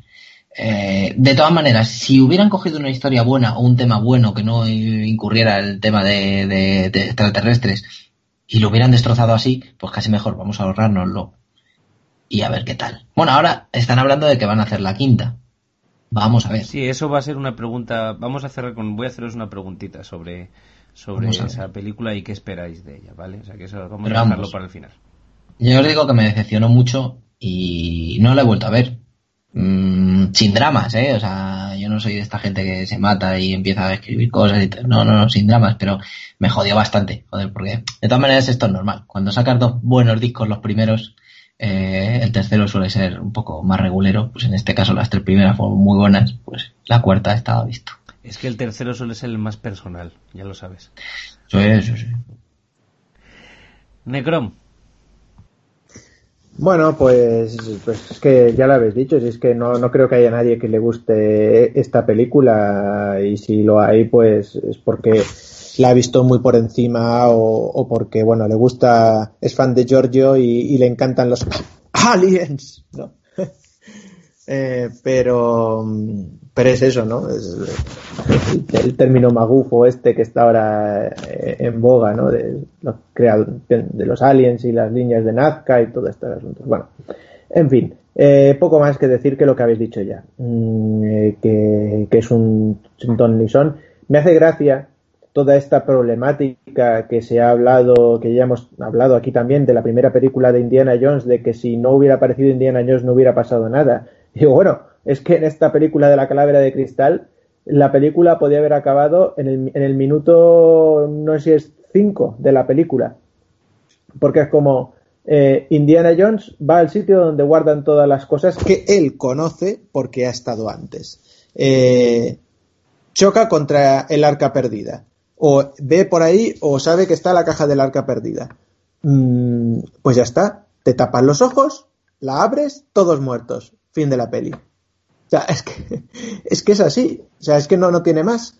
Eh, y luego a partir de ahí, pues es un sin ton ni son. Lo que ha dicho Jarvis, pues, pues que vayan a buscar el dorado. Pues muy rico. ¿Qué necesidad hay de, ir a buscar a los aliens? no sé, me parece un... Dorado que lo ha buscado Nicolas Cage, por Dios.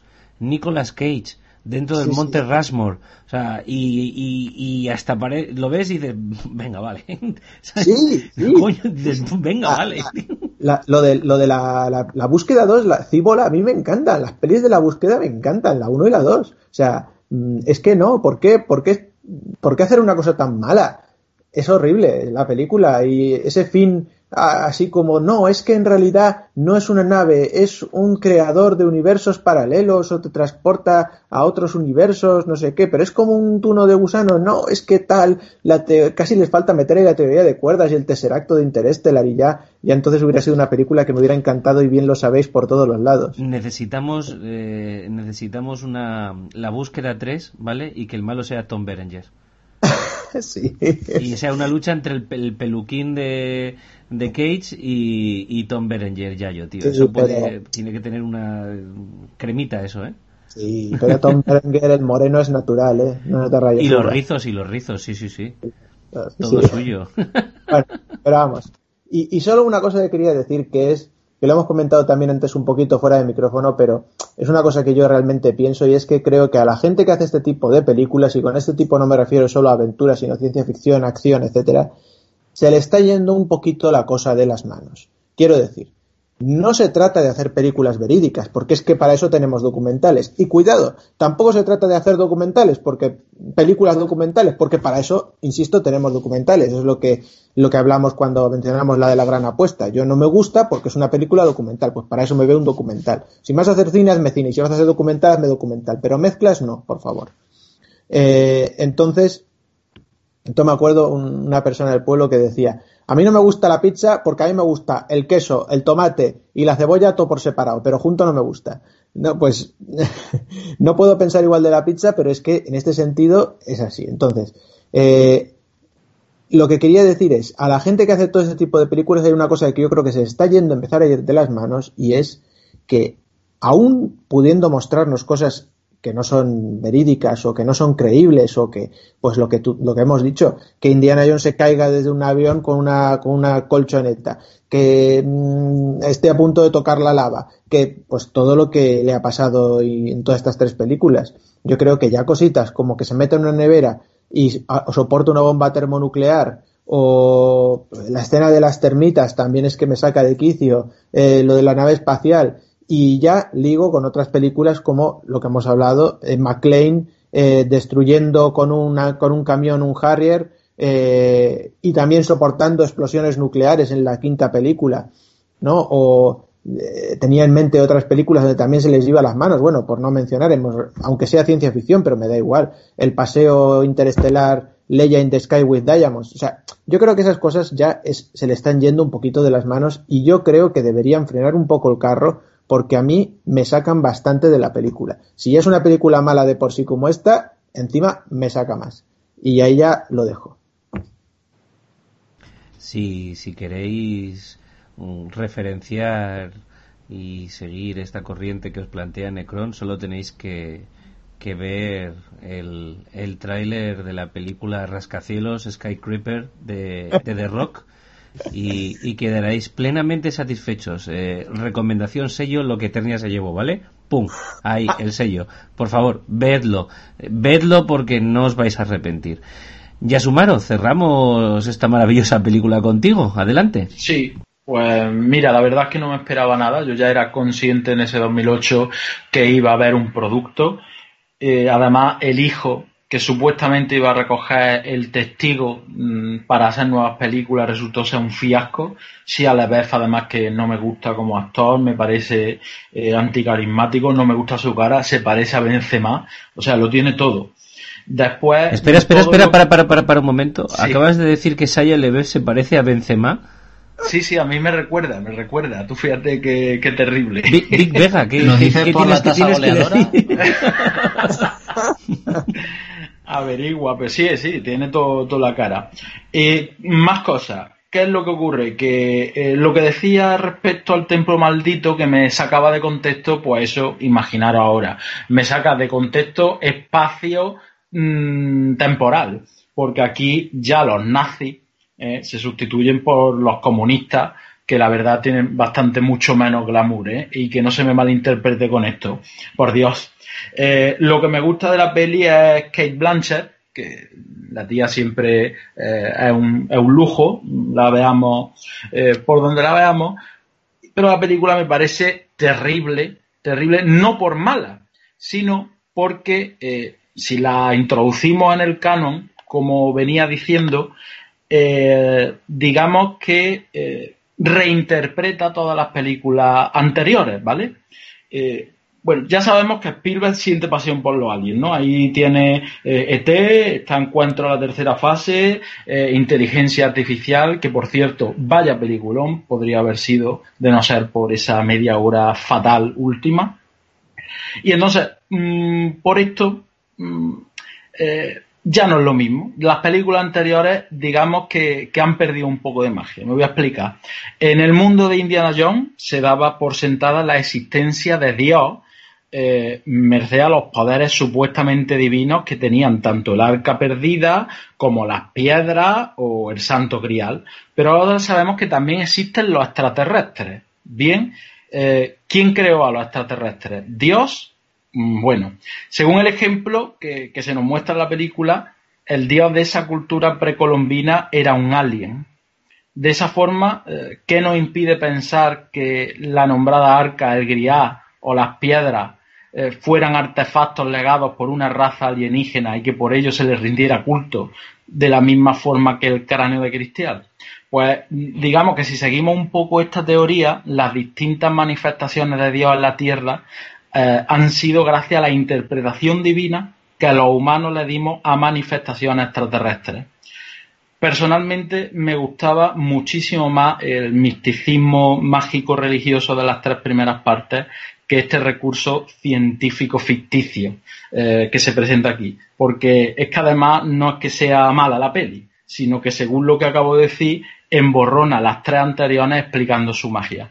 Por eso yo mmm, prefiero no incluirla en el canon y pensar que no existe. Y fíjate, fíjate qué casualidad que hemos acabado o ha acabado tu argumento, ¿vale? Y hemos acabado este repaso a las películas de Indiana Jones volviendo a esos textos que hemos comentado Necron y yo sobre el libro de Enoch y que tienen justo esa perspectiva, como la de eh, las situaciones o sucesos cercanos a la divinidad, malentendidos como divinidad cuando en realidad eran manifestaciones de visitantes de otros planetas. Mira qué cosa.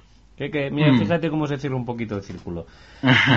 bueno, chicos, mmm, si os parece, damos ya por finiquitado, que no está mal, eh, el tiempo que le hemos dedicado esta saga y pasamos a vuestras recomendaciones semanales. Mm, Big Vega. Aquí estoy. Pues a ver, eh, voy a ser muy breve porque esto ya lo hablé en su día. Eh, soy muy cansino, ya me conocéis, y me gusta lo que me gusta y ya está. Entonces, voy a seguir por esa, por ese, por esa rama. Eh, os traigo una aventura gráfica, por supuesto. Eh, una aventura gráfica de Indiana Jones, por supuesto, dos. Y que se llama Indiana Jones y, bueno, And the Fate of Atlantis.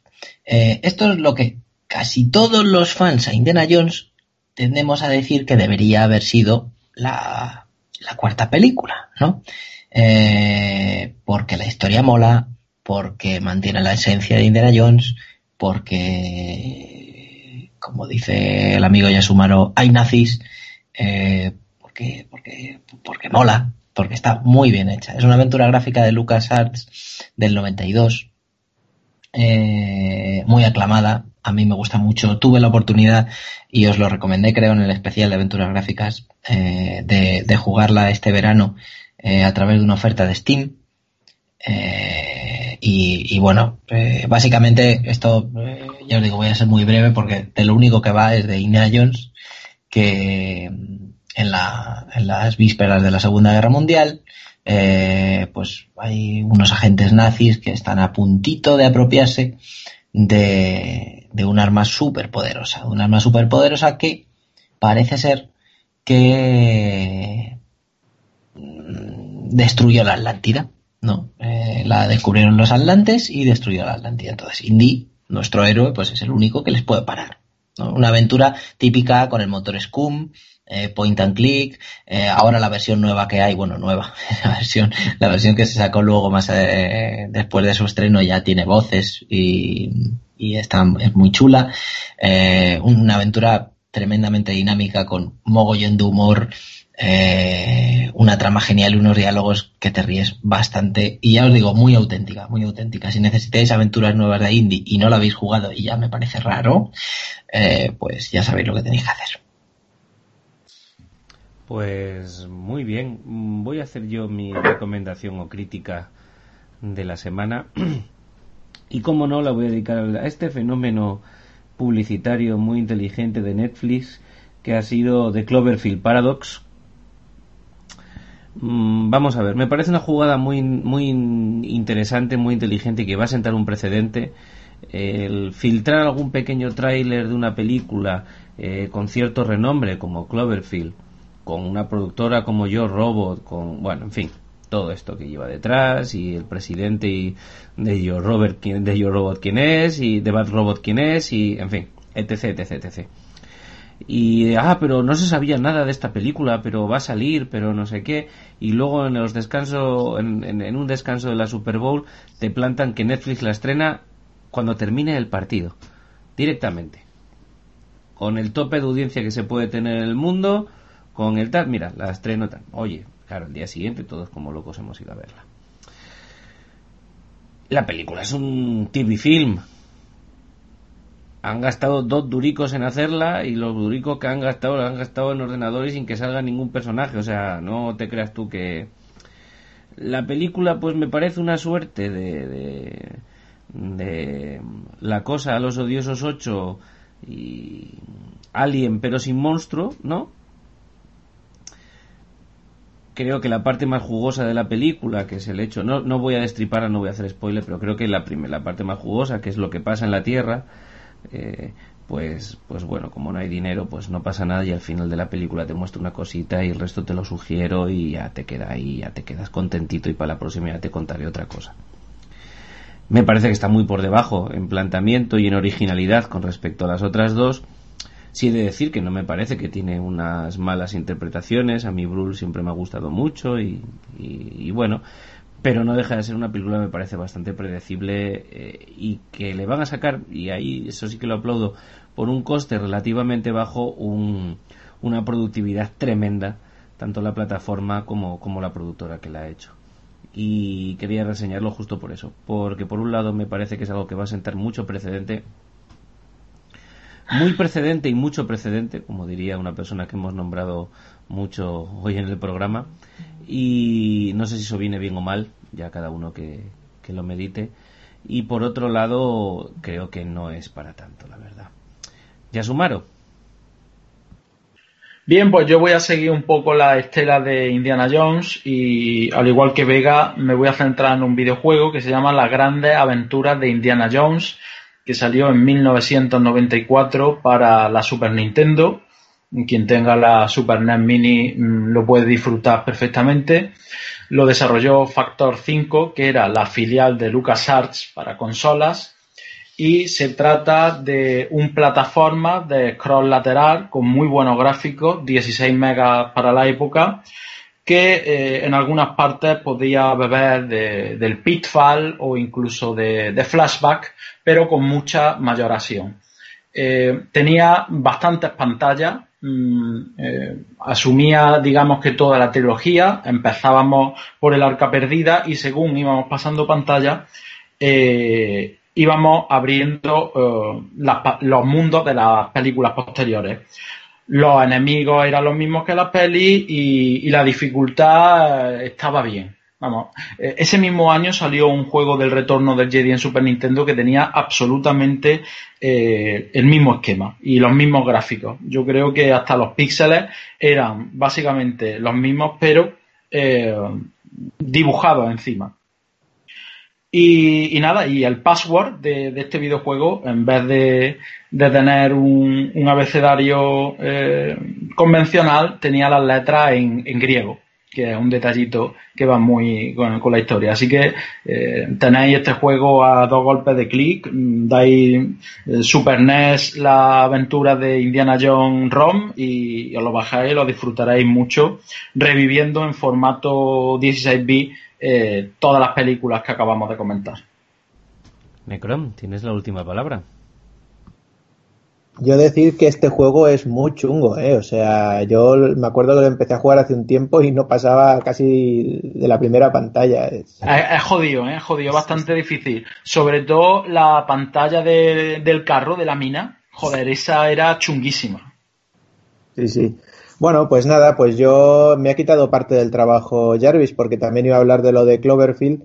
Más que nada, bueno, simplemente remataré diciendo que me parece que esta peli está en un poco, está por debajo, pero un poco en la estela de la primera, que, que yo es que estas películas estilo cine dogma cámara en mano, pues si es un telefilm de terror para cagarte un poquito de miedo en lo que te comes unas palomitas, pues me vale. Pero aspirar algo más, no y me parece que Cloverfield Lane, 10 Cloverfield Lane, me parece que eso, es una película que no tiene nada que ver con la saga, como se ha dicho por ahí, eh, más que el final, que incluso se lo podrían haber ahorrado y hubiera quedado un peliculón que te cagas. Y a mí esa película sí que me encanta y me parece de un nivel muy, muy superior a las otras dos. Y de eso nada más que añadir. Simplemente luego eh, una pequeña crítica también, algo que ya he mencionado en alguna ocasión y ya lo mencioné en el anterior programa en las críticas, pues mi, desencanto con los premios Goya, ya no tanto por todos los asuntos políticos o todo lo que haya habido, sino más bien hablando pura y duramente de cine, si no veo descabellado los premios que se ha llevado la librería, porque me, parece una buena película, eh, o, bien planteada, eh, sí que me parece absurdo, pornográfico, llámese como quiera, que no le dieran ese Oscar a actriz revelación a, la protagonista de Verónica cuando hace un, papelón, pero que ríete tú de la niña del exorcista o ríete de otros, de otros personajes eh, para tener ese papelón que hace en esa película. Aparte la película en sí me, parece muy buena. Eh, y por último, pues nada, una pequeña recomendación para no, no, no ser tan hater. Eh, que es, ya lo he comentado en alguna otra ocasión, pero al, hilo de, Indiana Jones, pues, pues bien, pues tenemos Indiana Jones, las tres películas, la cuarta mejor no verla, y tenemos esas dos de la búsqueda para, para quien le, interese el tema aventureo estilo Indiana Jones. Y también tenemos eh, esa, esa joya del Nilo y tras el corazón verde, que, que, también están muy bien dentro del mismo género Indiana, Indiana Jones. Y también tenemos, y es ahí donde voy también, y me uno a mis compañeros en el mundo videojuego, los al menos, mmm, podría decir cuatro, pero voy a decir sobre todo dos primeros juegos de la saga Uncharted, en los cuales Nathan Drake pues es, un personaje para mí al nivel de Indiana Jones. No me meto con los Tomb Raider porque también son buenos, pero me parece que ya andan en otra liga. Pero es que los juegos Uncharted 1 y 2 son perfectamente películas. Ahora estamos esperando eh, que, llegue la película de Uncharted, pero yo me la temo más que me la espero, porque es que realmente poco se puede hacer para superar a esos juegos. Y que no, no tengo más que decir. Yo estoy de acuerdo contigo en que son, esos son juegos, y yo soy muy fan de la, de la saga, y yo te pongo los cuatro juegos, el 1, el 2, el 3 y el 4, que tú quieras. Eh, son auténticas películas, son disfrutables y es un Indiana Jones un pelín más moderno, pero, pero bueno. Ahora para terminar, y en una ronda, ¿cómo se llama la radio esto? Ronda relámpago, ¿no? De concurso. Solo quiero que me digáis cada uno la temática, no podéis repetir, ¿vale? La temática que os gustaría que tuviera la nueva película de Indiana Jones a estrenar en 2020 y a filmar en 2019, rezad por Harrison, y que os despidáis una vez dicho la temática, ¿de acuerdo? Eh, Big Vega. Mm, voy a decir lo que he dicho antes, me mantengo en mis 13. Eh, Atlantida sería un, una gran opción molaría. Así que nada, un besito y el penitente se arrodilla en este caso ante ustedes. ¿Ya sumaron? Pues con que no salgan aliens y volvamos otra vez a este misticismo arcano, mágico, religioso, me doy con un canto en los dientes. Así que mm, buenas noches a los oyentes. Necrom. Pues yo eh, ando por como Vega, pero es que el otro día estaba, coincidió que vi la película Mazinger Z, ya lo sabéis, ya lo comenté. Mm, aproveché para empezar a rever toda la, serie original que la tengo y, también estuvimos hablando con unos amigos del mecanismo este de anticítera, ¿no? Que, se ha, relacionado con la Atlántida, pero yo, yo ya, puestos a, imaginar, digo, que Indiana Jones investigue sobre el mecanismo de anticítera y que le conduzca a la, a la civilización de los Mikenese que construían eh, robots como el coloso de Rodas, estilo los monstruos del Doctor Infierno. Ya. Toma ya. Yo me voy a quedar en un humilde la tumba de Alejandro Magno, por ejemplo. ¿Por qué no? Eh, muchas gracias a todos, chicos. Muchas gracias a nuestros oyentes. Esperamos, como siempre, que haya sido de vuestro agrado, que os hayamos contado alguna cosa que no sabíais y que bueno, que os hayan entrado un poquito de ganas de volver a verla. Ya sabéis, cargaros al cuello la cruz de coronado, poneros vuestro sombrero fedora y por favor, no os pintéis Love You los párpados.